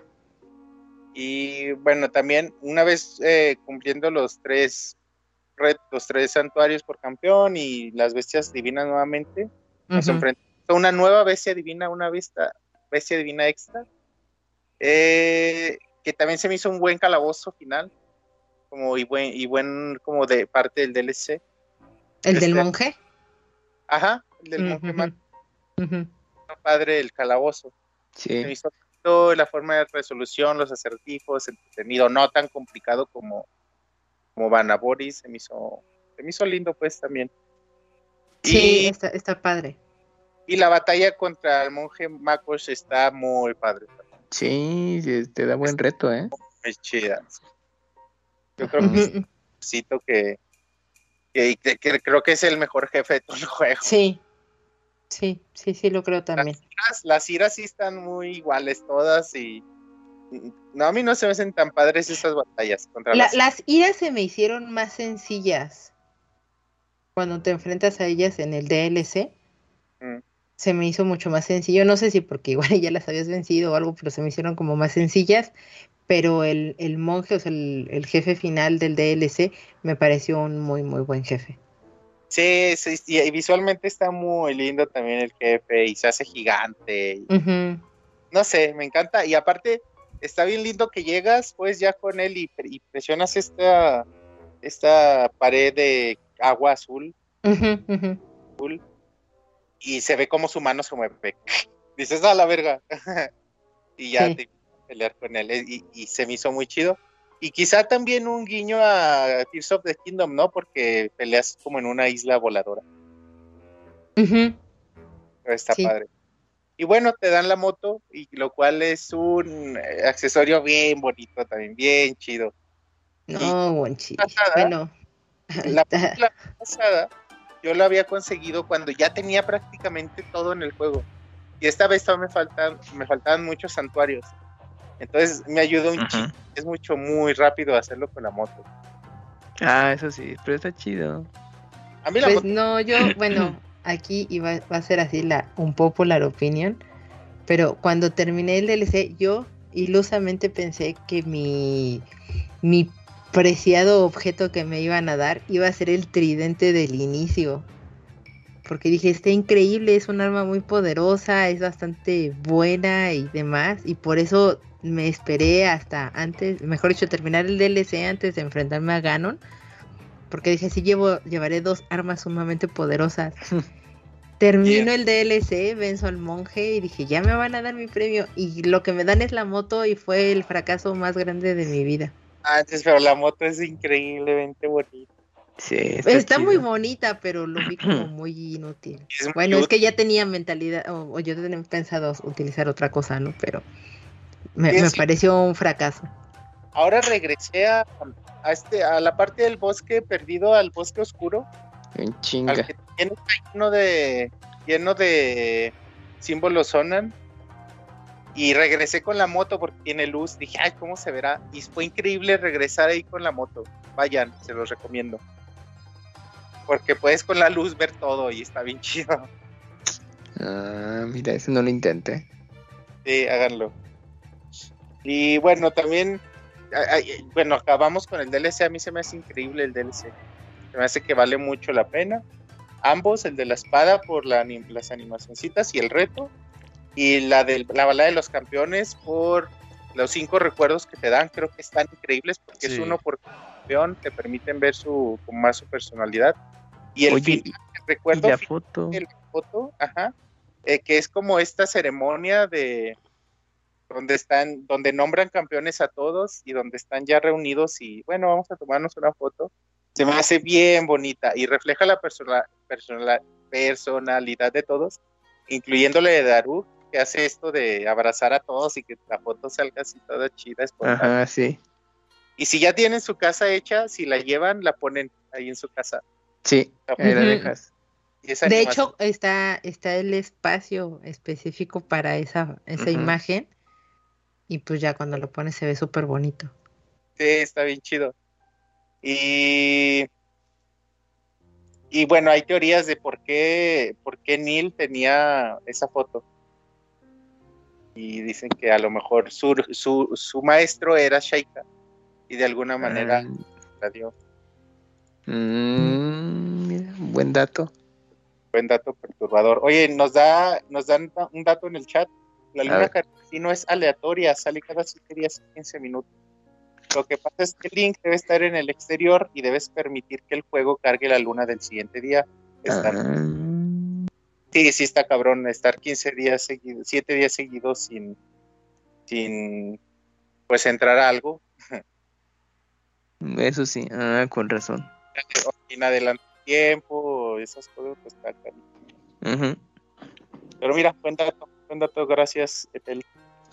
Esos recuerdos de los campeones siempre tienen como una música muy nostálgica, ¿no? Sí, de Oso. pasado. Cuando sí, cuando la escuchas, sí, como que sí te da esa nostalgia a ti, güey, de decir, ah, ya se murieron estos cabrones. Hasta puedes llorar, güey, decir, ah, chinga. Sí. Sí, está Oye, triste. viendo pero el dato del- de, la música y la señal de auxilio, este pesa más, ¿no? Porque a la verga sí se murieron, nadie les hizo caso, nadie Nadie los ayudó, sí. Ujú. Oigan, y ya antes de terminar, eh, hay un, algunos personajes que, que me encantan, nada más me gustaría mencionarlos. Neil, empezando con todas las pruebas heroicas y pinche vato irresponsable que abandonó a siete hijos que están ahí sin padre en la aldea Orni, siete hijas, la esposa ahí atendiendo a todos. Que una vez que completas todas las pruebas heroicas, regresa, regresa con ellas Mm, pero tiene siete hijas y no regresa a su casa el cabrón. Fue por no. cigarros. Ajá. Se fue Como en por- la vida real. Y ya la mamá se hace cargo solita, pero mira, lo acepta de regreso ya al final, pero tienes que acabar todas las pruebas heroicas. Solo por eso vale la pena, para no dejar a siete niñas huérfanas. Los santuarios para que regrese ese güey a su casa. Eh, Terry, Terry, que, que cada que me lo topaba le compraba todas las flechas que tenía. Ah, sí, yo también. Ese era huevo todo, güey. Te Y compro siempre todo. estaba, pero siempre estaba triste. Para aliviarlo, ah, porque siempre anda como vago. Ay, porque si es un chingo de flechas y ese güey te las. Y estaba triste. A mí no se me hace triste. No, no, triste no. Está Pero ¿Y cansado. su banderita? Eh, Sí, su banderín está banderita. triste. Tiene una, o sea, la carita que está de, eh, de Terry tiene el semblante triste. Te, te dice en el, en el texto, gracias por echarme la mano, amigo. Eso me gusta. Oye, tiene esta onda de que si llueve tiene precios más baratos, ¿no? No, se mete. O al... No, sí, sí, está esa onda que ¿Sí? si llueve... No sé si pone los precios más caros o más baratos, güey. No, no, sabía eso. No, Sí. Creo que cuesta lo mismo siempre todo, pero No, no, no, cambia los precios. dato perturbador que solo tú conoces. Sí, es que Ajá. esos videos de cosas que todavía no sabías de Zelda. En salen, güey. 2023. Sí, le- déjalo busco. Yo no sabía que tenía descuentos cuando llovía. ¿Qué piensan de Obab? A mí me cae mal. A mí la también me cayó un verdad. Obab. Pero a ver, recuer- recuérdame, Wenchis Obab. El Coloc de ¿Qué? las maracas. Ah, ya, ya, ya. Sí, ya, ya. Ay, a mí sí me caía bien. Nah, pero es bien carero conforme le Ah, más. bueno, sí, pero ay, está chistosito. Sí, Coloc, sí te agrego esa madre. Sí. Que yo no sabía que también se echaba a correr si llevabas algo al bosque perdido. Si me llevas, ¿Cómo? Pero, o sea, ¿llevas algo al bosque y el güey corre? Sí, pero no me acuerdo qué era. Ah, Y no, se echa a correr. Es que no, no me acuerdo. O sea, tienes que llevar algún animal y se echaba a correr. como que llegar con un oso o algo así. Ajá, sí, sí, sí. Y se, se asusta y ya se movía de ese lugar porque él, él no se cambia ya cuando lo encuentras ahí. Y si llegas con un animal, eh, se espanta y pues bueno, se tiene que mover, ya después regresa. Están los personajes Karid, Karud, Karad, los carpinteros, que Karid es el que se termina casando, Ujú. como de, de hacer la aldea Arcadia. Ah, Lo- se lo va a traer bien cortita la Gerudo. hay, hay una... Sí. Yo creo que sí. Hay Ya, a ver una- si no le presta sus cosas. Y luego, Se llama la Gerudoquín. mm, Esa Gerudo está en un laguito en forma de corazón, ¿no? No, esa Gerudo está en el bazar. ajá, Ah, que- en el oasis. ¿Si has ido al, Sí. al laguito en forma de corazón? Sí, eso es una Sí misión lo vi. secundaria. Ahí, ahí te ayudas a un cabrón a conquistarla. Ey, ajá, esa misión está chida. Es una rosa, una flor. Y ya. Porque no se anima el vato a hablarle. Sí, es que ya me Pero es- ponía y decía, no mames, ¿por qué hay un corazón aquí? Deja voy. Y si había algo, güey. Está muy cerca de la aldea Onaona. Ajá. Oye, hablando de los Onaona, dicen que podría ser por su símbolo, este caracolito, que ajá. posiblemente es- ellas, ellos sean los herederos de los Onan. Por la cercanía de todo Farone, que está ahí cerquita de la playa, Ujú. Y, y por el símbolo de la aldea. Entonces, mira, es buena teoría. Oye, ¿ya hablamos de los dragones voladores de Papanqui? No, los No, tra- todavía no. Mames, güey. Oye, qué la- perro cuando te los encuentras por primera vez decir, no mames. Sí. ¿Cuál- ¿Cómo se encontraron a su primer dragón o cómo lo vieron? ¿Lo tienen presente? Yo no Sí, me- Cuando yo. empieza a oír la musiquita, ¿no? Ajá, se escucha música. ¿Dónde fue mi cabrón? No, yo, o sea, sí muy muy cerca no, sino yo estaba explorando, no recuerdo dónde iba, pero era en la noche y estaba por un puente y a lo lejos vi algo y dije, ¿qué es eso?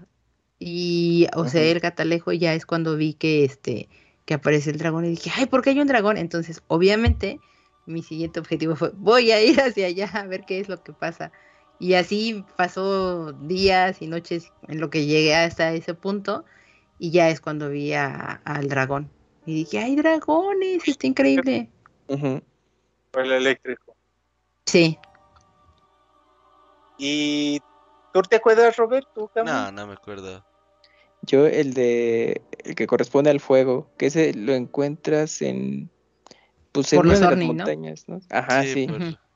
Andaba por ahí. por ahí y pues como era de noche sí resaltaba y dije, ay, a ver, y de ya la me acordé. de fuego ahí también. Ujú. Y ya me acordé y dije, ah, sí es cierto, los dragones, bueno, que son, son tres. Y hay uno que tienes que rescatar, Sí. ese sí me acuerdo. Que le quitas la malicia, ¿no? Ajá, tienen la malicia y lo tienes que, que ayudar. Y ya con eso, este, aparte Esa misión está padre. Ujú, y liberas un, un altar, ¿no? Eldra, sí. Sí, Eldra- un altar. y Farodra. eh, en honor a, a Eldin, Nairu A las y diosas. Las- Y sí, las tres están, bueno, las tres están en cerca de una, de una, de un altar de, de los de rezo, ¿cómo se llaman? Es, Santuarios. es una fuente, ¿no? Fuente del poder, fuente del valor, fuente de la sabiduría. Es donde fuente de valor, valor, a todas les avientas una escama de cada uno de los dragones y sale, eh, sale un santuario. Entonces, sí, Ah. fíjense, yo estaba en el lago Faroria, entonces Ujú. estaba yendo de un santuario que está atrás de una cascada. Entonces, justo yo salgo y se le ve la panza así al dragón eléctrico. Y a mí fue de, ¡ah! Pinche terror. A mí me dio mucho miedo encontrarme con el dragón por primera vez, porque me lo topé así muy cerquita, realmente estaba pegadito. Y Ahí dijiste, no, ya valió. No, pero fue de, ay, güey, pinche dragón, porque están impresionantes los dragones. Y Sí. ya la musiquita te hace entender que no son malos, pero aún así te causan algo, siempre te pueden causar temor. Y eso me hace muy chido, el diseño de los dragones. Me parece muy chido. Sí, sí, están Y- bonitos. Bueno, y te sirven los- sus materiales para mejorar la túnica del héroe. Sí. El, el güey de los, de los monstruos se llama Cliton, de la Monstro Boutique. Con él, con él consigues el traje oscuro o las máscaras de los enemigos. Y también está chido. Y bueno, también hay una serie de minijuegos que, que valen mucho la pena hacer o que te entretienen mucho. El deslizamiento en escudo, el tiro al blanco ecuestre, el golf gorón, eh, la práctica de tiro ah, con, el, con el arco, la distancia, a ver cuánta distancia avanzas volando. Todo Ah, el ese juego está es bueno. de minijuegos que están muy chidos, sí. Que está, bueno, te, te ayudan, pues está divertido. Mi favorito, el de quizá el tiro a blanco ecuestre, pero también el de saltar obstáculos en el caballo se me hace muy divertido. Y bueno, ya los dragones. Y hay algunos lugares que también, digo, el juego no te obliga a hacerlos, pero creo que valen mucho la pena. El establo de Ocarina, hay muy bonita referencia. Sí. Desmadrado, pero igualito pues en su ubicación y todo eso. Se me hace muy lindo. La aldea Arcadia, de cómo la hacemos y poco a poquito y vamos llevando gente y, le damos madera a ese güey y, te la recibe como que, pues bueno, si me la quieres dar, ¿estás seguro? Sí, pues bueno, ya, bien buen pedo. Eh, las hadas, las hadas que te que están ahí, hay cuatro y la de... La de los caballos. caballos. Ese te los revive, ¿no? Sí. Los caballos, pero no a los primeras. Eh, los laberintos Lomei. Hay, hay uno donde en la isla Lomei, que es toda la isla laberinto, donde abajo te dan el teletransportador, pero que bajar y abajo hay como pinches 40 guardianes. Ah, sí. No mames, qué bonita parte también, güey, que dices, a la verga, ¿qué hay aquí? que hay tanto pinche guardián aquí custodiando el pedo? ¿O qué relación? ¿Qué parte es Gucci? Ah, eh, el laberinto Lomei, uno de los tres laberintos sonan. Ah, ya, ya, ya, sí. Abajo bajas como al sótano del laberinto. Ya me cuál. Ya una vez, ya una vez que completas el santuario. Y el sótano hay un chingo de, de, de, guardianes dormidos.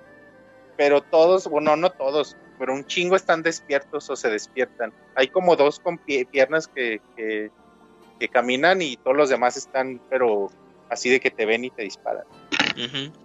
Y esa parte se me hizo bien chida porque te hace pensar, dices, ¿qué hay aquí que tantos pinches guardianes están custodiando? Y precisamente ahí te dan el teletransportador que puedes poner sí.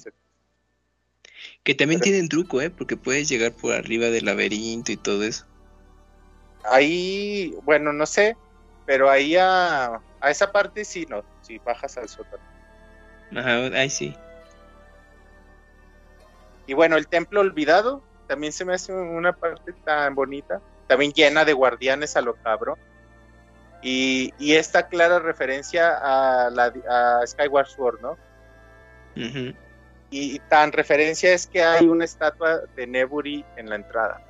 Entonces es, es Skyward Sword totalmente y la estatua de la diosa gigantesca con Skyward Sword. Entonces es muy, muy chingón esto también. Y bueno, aquí está recordando con Robert el otro día, una vez que consigues los 120 santuarios, eh, los monjes te hablan y te dicen que te dejan un regalo y es el traje de Link, el traje de Link viejito, pues, está padre.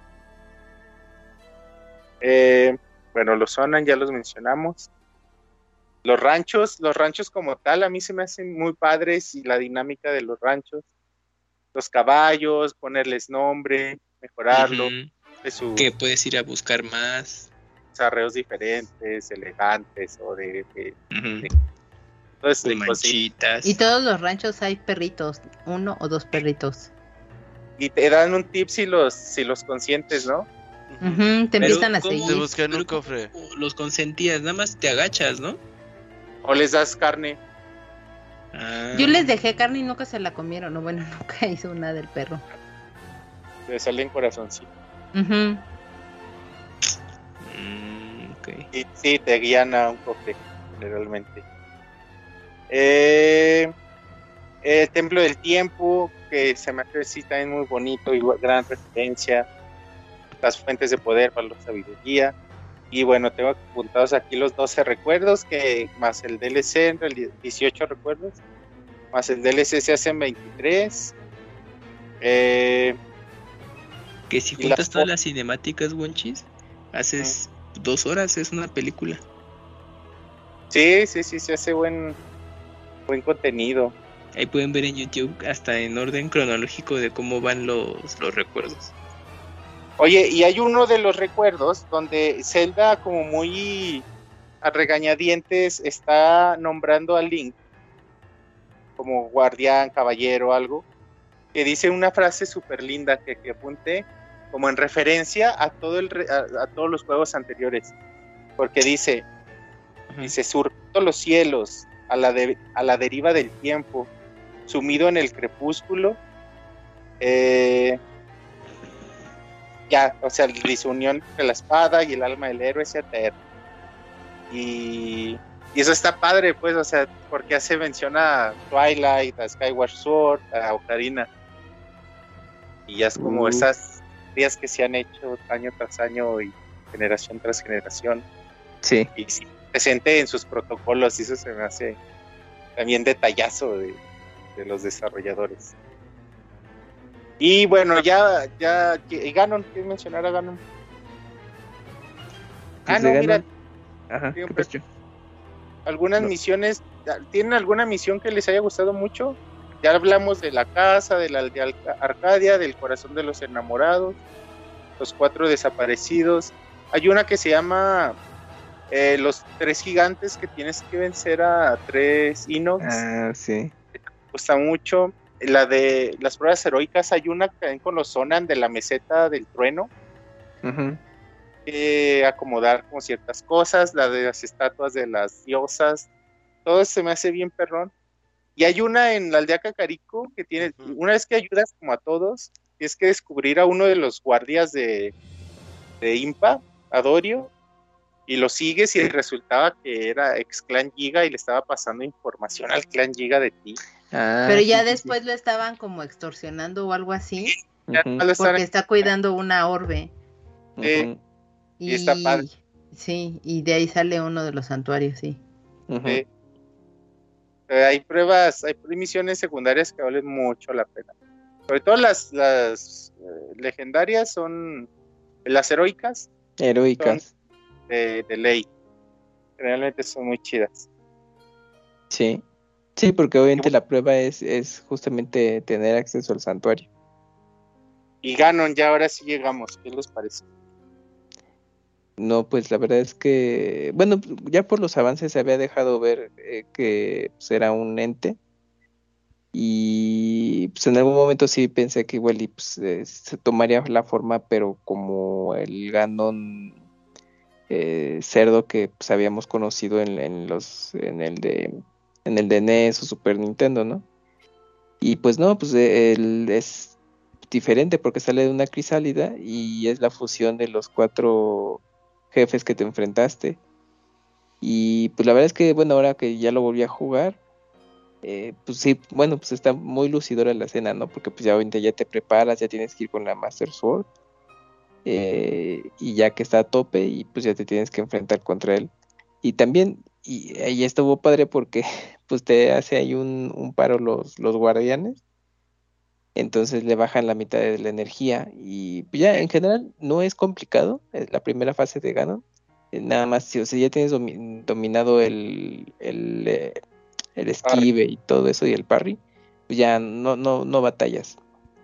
Ya una vez que lo, este, lo derrotas, eh, pues ya tienes, se pasa todo al exterior y es cuando te enfrentas pues lo más cercano a ese Ganon cerdo eh, que conocemos y es cuando ya vas a caballo y ya la princesa te otorga la- las flechas de luz y todo esto. Que hay ahí, yo no sabía, hay un tip también que pues gracias a los 107 datos curiosos de internet del juego, si llevas la Master Sword y estás a tope de corazones, ya ves que pues puedes lanzar este un rayo. Entonces, ese mismo rayo que genera la espada te funciona para los puntos que te marca para dispararle con las flechas de luz. Y yo dije, no mames. Bueno, o sea, si no eres bueno o no quieres gastártelas o, o, o vencerlo de una manera diferente, pues puede ser con la Master Sword, pero tienes que estar a tope de corazones para tener esa habilidad. No, se me hizo súper sencillo.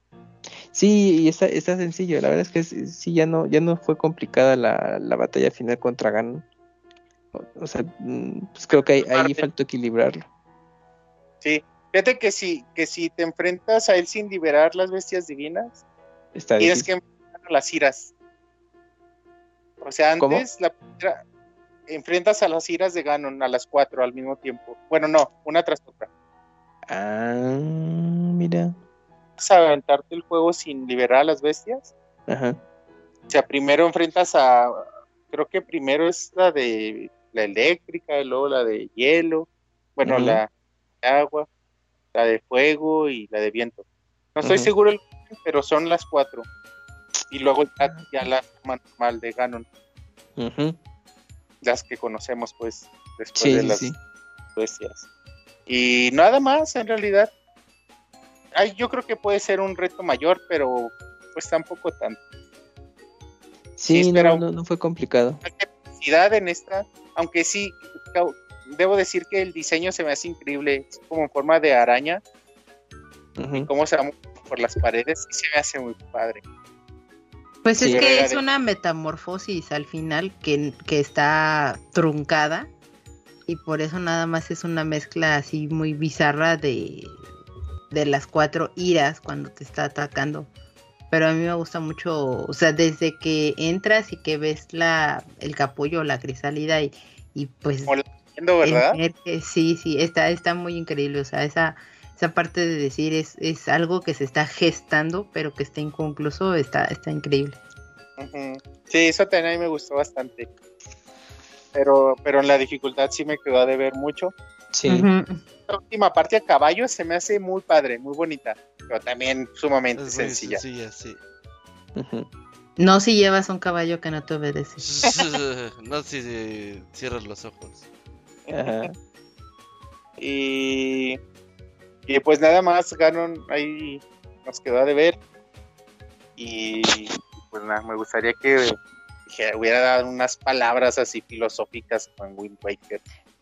Pero Pues aquí, es que- o Pero es bestia. que, pero es que ahí, ahí Ganon pues es como pues un ente, es como, pues es una malicia como tal, no, no está formado. Por eso lo, lo mencionan mucho como calamidad incluso, o sea, porque Oh, todavía sí, no tiene esta... Ajá. Sí, pero sí hizo falta como un jefe ahí con más personalidad. Esperemos que a Tears of the Kingdom, ahí se ve el Ganon mamadísimo, el Ganon 2. Ahí se Yo, llama. creo- yo creo que ahí te van a, te van a cumplir ese, ese pendiente de la lista. Y pues ya, no sé si tengan algo más que agregar. Oye, Robert, tú ah, Ujú. salió un salió un spin-off que se llama eh, Warriors Age Age of Calamity. que si les gusta Zelda, creo que vale mucho la pena, sobre todo porque agrega un chorro de cinemáticas y es una historia alterna, un what if que a lo mejor y no Ah, se mete con pedos de viajes en el tiempo y la mamada. Sí, Yo es- pensé que sí era precuela, Es canon. haría canon y crearía como tres líneas temporales diferentes. Y, pues, sí, nada más es que no, es solamente un what if. ¿Qué pasaría si, Pero, si algo hubiera sido diferente? pero está lindo porque respetan como la personalidad de los campeones. Y los Y- conoces más. Los conoces y ves cómo interactúan entre ellos y con Link. Ves y- cómo empezó la calamidad. Puedes jugar con él Mm, y, y está padre eso también. Y respetan visualmente mucho, se parece mucho al juego original en cómo se mueven, los sonidos, la música, el mapa. Aunque creo que sí se alargó de más, pinche juego. Yo me acuerdo Muy que largo, quería sí.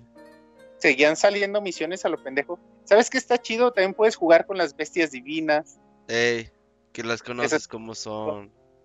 Ajá. eh, hay una parte donde el rey se sacrifica. ujú. También dices, ah, qué chido, es qué emocionante. Y que bueno, spoiler, resulta después te lo vuelves a topar y que no se murió. Pero, o- pero es padre, pues, y es emocionante. Y creo que vale mucho la pena si eres fan de Breath of the Wild, como chutarte esta nueva parte de la historia. Les repito, no es canon, es como un spin-off, pero que respeta mucho al juego original y eh, como que, no sé, es- está lindo porque te cuenta otras cosas y está padre. ¿Sabes? A mí que me hubiera gustado de ese juego, porque al principio decían que te iban a contar la historia de la calamidad de 100 años antes de Breath of the Wild. Entonces, la idea que yo tenía es que pues ibas a perder al final, ¿no? Sí. Eh, iban a derrotar a los campeones y a Link y, y ahí acababa el juego y, y ahí sí hubiera sido canon. Ahí sí hubiera sido canon de que contaron esta parte de la historia. Pero no, ya sacaron sus mamadas y ya para el final del juego, ya realmente la historia se desvirtúa bien cabrón y ya le meten chingadera y media. Y dices, bueno, está bien. No deja de ser emocionante. Mm. Sí, es Sí, como está un padre, complemento la alterno. O sea, si te quedas con más ganas de Breath of the Wild, sí está padre. Porque la historia yo creo que sí vale mucho la pena. Oye, Robert, y hay partes sumamente difíciles, ¿no? Yo me acuerdo que batallé mucho la última parte del, del clan Giga donde estás en su guarida. No, no llega a esa parte.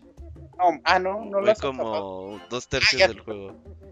Vale, boleando, pero pues, me va a desquitar, me va a desquitar. Yo pensé que ya lo habías acabado. No, güey. no, llevo dos tercios. Pero no, está bastante. No, te falta un chingo. Llevas dos tercios. Pero yo creo nada más estoy diciendo pura principal, ¿eh? La mitad. Ah, Sí. no, yo sí quería liberar todas. Pues, y ya pasabas una y decías, ya nomás faltan No, tres. se abren un chingo. Y aparecían diez más. Verga. Sí, ¿acabas? Eh, estás pendejo que vas a acabar. Sí, no, yo muchas- dije, no, pura principal. Al Es que, la, ya- es que la, los Musou pues, tienen un chingo de misiones a lo güey. Pero hay, hay, hay cinemáticas que valen mucho la pena, ¿eh? Del rey regañando a Zelda. Se la pasa regañándolo. Sí, eh, de los campeones interactuando. Es Por eso. Zelda está traumada. Te encuentras a, a, a- a Impa, a Rodber, a Prunia, jóvenes. Eso también está bien chido. La cheve. Y, y juegas con Impa y Impa está rotísima en el juego. Sí, le sabe. Y. ey, pero no, está padre, pues. Sí, sí vale la pena si te gusta Zelda, pero teniendo en cuenta que no es canon. Mm, ya. Y es un. ¿Cómo se llama? ¿Un miso? Musou. Uso. Un Musou. Bueno, un, uno contra muchos. Ajá, Un hack and slash, ya, sí. algo así. Sí. Es el barrio con. No, esos son los beaten up. Y ya esperamos a ver qué pedo con Tears of the Kingdom Y mañana. ya, es más, es más, Bonchi, ya vamos a, a ponerlo. Ya, ya lo puedes descargar y jugar en 7 minutos. Siete minutos, sí, bueno. Gran juego, Robert. Pues yo creo que llegó el momento de los poemas, ¿no, Bonchos? poemas, sí. Sí, Sí, sí, ya. sí. A ver, deja pongo mute. Sergio nos mandó poema, nos hubiera mandado audio, porque luego Sergio se enoja que porque leemos de la verga. Es que les poemas. mal, Bonchos, pero dale. Ah. Si no, creo que lo Ah, güey. A ver, espérense. ¿eh? Ya puse mute. Estoy aquí buscando. Aquí, aguanta. Sergio. A la verga, a ver, tiempo, no lo encuentro. Aquí, ya lo vi. Ah, bueno, ya lo encontró Bonchis. Lo tú estaría mejor, Camuy. ¿Cómo? Estaría mejor que lo leyeras tú. Pero no lo tengo. O sea, Ah, yo pues le doy retweet, le doy retweet. A ver. Porque yo le tengo miedo a Sergio, ¿Sí? ¿Te ¿Por regaña? ¿Te le regaña? que leo de la verga. A ver, acá está. A ver. Aquí voy. Eh, en un sueño te he visto viajero, apacible como el agua, tus bolsillos llenos de semillas coroc y a tu espalda aquella gran espada. Y entonces me levanté vigoroso, convencido por esa alma ardiente, de conocer el mundo deseoso encontrando belleza sorprendente. Ni los peligros de Eldin, Lanairu y Fa- o Farone bastaron para hacerme frente, y todas las bestias salvajes no hicieron más que convencerme. Porque no hay enemigos del viento, ni dueño alguno de mi aliento, que en mil años de tormento enmascaren ese sentimiento. Desde la vista de mi amado Jateno, a ustedes, oh viejas diosas, ruego después de acabado el cataclismo ver a ese viajero de nuevo. Y así termina el poema de, de of Zelda Breath of the Wild. Hay una ahí de Sergio, dice que mandó 13 poemas a lo largo de todos estos especiales. No, ¿Sabes muy- que sí fueron muchos? Está bueno, este es Más creo que veces es- de las que participó el Yujin, por ejemplo. Eh, eso sí, Sí. sí, ¿no? Y, Yujin, pues no, como dos, tres programas y ya. Ajá. Nada, no, varios, pero ya pues, prácticamente la mitad para adelante ya no, ya no estuvo. A ver, Wonchis, vas con el tuyo. A ver, lo estoy abriendo, permítanme.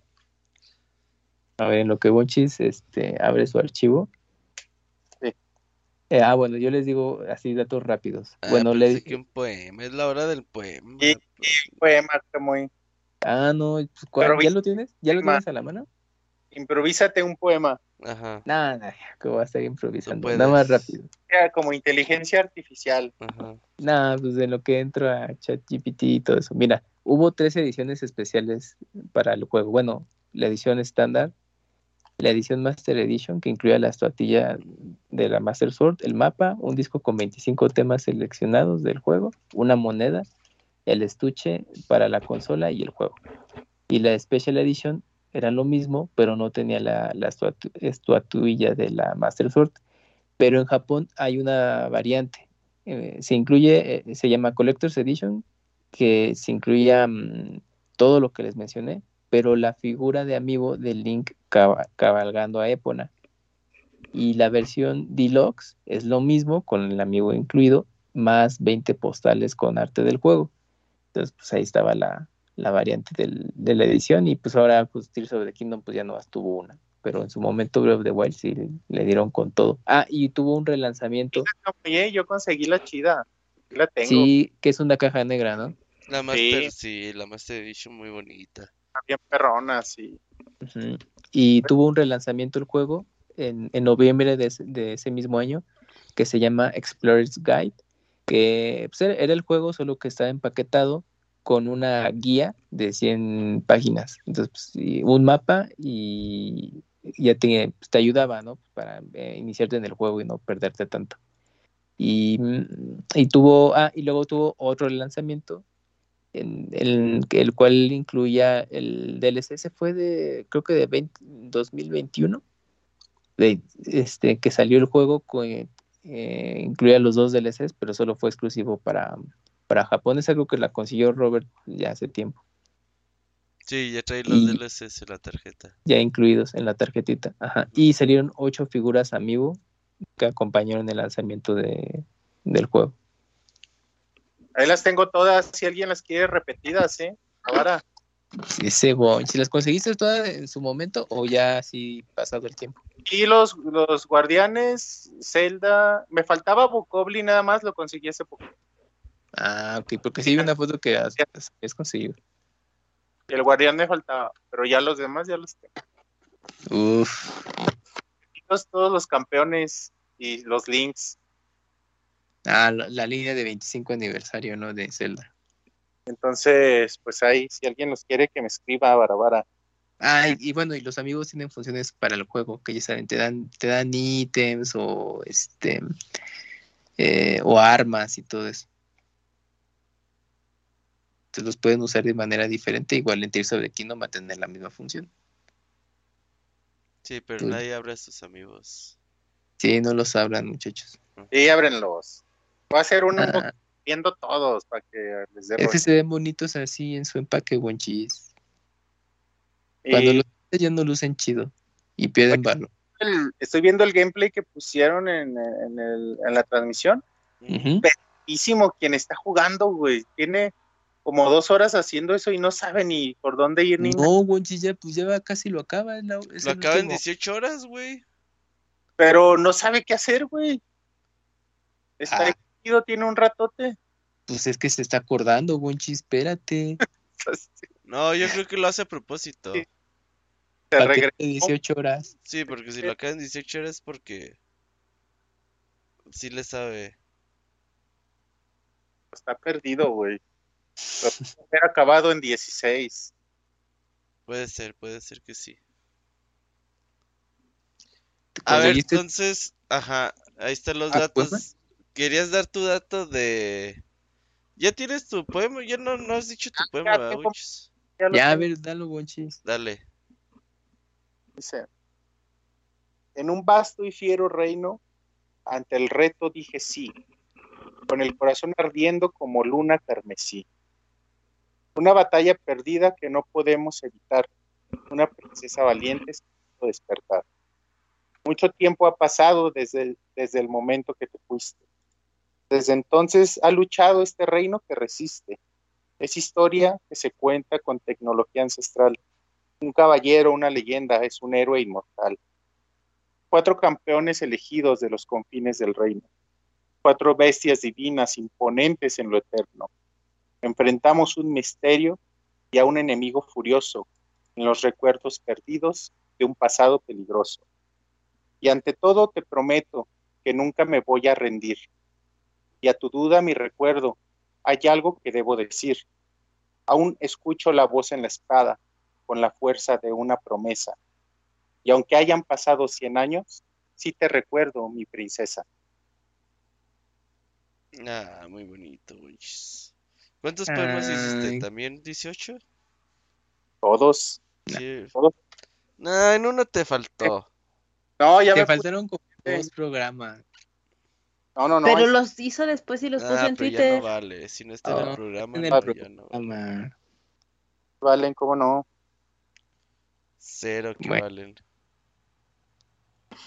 Pero no, la verdad, muchas gracias, Bunchis. Buen esfuerzo. Ya nada más te faltaría el de Tears of the Kingdom.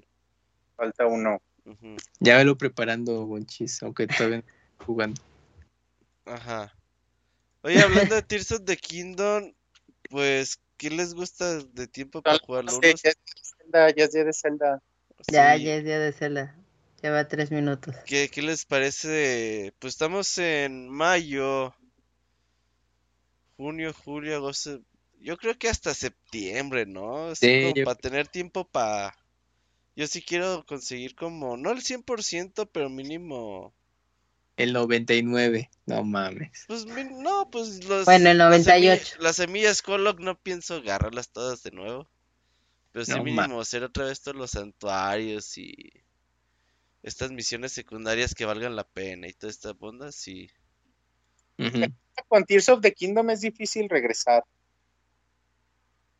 ¿Cómo, cómo, cómo? Con Tears of the Kingdom es difícil regresar a Breath of the Wild. Yo creo que con su tiempo vas a agarrarle saborcito a los dos. Sí, vas a ver que sí, Bonchis. A mí me Sí. da miedo esto, como que no acabe de explotar. Que ahorita en esta nueva partida me faltan como ocho santuarios.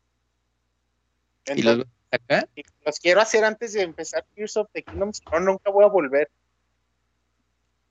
Ya, Pues bueno. igual y puedes, o sea, no empezar día uno Wonchis, sino terminas, o sea, ponte un- una fecha límite para terminar eh, Breath of the Wild y ya empezar Tears of the Kingdom. Ajá. Me voy a ir a Oaxaca en la, la siguiente semana, a principios.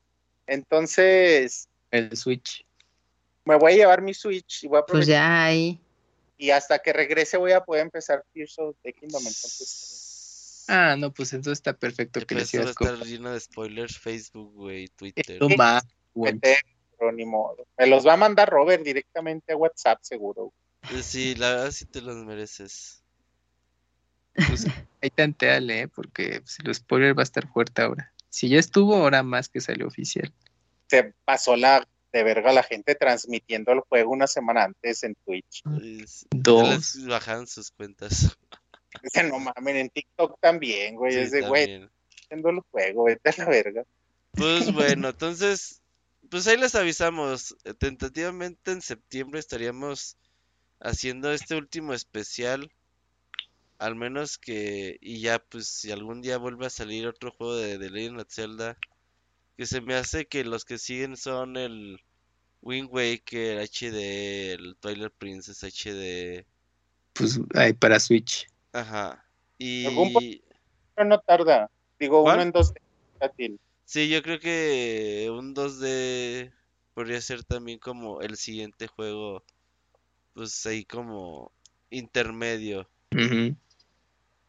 Pero bueno, Más eso ya sería cuestión de checarlo con el tiempo. pero Pues ahí les avisamos en el Pixel Podcast, en Twitter. Les estaremos avisando. Y ya para concluir, pues palabras finales, Mika. Te oí muy contenta con el juego. Me gustó el juego. eh, al inicio yo no tenía muchas ganas de, de entrarle. De hecho, yo por eso no lo jugué en, en el año que salió. Esta fue mi primera vuelta. Mucho de lo que me alejaba era parte del propio diseño en general, como que veía que le faltaba algo, no sé, no, no lo sentía muy Zelda, pero pues ya haber jugado, estar adentrándome en él, me gustó, sobre todo lo que disfruté mucho fueron los paisajes, eh, los escenarios, ver las texturas, e-, esa parte es, es lo que me gustó muchísimo y la historia que se complementó mucho con lo que ya veníamos viendo en Skyward Sword, que ahorita está esta parte y ver qué es lo que viene en la parte de la historia con Tears of the Kingdom me tiene como muy intrigada. Entonces, creo que la historia es lo que me, me jaló más y me gustó y me hizo disfrutarlo. Entonces, me alegra verme lo perdido en su momento, porque ahorita la verdad es que me gustó encontrar las cosas por mí misma. Por alguna extraña razón no, no me fijé en los en, eh, o sea, en lo que la gente iba colocando, tal vez sí, pero no le prestaba la atención necesaria. Oye, Mika, Mm. y siendo que tú no eres tan afín a juegos en 3D de Zelda, No, eh, ¿qué tal la tu experiencia con este? ¿Te costó trabajo? Odié la cámara. Ese todo el tiempo y como le tocó sufrir mi queja con la cámara porque para mí en juegos de 3D la mejor cámara ha sido Skyward Sword y dije, ¿por qué demonios no conservaron eso?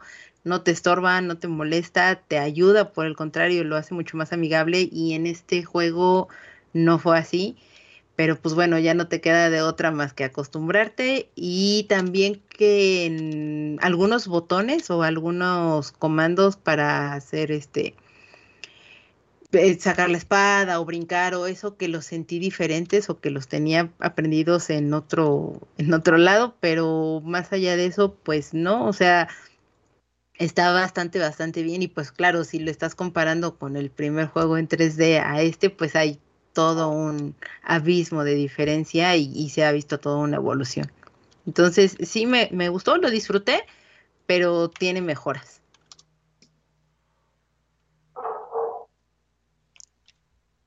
Ahí les estoy poniendo. Hay unidades de Zelda si gustan. En el, en el Ah, Twitch, en el Twitter. En el Twitch. Por si alguien les falta su edición de Zelda.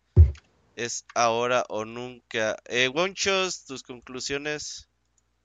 Mm, Fíjate que estoy du- dubitativo si considerar este mi juego favorito de Zelda. Ajá. Que digo, ay, no sé si.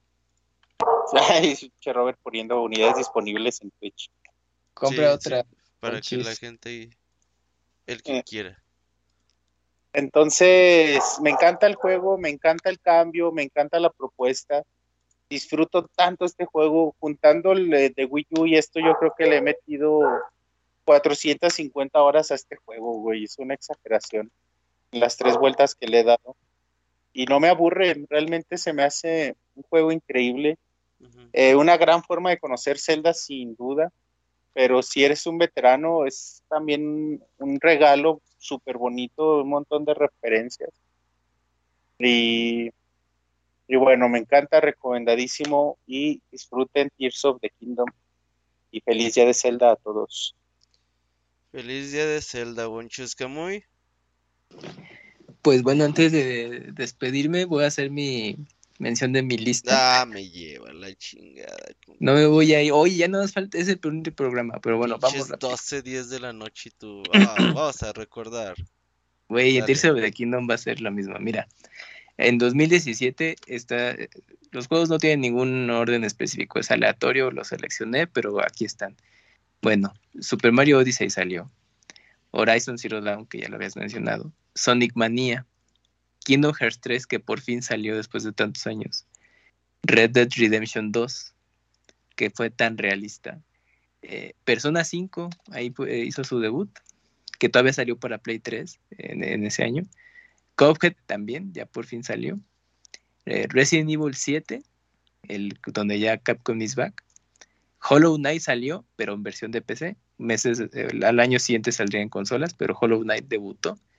Y por último, Nier Automata. Entonces, pues, pues ese año, aparte de Zelda Breath of the Wild, estuvo bien cargadito en juegos y faltaron todavía muchos. Ajá. Faltaron muchos más, pero estuvo bastante cargadito y pues este 2023, pues hasta ahorita está pintando también para, para lo mismo. Y bueno, pues ya para despedirnos, pues muchísimas gracias por acompañarnos hasta aquí. Pues nosotros pensamos que este programa sería el último, porque todavía no estaba definida la fecha de Tears of the Kingdom ni nada. Entonces era así de, bueno, pues muchas gracias por acompañarnos por prácticamente dos años. Y pues una vez que den anuncio de la fecha de Tears of the Kingdom, pues, pues ahí estaremos de regreso. Pero pues nos ganó el tiempo y pues ya, ¿no? Ya terminando este programa, el juego ya está a la venta.